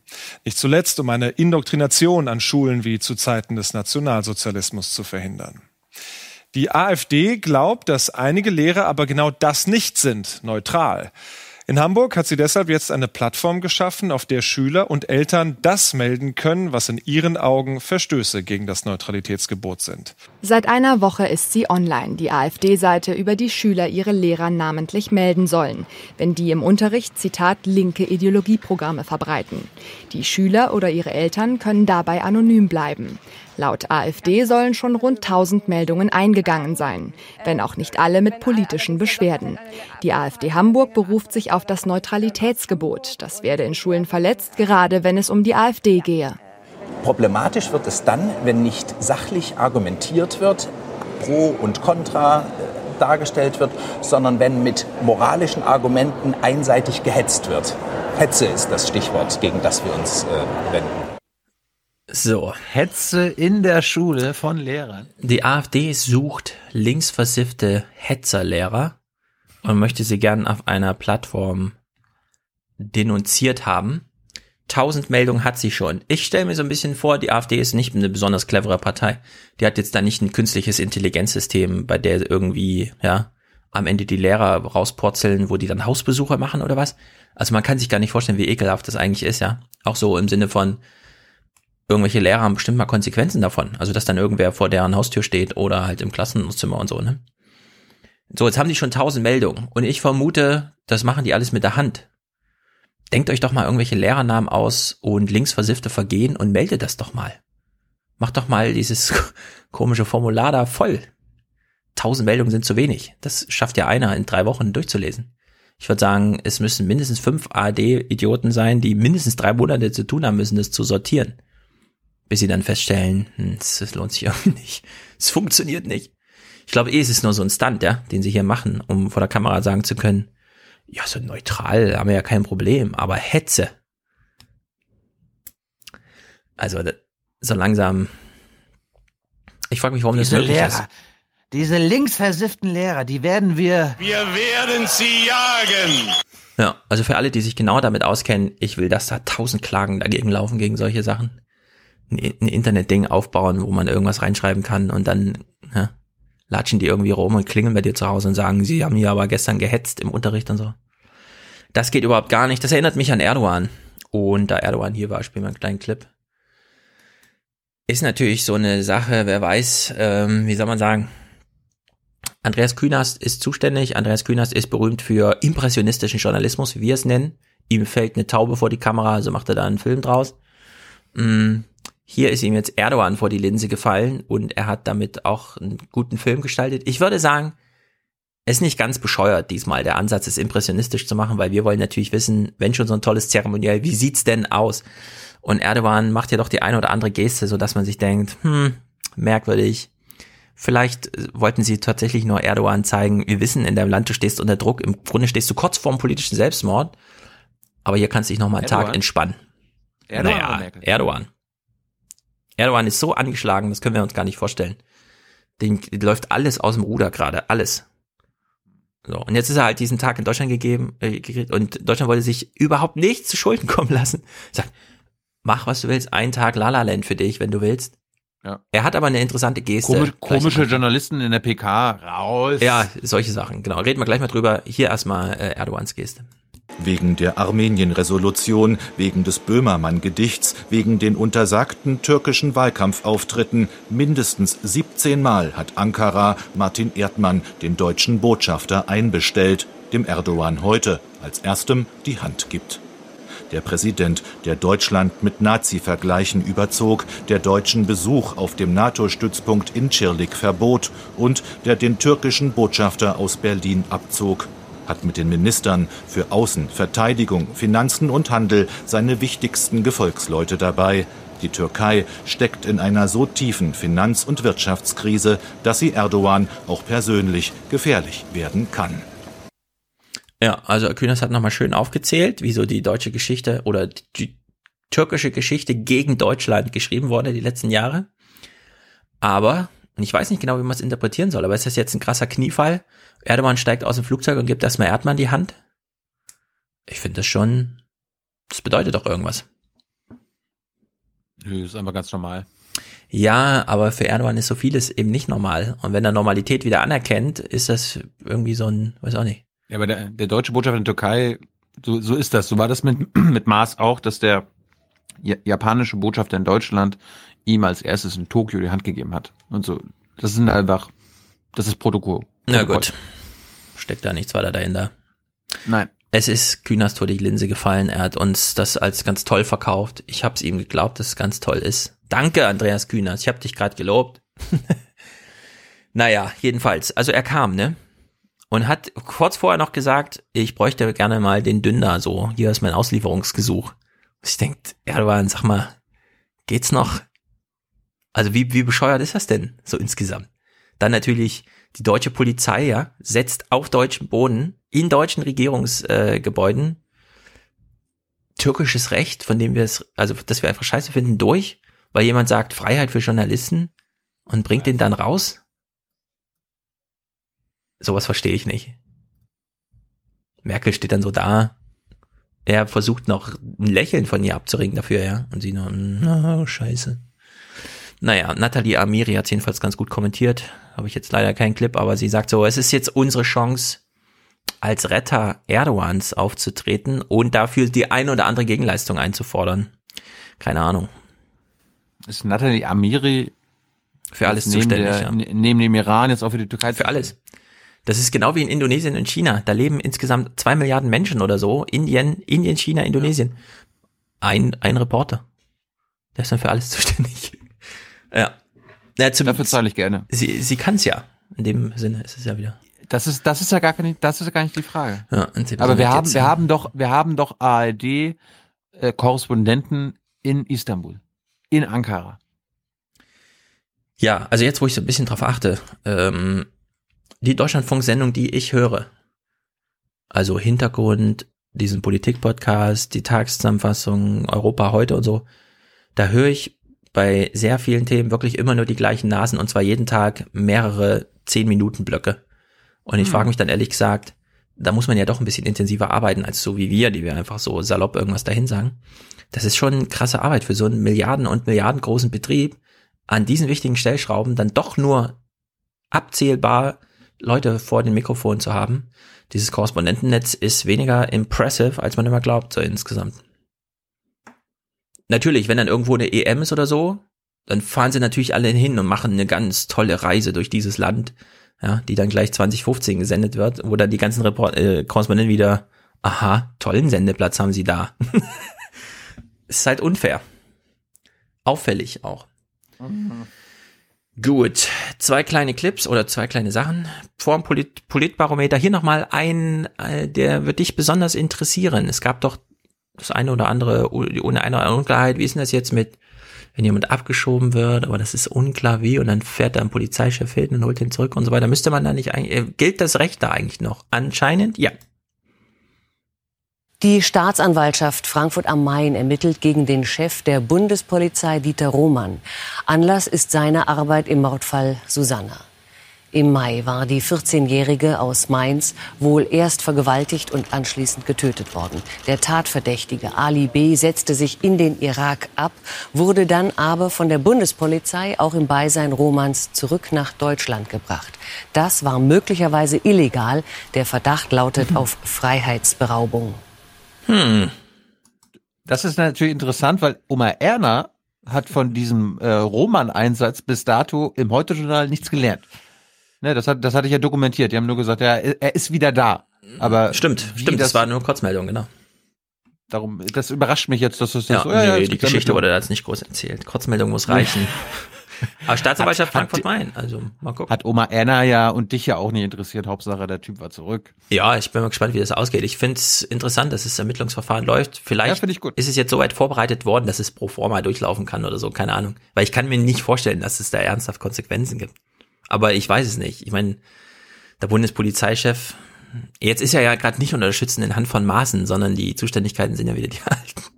Nee, der Bundespolizeichef, deren, sein Chef ist der hier. Dieser Innenminister erfüllt seine Pflicht nach dem Grundgesetz, für ja. Recht und Ordnung zu sorgen, meine Damen und Herren.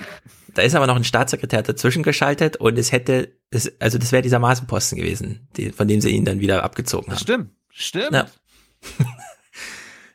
Deswegen, es sind alle Stunts möglich jetzt, ja. Also wenn die Bundespolizei hier an, angeklagt wird, in, in Ermittlungsverfahren verwickelt ist als Verdächtiger, ist schon, na gut.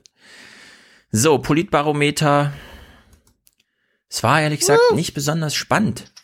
Deswegen, Moment, wir müssen das erstmal, wir müssen das erstmal ja, ja, stimmt, mach mal. ordentlich einleiten. Hausland, Hausland! Sind Pferde, Freunde, Freiheit und Spaß. Hier fühlen wir uns zu Haus. Auf dem Rücken der Pferde, den Wind im Gesicht, reiten wir gemeinsam aus. Nicht alle. Hausland, dabei sein, glücklich und frei sein. Unsere Pferde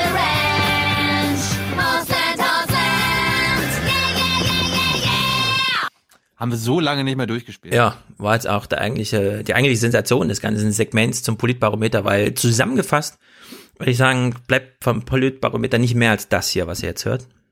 Guten Abend, willkommen zum Politbarometer.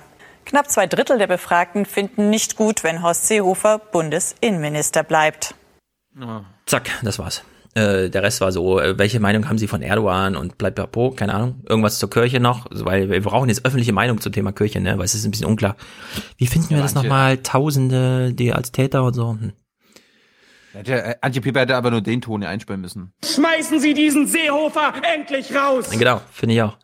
Wir gucken nur, äh, wir lassen selbst die Top 10 weg, ja, weil Seehofer auf Platz Was? 10 und so, so ein Scheiß. Wir gucken uns mal die Sonntagsfrage an. Wo, wo ist Mars? Ach, keine Ahnung, 4, 5. Wir Wer gucken mal. Hm? Wer ist auf 1? Na, Schäuble. Da ist gerade wenig Bewegung. Olaf oder Wolfgang? Äh, Wolfgang, natürlich. Olaf ist aber auf Kurs. So, wir gucken uns mal die Sonntagsfrage an. Äh, Thilo erzählt uns danach mal die GroKo-Stimmen zusammen. Wenn am nächsten Sonntag Bundestagswahl wäre, würden CDU, CSU abrutschen mhm. auf 28 Prozent. So schwach wie noch nie im Politbarometer. Was? Die SPD sagt auf ihren Boah. Tiefstwert 17 Prozent minus drei. Alle anderen profitieren. Die AfD plus 1, 16 Prozent. Die FDP käme auf 8 plus 1. Die Linke auf 10 plus 2. Und die Grünen plus 1 auf 17 Prozent der Stimmen. Damit gleich auf mit der SPD. Es ist irre einfach. Also, GroKo hat wie viel Prozent? 45. Und verloren im Vergleich zum Vormonat oder was das hier ist? Fünf. ja, sie sind jetzt tatsächlich von 50 auf 45 abgestürzt. Und das ist dieses Maßenscheiß und so. Ja. Mich überrascht, dass die Linken 2%, also am allermeisten von den Kleinen gewonnen hat. Aber die, Ja, Grünen, aber, die äh, Grünen sind so stark wie die SPD. Außerdem, ja, die Grünen sind jetzt so stark wie die SPD. 17 Prozent. Allerdings, ich habe Befürchtung, die Grünen machen das gerade nicht aus eigener Kraft, sondern es ist so dieses Ja. Mitsegeln. Floater sind die, ja. Floater. Das ist gefährlich. Weil sie sind immer Floater. Und dann kommt eine Wahl und dann ist die große Enttäuschung, weil sie dann doch wieder nur bei, was weiß ich wo, 12, Äh. 11 Prozent sind. Äh, Cem Özdemir und Katrin Ja. Göring-Eckardt als Spitzenkandidaten. Ah, Ja, also Habeck sollte jetzt Anna, mal Annalena Baerbock. Äh. Ja, irgendwo muss es jetzt mal inhaltlich, irgendwas muss jetzt mal, was weiß ich, das Kohleprogramm oder wie auch immer, irgendwas. Es muss jetzt mal ein Markstein gesetzt werden. Humanität oder so. Also erstmal redet niemand mehr von Humanität, bis auf Bürgerinitiativen, die Flüchtlingshelfer für Ort, vor Ort und einige von meinen, und wir versuchen es auch. Es ist aber wieder kein eigenes Thema. Selbst so ausgedrückt, ist kein eigenes Thema. Die Grünen brauchen jetzt ein eigenes Äh, Thema. Ansonsten droht Das hier, hier, wieder. das hier, Gefahr. ich hab, ich hab, ich hab eins, ich hab eins. Ich kann doch nicht äh, beschließen mit dem Kohlenausstieg und mit einem ganzen Zeug, was die Grünen da bringen. Das, das ist doch, das verkraften wir doch nicht. Hier brauchen wir Radikalität. Oder anders gefragt, Hambi und die Grünen, gibt's da gerade irgendeine Beziehung zwischen beiden? Nee. Nee, gibt's nicht. Und das ist ein echtes Aber Problem. vielleicht, vielleicht, vielleicht kann uns, können uns ja Hörer wie Nicole oder so aufklären, ob da bei diesen Demos am, ich glaube am Sonntag ist mal Demo, Ja. ob da auch Grüne mitlaufen. Also welche Nicole oder andere Hörer und Hörerinnen, die da mitlaufen, gibt es Parteien, die sich dort engagieren? Ja, außer die Linken, bei denen ist klar, aber äh, also mich ich bin, interessiert ich bin, mir nicht- ich bin mir noch nicht mal sicher, ich bin mir noch nicht mal sicher, ob die Linken da demonstrieren. Mhm. Vielleicht, vielleicht Ja, demonstrieren ja sogar die AfDler. Die AfDler sind ja auch für Erhalt Ja. des Waldes. Ja, es werden wahrscheinlich auch so, was weiß ich, junge Grüne mitlaufen und sowas, ne, vor Ort sein. Aber so richtig dieses, die grüne Partei hat da eigentlich ein Thema gerade. Und ich finde, sie muss, sie darf jetzt keine Angst vor den eigenen Themen haben, sondern gerade jetzt ist es so wichtig, dass sie sich da profilieren und auch sagen, ja, hier und so und sagen so. Sie sollen sich ja nicht beim Diesel die Finger verbrennen, das würde ich ja gar nicht verlangen. Da würde ich jetzt auch mehr den pragmatischen Ansatz fahren. Der Kampf ist verloren. Auch wenn jetzt gerade irgendwie so ein paar Hardware-Sachen in Diskussion sind, aber 17 Prozent die Grünen als Floater, das weckt große Gefahr, weil wenn der Wahlkampf dann beginnt, wird es jede Woche so ein bisschen niedriger und so entsprechend auch die Stimmung und dann ist es wieder verloren, wie vorher auch immer. Aber gut. Ich Wollen wir mal ja bei nicht. grünen Themen bleiben oder, oder müssen wir Schluss machen? Oh, ist schon ziemlich lang, aber du kannst noch ein grünes Thema spielen. Ich habe noch mal was zum Aal. Was glaubst du? Es geht jetzt um, Hm. den, um die Aalbestände in unseren Flüssen, in den Meeren. Ich bin, ja, auf jeden Fall, der Aal ist zurückgegangen, ja, die Zahl der, der, Aale. Was glaubst du im Vergleich zu den 50er Jahren? Wie viel weniger Aale prozentual gibt es? Na, entweder sind es minus 5 Prozent und das ist der eigentliche Trick oder sind minus 95 Prozent und das ist die eigentliche Problematik. Weiß nicht. Entscheid dich. Minus 80 Prozent. Der Aal ist vom Aussterben bedroht. Sein Bestand ist in den vergangenen Jahren dramatisch gesunken. Im Vergleich Gut. Das heißt nämlich, ich habe recht und der Rest ist mir egal. Scheiß auf den Aal. So diskutiert man ja heute eigentlich. zu den 50er Jahren um 99 Prozent. 99? Ja. Das heißt, es gibt im Grunde keinen mehr. Einen noch oder so. Falls, Ja, ihr, falls so ihr noch einen Aal seht, falls ihr noch einen Ja, Aal im und- Aquarium habt, schmeißt ihn nicht Ja. weg. Unser, unser O-Tonspender Andreas äh, vom Beruf Küstenfischer erzählt mal von früher, wie das so war, als es noch viele Aale gab. Wenn ich die ersten Jahre sehe, wo ich mit meinem Vater noch auf, auf dem äh, großen Teich war, hatten wir 30 bis 80 Was ist denn jetzt der große Teich? Redet man so über die Nord- und Ostsee oder meint er jetzt echt einen Teich oder was? Kilo pro Nacht. Und jetzt liegen wir so bei 4 bis 8 Kilo, 9 Kilo. Und wenn es ganz gut wird, dann ist es auch mal 10 oder 12 Kilo, aber das ist eben relativ wenig geworden. Hm. Der Aal, wo ist er? Was, was glaubst du, woran das liegt, dass es so wenig Aal gibt? Hm. Überfischung, Umweltverschmutzung. Nee, Überfischung ist es nicht. Es ist Umweltverschmutzung. Trockenlegung von Mooren und so ein Kram, keine Ahnung. Grundwasserabsenkung, weil man im Hambi 500 Meter tief buddeln muss. Mal Weiß nicht. Warum? Darüber rätseln Experten. Möglicherweise sind es Wasserkraftwerke und hormonverändertes Abwasser auf dem Reiseweg der Aale, denn die Fische laichen in der Sargasso-See im Atlantik. Ja. Hormone im Wasser. Das Gute ist, die EU und unsere Bundesregierung, die tun endlich mal was. Und das ist total sinnvoll. Hör mal zu. Die Europäische Union hat nun ein dreimonatiges Fangverbot beschlossen. Deutschland von November bis Januar. Aus Sicht der Experten der falsche Zeitraum zum Schutz des Aales. Die wandern zum Was? Warum? Hä? Hä? November, Januar ist doch total sinnvoll. Jahresende ab und die Europäische Union hat in diesem Jahr tatsächlich eine Möglichkeit erlassen, dass man ein Fangverbot in einer bestimmten Zeit erlässt, aber über einen sehr großen Zeitraum. Und natürlich ist dieser Zeitraum genau so festgelegt worden, dass er nicht die abwandernden Aale schützt, sondern möglichst wenig wirtschaftliche Auswirkungen für die Fischerei hat. Also leider ist es ziemlich sinnlos. Ja, das finde ich immer doof. Weil das genau zeigt, die Expertise ist da und man hat mit Absicht dagegen entschieden. Ja. Ich bin einfach dafür, einfach wie bei den Wahlen, ja. Die Bestände haben sich erholt, okay. Den Status halten wir jetzt. Wir machen es nicht wieder kaputt. Oh Gott. Ja, das muss, musste dann durch den Kopf gehen lassen. Ja, wir haben, Ja. wir haben, unsere Aalbestände sind total zurückgegangen. Wir haben 99 Prozent weniger als früher. Ja, Ja, gut, ja dann müssen wir, dann müssen wir ein Aalfangverbot machen. Ja, aber in einer Zeit, wo wir eh nicht fangen, weil Ja. wir, weil, weil die ja gerade in den Leichen gehen und so. Ja. Genial. Ja. Das machen wir. Meine Fresse. Da fällt Zum mir Schluss nichts ein zu ein. Nee, wie heißt Da Ja. fällt mir gar nichts zu ein. Wir haben doch das im Clip. Äh, du meinst den ja. Ja, wissen Sie, äh, da kann ich nichts mehr zu sagen. Da fällt einem nichts ein. Wir kommen nochmal zu den Aalpreisen. Viel weniger Aale in den Meeren, das wirkt sich auch auf den Handel aus.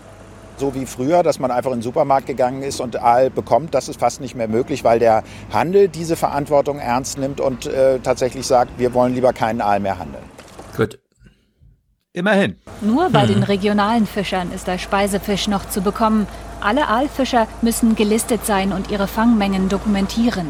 Wer Aal essen möchte, muss immer tiefer in die Tasche greifen. Wenn ich von DDR-Zeiten ausgehe, dann lag der Kilopreis bei 10 DDR-Mark. Dann hatten wir mal 10 Westmark. Dann hatten wir auch mal 10 Euro. Also immer im grünen Bereich. Und geräuchert waren es bei 30, 30 Mark. Äh, Jetzt, dann war es nicht mal 30 Euro. Und jetzt sind wir bei 55 Euro. Also das steigt schon dermaßen an. Denn auch der Aufwand steigt. Für ein paar Kilo Aal ist Andreas Torno länger auf dem Wasser unterwegs. Die Reusen sind teurer. Vom Aalfang allein kann er nicht leben. Trotzdem, die Nachfrage nach Aal ist bei Küstenfischer Torno und Zingst weiterhin sehr hoch. Wieso essen äh, Leute sowas? Du, meine ganze Familie ist Essen die auch bei Muscheln jedem, und so einen bei, Scheiß? bei je, nein, aber bei jedem großen Familienfest, ob Weihnachten, Ostern, Geburtstage, gibt es Aal. Ja, also Immer. wenn ich mit meinen Kleinen durch den Supermarkt gehe, gucken wir uns immer die fleischen Sachen alle an und dann überlegen wir mal, was das für ein Tier war. Bei Fischen ist ja einfach, weil manchmal sind die Fische ja noch komplett drin und so. Und dann hole ich mal so einen Fisch raus, frage, was ist das? Na, Fisch, okay. Und dann gucken wir uns immer so an und wissen im Grunde, sowas kann man nicht essen. Wir essen aber auch sehr gerne Fisch eigentlich. Allerdings nur äh, den, Simula den simulierten Fisch, der so super krass verarbeitet ist von Iglo und alles. Ja, wir machen es auch nicht besser, ich weiß, liebe Hörer. Sorry. Eine Mini-Sache zum Abschluss noch. Du hattest ja gerade das Horse Race für Deutschland mitgebracht. Ich habe noch mal eine äh, Horse Race-Sache in Bayern und Hessen gefunden. Bei dir wird ja auch gewählt. Äh, Mhm. Wie ist denn, Ich der, hab schon wie, ist denn der, Wahlunterlagen. uh, wie ist denn der Zwischenstand in Bayern? Denn würden die Bayern am Sonntag wählen, käme die CSU nur noch auf 35 Prozent. Die SPD landete bei 13, die Freien 13. Wähler bei 11. Die Grünen bekämen starke 18 Prozent, die FDP 5, die Linke 4. Die AfD käme auf 10 Prozent. Die absolute Mehrheit also in weiter Ferne. Die CSU muss sich wohl einen Partner suchen. 18 Prozent. Das reicht für Schwarz-Grün, das ist gut. Aber SPD hat 13 Prozent. Die Freien Wähler haben fast genauso viele Wähler wie die SPD in Bayern. Wow. Tja, das hat Tradition. Auf der anderen Seite AfD, CSU könnte auch funktionieren. Oder SPD, Freie Wähler, Grüne und FDP. Das wäre doch mal, das wäre doch mal eine anti-rechte Koalition. Schwarz-Grün ist da gemeißelt, würde ich sagen. Glaube ich auch. Ich meine, die Grünen als Partner der CSU, die CSU hat vor dem Bundestagswahlkampf ja noch am meisten gegen die Grünen geschossen. Bloß nicht mit denen. Gut, wie ist das, wie ist der Zwischenstand in Hessen? Kennst du den? Hm, Schwarz-Grün bleibt. Keine Ahnung. Meinst du? Oh, oh. Nee.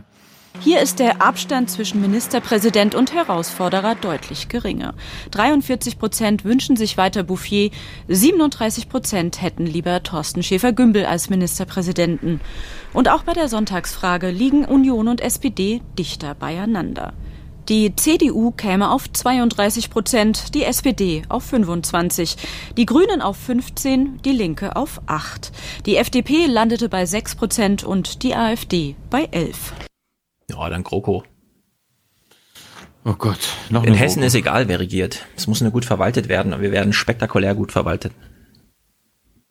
Aber muss das, muss es Volker Bouffier sein? Offenbar hat sich die CDU entschieden. Keine Ahnung.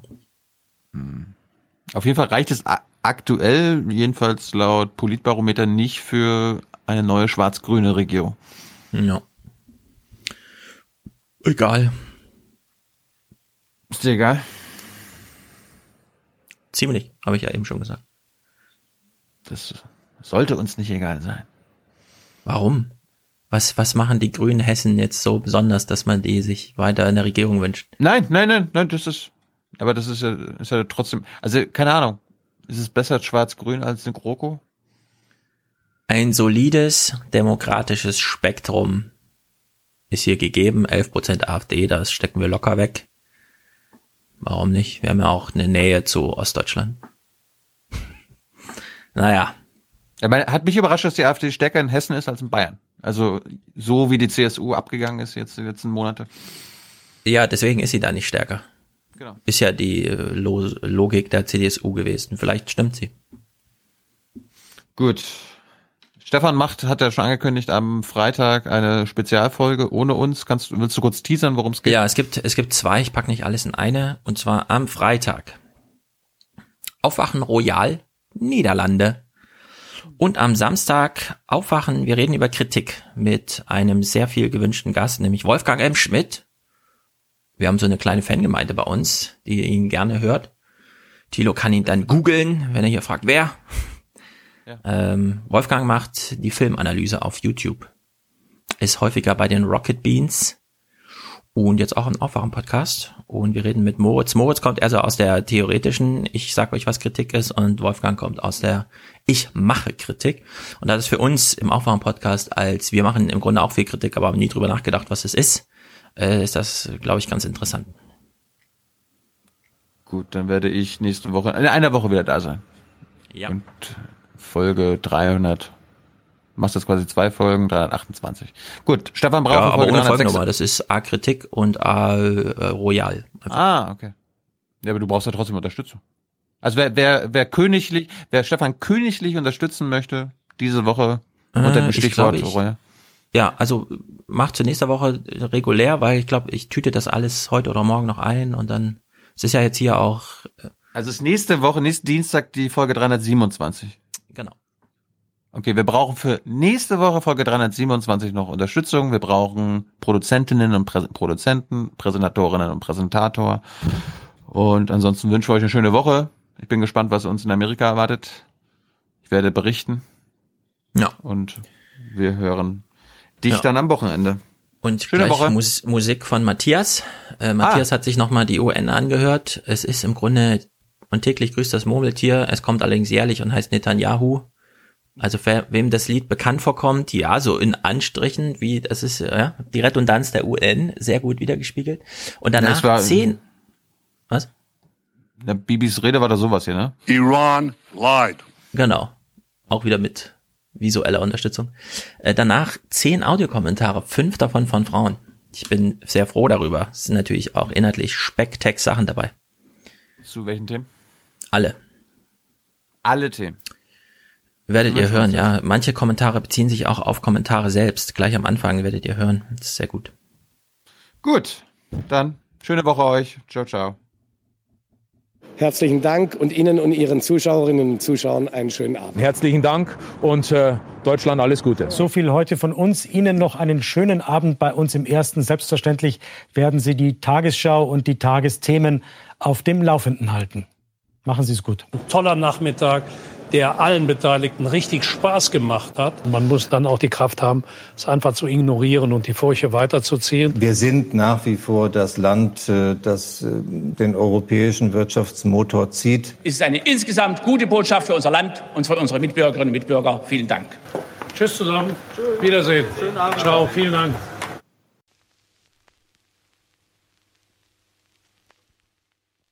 Ladies and gentlemen, the President of the United States, Donald J. Trump. Thank you very much, everybody. We've had a great three days at the United Nations in New York, and this is quite a gathering. Wow. It's a lot of people, a lot of media.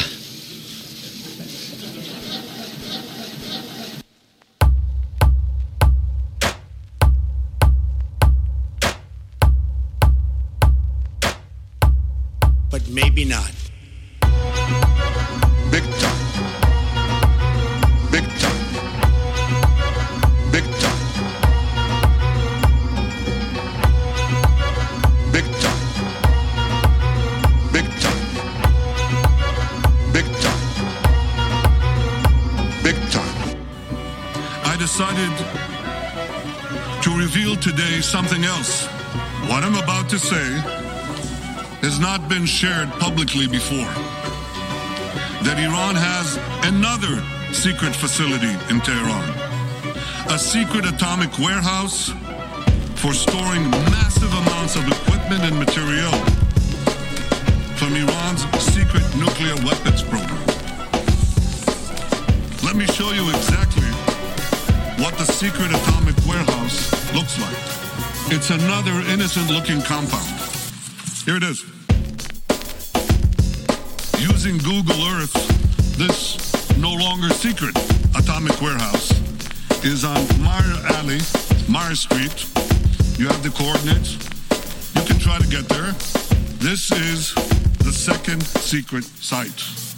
Big time. Big time. Big time. Big time. But maybe not.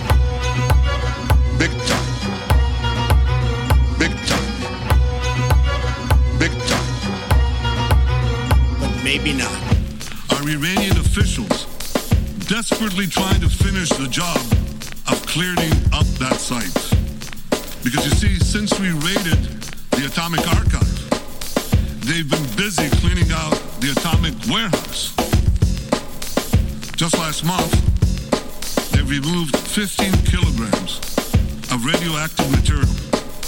You know what they did with it? They had 15 kilograms of radioactive material. They had to get it out of the site. So they took it out and they spread it around Tehran in an effort to hide the evidence. The endangered residents of Tehran may want to know that they can get a Geiger counter on Amazon for only $29.99. They took this radioactive material and spread it around Tehran. Israel is deeply grateful to President Trump decision to withdraw from the disastrous nuclear deal with Iran. Big time. Big time. Big time. Big time. But maybe not. Big time. Big time. Big time. One, two, three, four, five.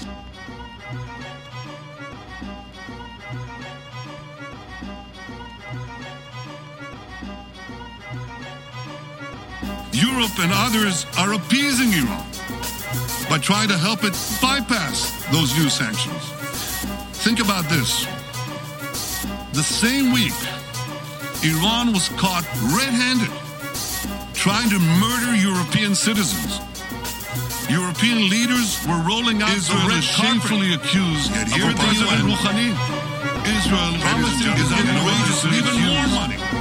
I'm asking as a historian, ask as a citizen of the world, as someone who's lived through the 20th century, have these European leaders learned nothing from history? So here's what I say to Europe's leaders and to others. Instead of coddling Iran's dictators, join the US and Israel and most of the Arab world in supporting new sanctions against a regime that endangers all of us and all of the world.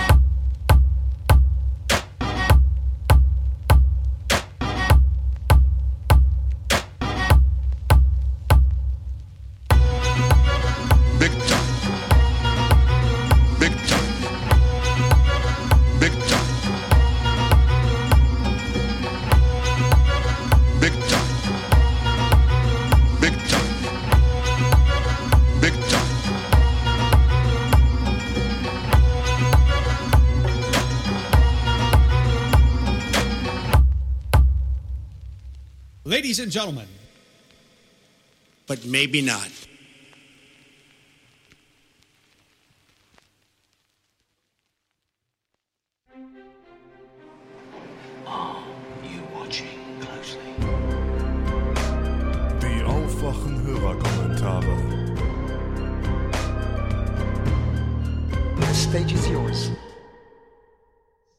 Liebe Aufwachenhörer, ich habe gerade die Folge Moorbraten zu Ende gehört. Das war wieder eine sehr schöne lange.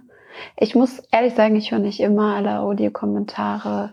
Manchmal passiert es einfach, ich höre viel, wenn ich fahre und manchmal passiert es einfach, dass ich ankomme und dann würden die Audiokommentare loskommen und dann ist die nächste Folge raus und dann bin ich dann doch lieber neugierig und denke mir so, okay, was sagen Stefan und Thilo zu irgendwas, was jetzt wieder passiert ist und dann höre ich die Audiokommentare nicht. Diesmal habe ich aber tatsächlich die Audiokommentare mal gehört und dachte, naja, wenn ich schon so aufgerufen werde als Frau, mich doch mal zu Wort zu melden, dann mache ich das doch mal. Tatsächlich werde ich gar nicht so viel auf den Moorbraten eingehen, sondern eher auf die Audiokommentare, weil da ja ein paar Sachen drin waren. So zum einen zum kritisch sein. Ich finde, man sollte nicht unbedingt damit aufhören, dass man schon bei den Nachrichten kritisch ist. Wenn man kritisch ist, ist man immer kritisch. Das ist einfach etwas, was man sich ein Stück weit auch antrainieren kann, dass man hinterfragt, was passiert. Ich habe es auch oft, dass, wenn ich im Aufwachen-Podcast was höre, dass ich sage, nee, Tilo oder nee, Stefan, das, äh, da habt ihr leider keine Ahnung, wovon ihr gerade redet. Ich reg mich da manchmal auch ziemlich auf, aber ich reg mich sehr schnell auch wieder ab und höre dann auch weiter. Ähm, also kritisch sein hat nicht unbedingt was mit, ich bin nur in dem Moment kritisch, wo ich die Nachrichten schaue, sondern kritisch sein hat tatsächlich etwas mit zu tun. Ich hinterfrage prinzipiell, was um mich herum passiert, woher die Informationen kommen und so weiter. Das fängt ja für diejenigen, die noch nicht, die immer noch an dem Medium Facebook auch festhalten, dazu gehöre ich auch, fängt ja da an, wenn da irgendwer wieder irgendwie ein Bild teilt mit irgendeiner Halbüberschrift und, und dass sich alle Leute aufregen oder aufregen über die Leute, die sich da aufregen oder aufregen über die Leute, die sich da aufregen, dass sich da andere Leute aufregen. Dass man da einfach mal hinterfragt, okay, äh, diese Ursprung, gibt's denn überhaupt? Ist das einfach so? Und ich verhalte diesen, diese, diese Möglichkeit, kritisch zu sehen, für äußerst wichtig. Und ich bin der Meinung, man kann die erlernen, aber es ist, ich, man muss halt wirklich, wirklich wollen. Es ist nicht unbedingt bequem. Es ist halt nicht der bequeme Weg, alles erstmal kritisch zu sehen. Und ja, das wollte ich dazu sagen. Dann wollte ich noch was zum Gender sagen. Ähm, ich fühle mich durchaus auch angesprochen, wenn man mich als Hörer betitelt. Ich kann mir vorstellen, dass es vielen anderen Frauen auch so ist. Ich habe jetzt nicht das Gefühl, dass wenn von Hörern gesprochen werden, ich nicht angesprochen werde. Ich bin durchaus ein Verfechter vom generischen Maskulin und von meiner Meinung, meiner Meinung nach kann man das auch sein. Ich hätte jetzt auch nichts dagegen, wenn von Hörer und Hörerinnen die Rede ist, aber ich finde das manchmal, wenn man das so ungefähr 20 Mal sagt und jedes Mal Hörer und Hörerinnen dazu sagt, finde ich das dann doch eher gestellt und ich komme mir dann eher weniger ernst genommen vor, als wenn man einfach Hörer sagt. Aber das ist einfach nur meine persönliche Meinung. So, das war's von mir. Ich wünsche euch noch eine schöne Zeit. Bis dann. Hey Stefan, Also, zu Brinkhaus. Ich würde mich nicht so darauf verlassen, dass das Thema Integration, Asyl, Flüchtlinge jetzt hinten runterfällt. Der scheint mir doch ein ziemlicher Hardliner zu sein. Und jetzt geht es hier auch darum, die Fraktion, die Partei werden sich ein bisschen emanzipieren. Ich weiß noch nicht genau, wo da zum Beispiel AKK reinfällt. Also die Kampflinien in der CDU werden da gerade definiert. Da gibt es auch sowas wie CDU 2017, wo um, unter anderem auch Spahn dazu gehört. Das sind wirklich so, also so richtig wirtschaftsliberal und äh, Law and Order. Also die werden das vielleicht kommunikativ besser verkaufen, wie zum Beispiel Herr Spahn jetzt. Ähm, aber so inhaltlich, auch bei Brinkhaus ist zu erkennen, die machen schon ganz deutlich, also dieses Wischiwaschi mit der SPD, das machen wir nicht mehr. Ich äh, habe auch vor kurzem gehört, gegen diesen Spurwechsel zum Beispiel wird er sich ganz klar positionieren und dem ganz klar nicht zustimmen, was die SPD da will. Und ja, da geht es jetzt um inhaltliche Kämpfe und zwar richtig. Nicht nur gegen Angela Merkel, sondern auch gegen die SPD, dass die CDU wieder definiert, wer sind wir, wofür stehen wir, dass das der Bürger erkennen kann, der Wähler. Da geht es auch darum, bestimmte Wählerschichten auch von der AfD zurückzuholen. Und ja, also würde mich nicht darauf verlassen, dass das Thema Flüchtlinge, Asyl, Integration da gar nicht mehr vorkommt. Die werden es vielleicht besser nach außen verkaufen, aber es wird auf der Agenda bleiben. Hallo Stefan, hallo Thilo und äh, hallo auch an alle Hörerinnen und Hörer. Ähm, hier ist mal wieder nach ein paar Wochen Jan aus Kassel und ich wollte mal kurz was sagen zu dem Clip, den, über den Thilo sich gewundert hat und dann auch auf seinem Soundboard gespeichert hat, äh, mit der Frau, die sagt, ja, sie muss sich nochmal überlegen, wen sie jetzt eigentlich wählt. SPD war ja eigentlich immer eine ganz gute Partei. Ähm, das haben ja auch ihre Eltern schon immer gewählt und so. Ähm, habt ihr, glaube ich, in 324 das erste Mal gespielt und dann in 325 eben nochmal vom Soundboard. Und ich kenne das eben auch von, von meinen Großeltern, also die sind alle so ähm, in 40er Jahren geboren. Also so irgendwie Hans Jessen plus fünf Jahre so in dem Alters, in dem, in dem Altersspektrum. Ähm, die sind halt, also Kassel ist Nordhessen, das ist halt schon seit Jahrzehnten einfach auch eine SPD-Hochburg. Ähm, wie ja auch übrigens die meisten Großstädte. Das ländliche ist ja meistens eher CDU ähm, dominiert und das städtische eben SPD dominiert. So, und die sind eben auch alle vier SPD-Wähler, SPD-Wählerinnen. Und ich habe mal meinen Opa gefragt, wieso eigentlich? Ähm, ah, kann man sich ja schon drüber wundern. Und der hat das eben auch so erklärt. Das ist halt irgendwie so eine Entscheidung, also eine Wahlentscheidung aus Tradition heraus, halt auch, weil die Eltern das eben auch schon gewählt haben. Er hat mir das dann an dem Beispiel erklärt, irgendwie, ja, also ist halt auch so ein bisschen, bisschen ländlicher, ähm, äh, ländliche Herkunft, also so äh, stadträndisch sozusagen, dass SPD eben irgendwie die Arbeiter äh, gewählt haben, also die, die jetzt nicht ganz so wohlhabend waren. Er ist ja gar kein klassischer Arbeiter, hat das aber eben trotzdem so erklärt. Und CDU-Wähler, das sind halt die, ähm, die halt irgendwie schon zwei, drei Schweine mehr im Stall stehen hatten. Also eben ein bisschen wohlhabender oder reicher waren für die damaligen Verhältnisse. Und ich glaube halt, dass das tatsächlich in diesem äh, relativ unpolitischen ähm, Kreis. Also wenn es nicht gerade, wenn man nicht gerade eben diese dieser universitäre äh, Studentenbewegungs, äh, wenn man nicht eben davon Teil war, dass es da eben wirklich eine große, also wirklich auch einen großen Anteil an dieser an dieser Generation gibt, die eben wirklich sehr, also doch sehr unpolitisch sind und eben ihre Wahlentscheidungen auch auf äh, Tradition ähm, begründen. Was wahrscheinlich auch einfach ein, ja, eine Konsequenz davon ist, dass man eben 25 Jahre ein Drei-Parteien-System hatte in Deutschland, wo man halt sich entscheiden musste zwischen SPD und CDU und die FDP ja als okay. Äh, und eine wirkliche Alternative gab's halt nicht. Ich finde das auch interessant, weil Stefan, du hast das auch ab und zu schon, äh, sagst das ja immer wieder mit Rentnerrepublik und so, aber du hast ja auch schon gesagt, dass die, also dass man eben merkt, und es ist ja auch so, dass eben die, diese Stammwählerschaft, die ich glaube, die es da wirklich immer noch gibt, auch wenn natürlich sich eine, einige abwenden und zur AfD und so äh, ja, überlaufen, dass diese Stammwählerschaft eben in den nächsten Jahren und Jahrzehnten und aktuell eben natürlich auch schon eben einfach wegstirbt. Und eben die Volksparteien CDU und SPD ihre Stammwählerschaft verlieren. also wieso das, wieso das so ist, dass, ähm, dass man eben da wirklich einfach äh, sich zwischen diesen beiden Parteien entschieden hat und Ende. Ich weiß nicht, ich würde es mir darauf zurückführen, dass man eben einfach nach dem Krieg irgendwie nur eine Richtung, es gab irgendwie nur in eine Richtung, in die es gegen, gehen konnte und ähm, da war es dann auch irgendwie vielleicht gar nicht so relevant, was man, was man wählte. Ähm, ja, genau. Also ich wollte es einfach nochmal gerade noch gerade aufgreifen, weil auch Thilo in 324 war das, meine ich, so sich sehr darüber gewundert hat, wie man das, wie man das so begründen kann, damit ja auch völlig recht hat, weil das natürlich einfach eine schwache, eine sehr schwache Begründung ist für eine Wahlentscheidung, was ja eigentlich was Relevantes ist. Ähm, aber ich glaube eben, dass das gar nicht, gar nicht so ein Einzelfenomen ist, sondern einfach wirklich, also viele, viele Menschen eben, ich würde sagen, gerade aus dieser älteren Generation betrifft. Ja, das war's von mir und tschüss zusammen. Wiedersehen. Ciao. Vielen Dank. Hallo Stefan und Thilo, hallo liebe Aufwachenhörer. Hier ist Lisa und ich wollte einen kurzen Audiokommentar machen zur Folge 311. Ich bin nämlich gerade dabei, alles nachzuhören. Und zwar wollte Stefan wissen, was denn eigentlich der genaue Unterschied ist zwischen Radikalismus und Extremismus.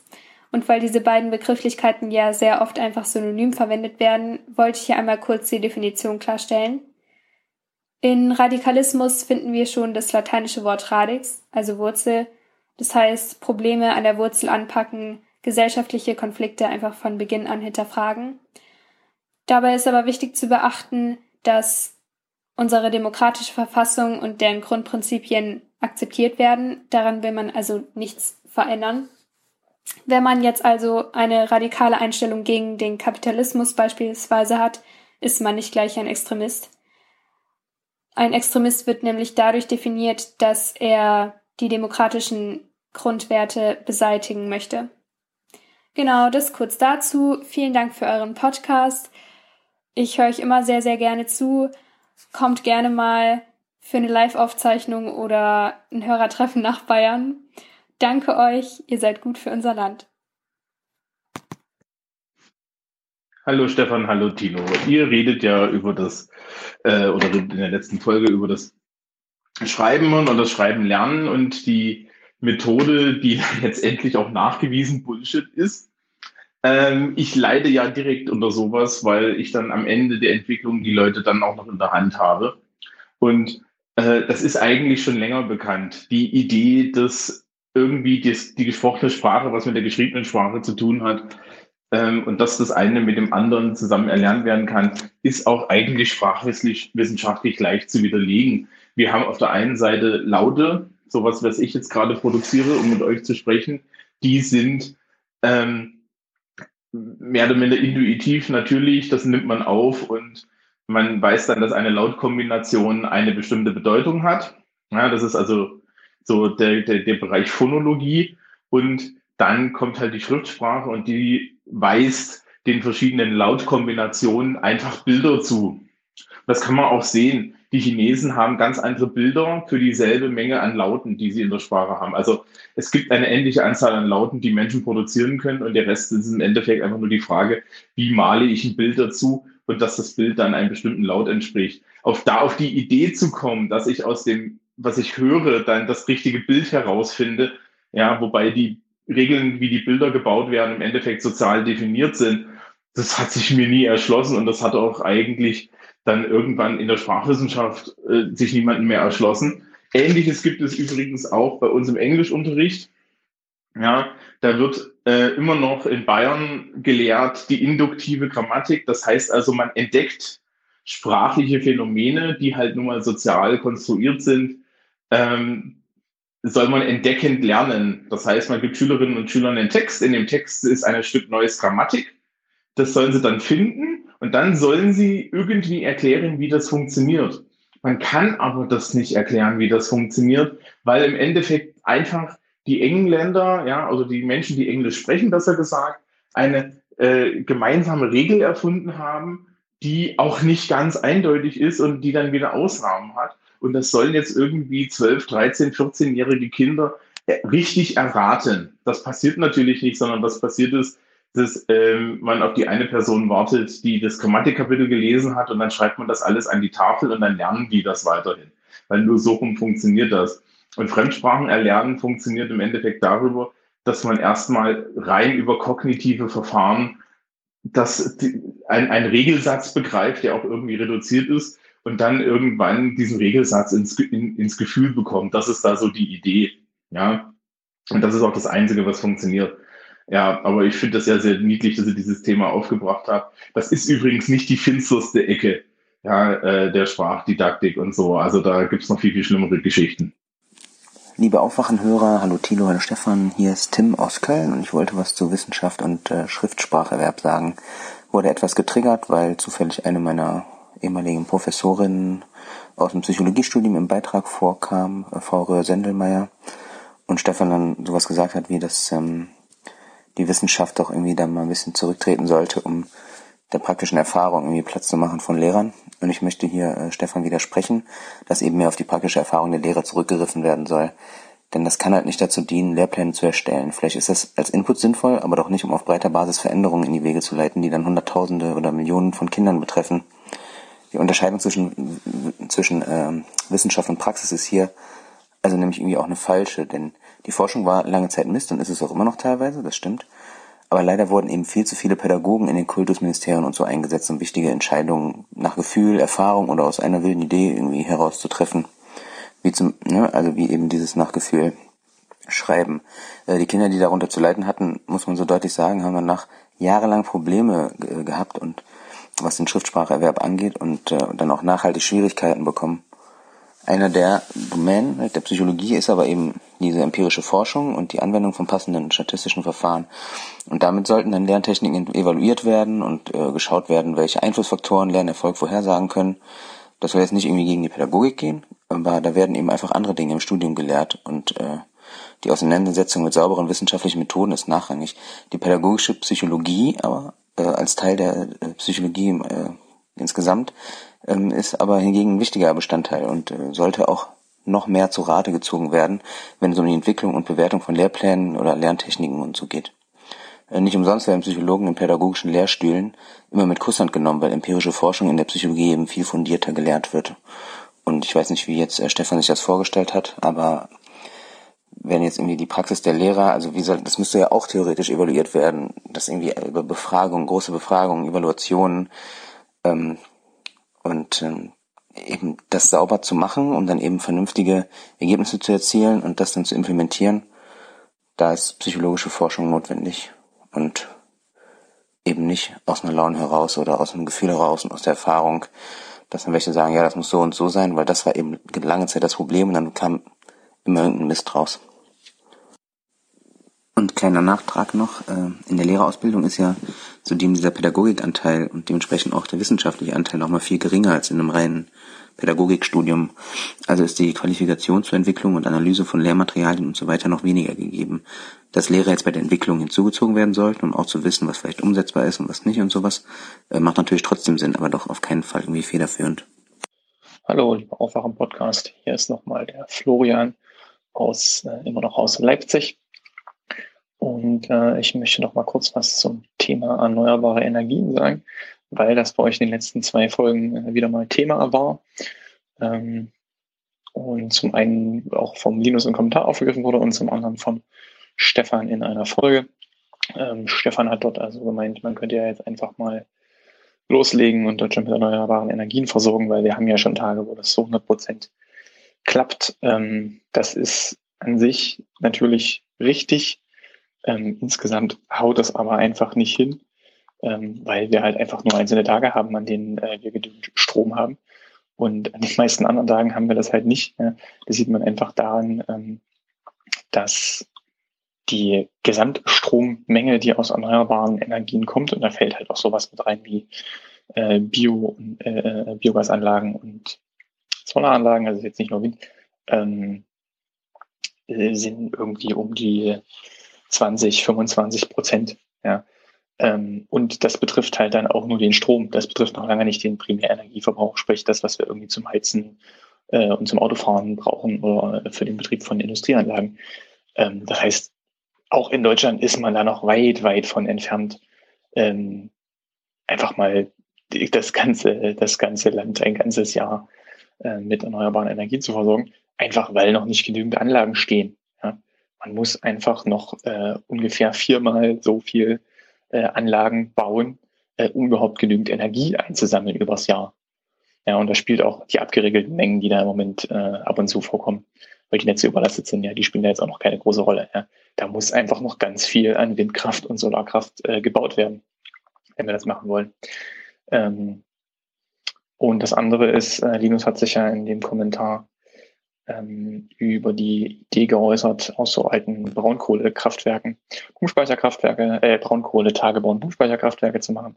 Ähm, das ist natürlich prinzipiell eine gute Idee. Äh, man darf sich da aber auch nicht ähm, vorstellen, dass das jetzt eine riesengroße Änderung ist. Also die Zahlen, die jetzt hier genannt werden, sowohl in dem Patent als auch in diesem einen Zeitungsartikel, ähm, die sind schon nicht schlecht.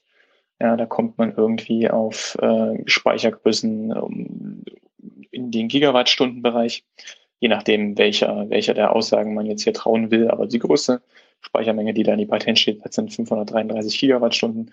Das ist nicht schlecht. Ähm, das ist auch definitiv größer als das, was wir im Moment haben an, an Pumpspeicherkraftwerken. Aber äh, alle Schätzungen zu, wie viel Speicher braucht man denn, um Deutschland mit Solarstrom, Windstrom und äh, ein bisschen Biogas, äh, äh, ein bisschen ja, Biogasanlagen zu versorgen, liegen viel, viel höher. Ja. Also wirklich alle durch die Bank. Ja, wir reden da von Terawattstunden. Das heißt, ähm, da braucht man nochmal äh, die Hälfte von dem Größten, was das Patent da abschätzt, dazu und dann haben wir eine Terawattstunde. Ja, und wir brauchen aber, also die kleinste Schätzung, die ich gefunden habe damals bei Agora Energiewende 2014, sind drei Terawattstunden. Wahrscheinlich ist das zu wenig. Ja, wahrscheinlich braucht man eher so um die zehn. Ja, und dann reden wir auch immer noch nicht vom Primärenergiebedarf, sondern immer noch nur vom Strom. Die Schätzungen für was, wie viel Speicher braucht man, wenn man wirklich alles mit Erneuerbaren versorgen will, also auch die Heizung und auch ähm, die Industrieanlagen und die elektrischen Autos, da reden wir von 80 Terawattstunden. Ja, da sind wir also noch, äh, da haben wir noch viel zu tun. Hallo, hier ist Lynn. Ähm, ich höre gerade die Folge Moorbrand und äh, ihr redet über Windkraftanlagen.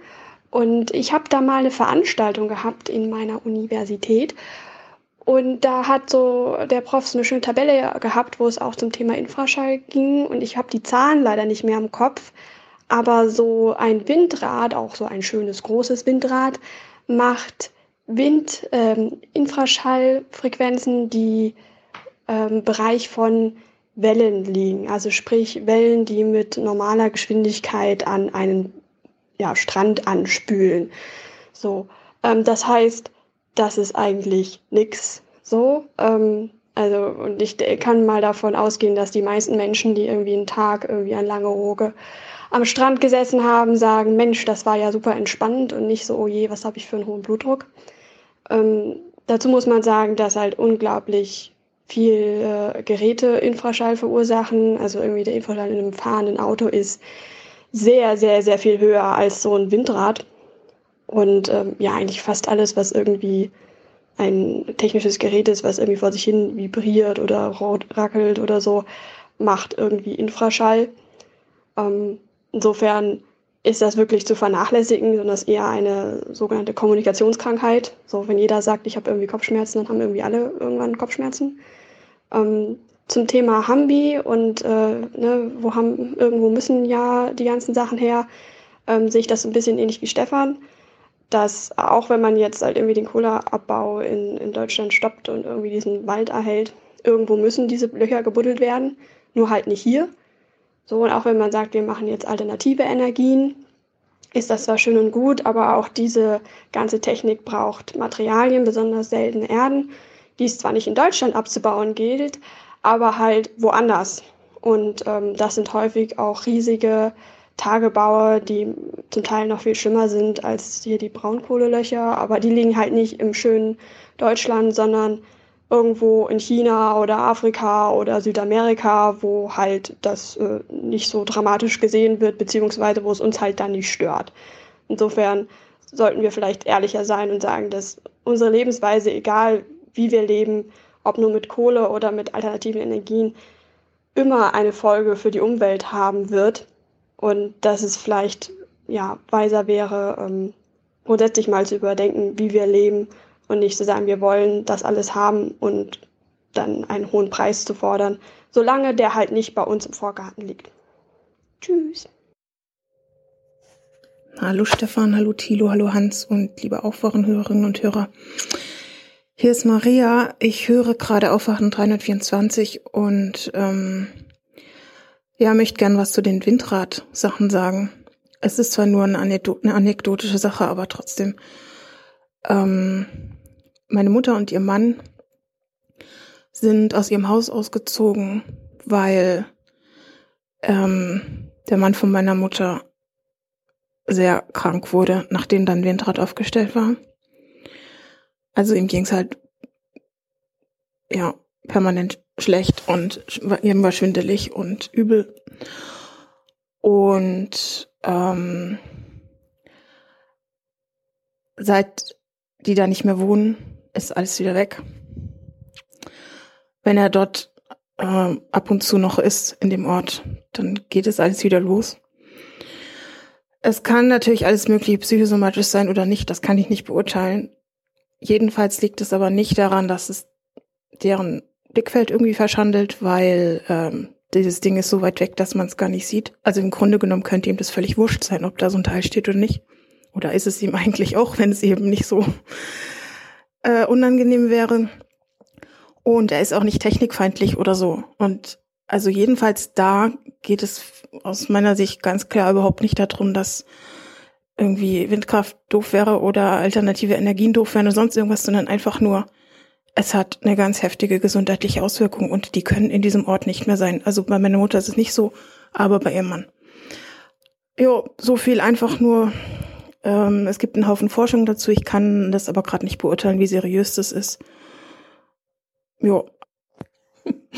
Ansonsten möchte ich noch was Zweites sagen. Mir hat gestern eine Freundin zum Thema Hambacher Forst ähm, was erzählt.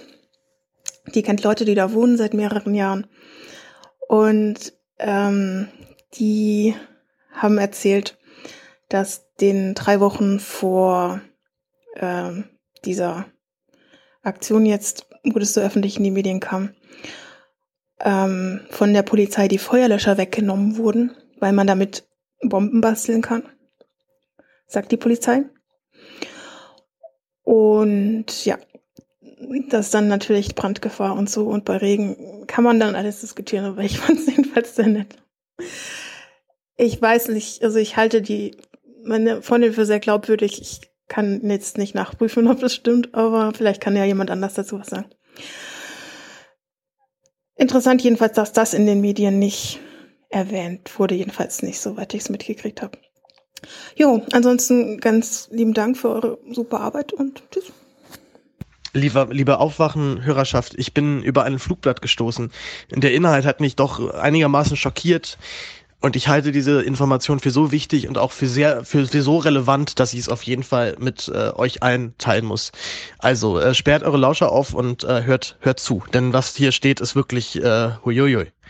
Also Vorsicht, Gefahr. Die allerwenigsten wissen Bescheid, da es sich bei dieser Information um unbequemes Wissen handelt. Ich rate euch ein, lasst die Finger von Solarplatten. Mehrere unabhängige schwedische Wissenschaftler haben inzwischen herausgefunden, dass diese Platten höchstgradig krebserregend sind. Das darin enthaltene Metall Solarium ist sehr giftig. Schon bei bloßem Kontakt kann es insbesondere bei Kindern zu schwerem Atemwegsschädigungen, Leberzirrhose und Schweißfüßen führen. Auch wurde insbesondere bei Männern ein erhöhter Drang festgestellt, sinnlosen Blödsinn in Großbuchstaben auf DIN A4 Seiten zu schreiben und diese an unschuldige Podcaster zu schicken. Also Leute, Finger weg von den blauen Solarplatten. Sie sind gefährlich, schädlich, zersetzen eure Gehirne und andere verdienen auch noch Geld dabei. Dieses Wissen ist streng geheim. Politiker werden ihnen nicht glauben, da sie mit der Plattenindustrie unter einer Decke stecken. Eine Studie des Marx-Planck-Instituts hat diese Verbindung letztens erst bestätigt. Bingen oder Yahooen Sie diese Information, aber auf gar keinen Fall googeln. Dort getätigte Suchanfragen werden alle gespeichert und direkt ans BKA weitergegeben. Fakt. Sorgen Sie für die Aufrechterhaltung deutscher Designkultur. Backsteine sind rot, nicht blau. Schieferplatten sind schwarz, nicht blau. Lassen Sie sich nicht beirren. Bleiben Sie aufrecht, stabil und gesund. Es grüßt ein Vaterländler.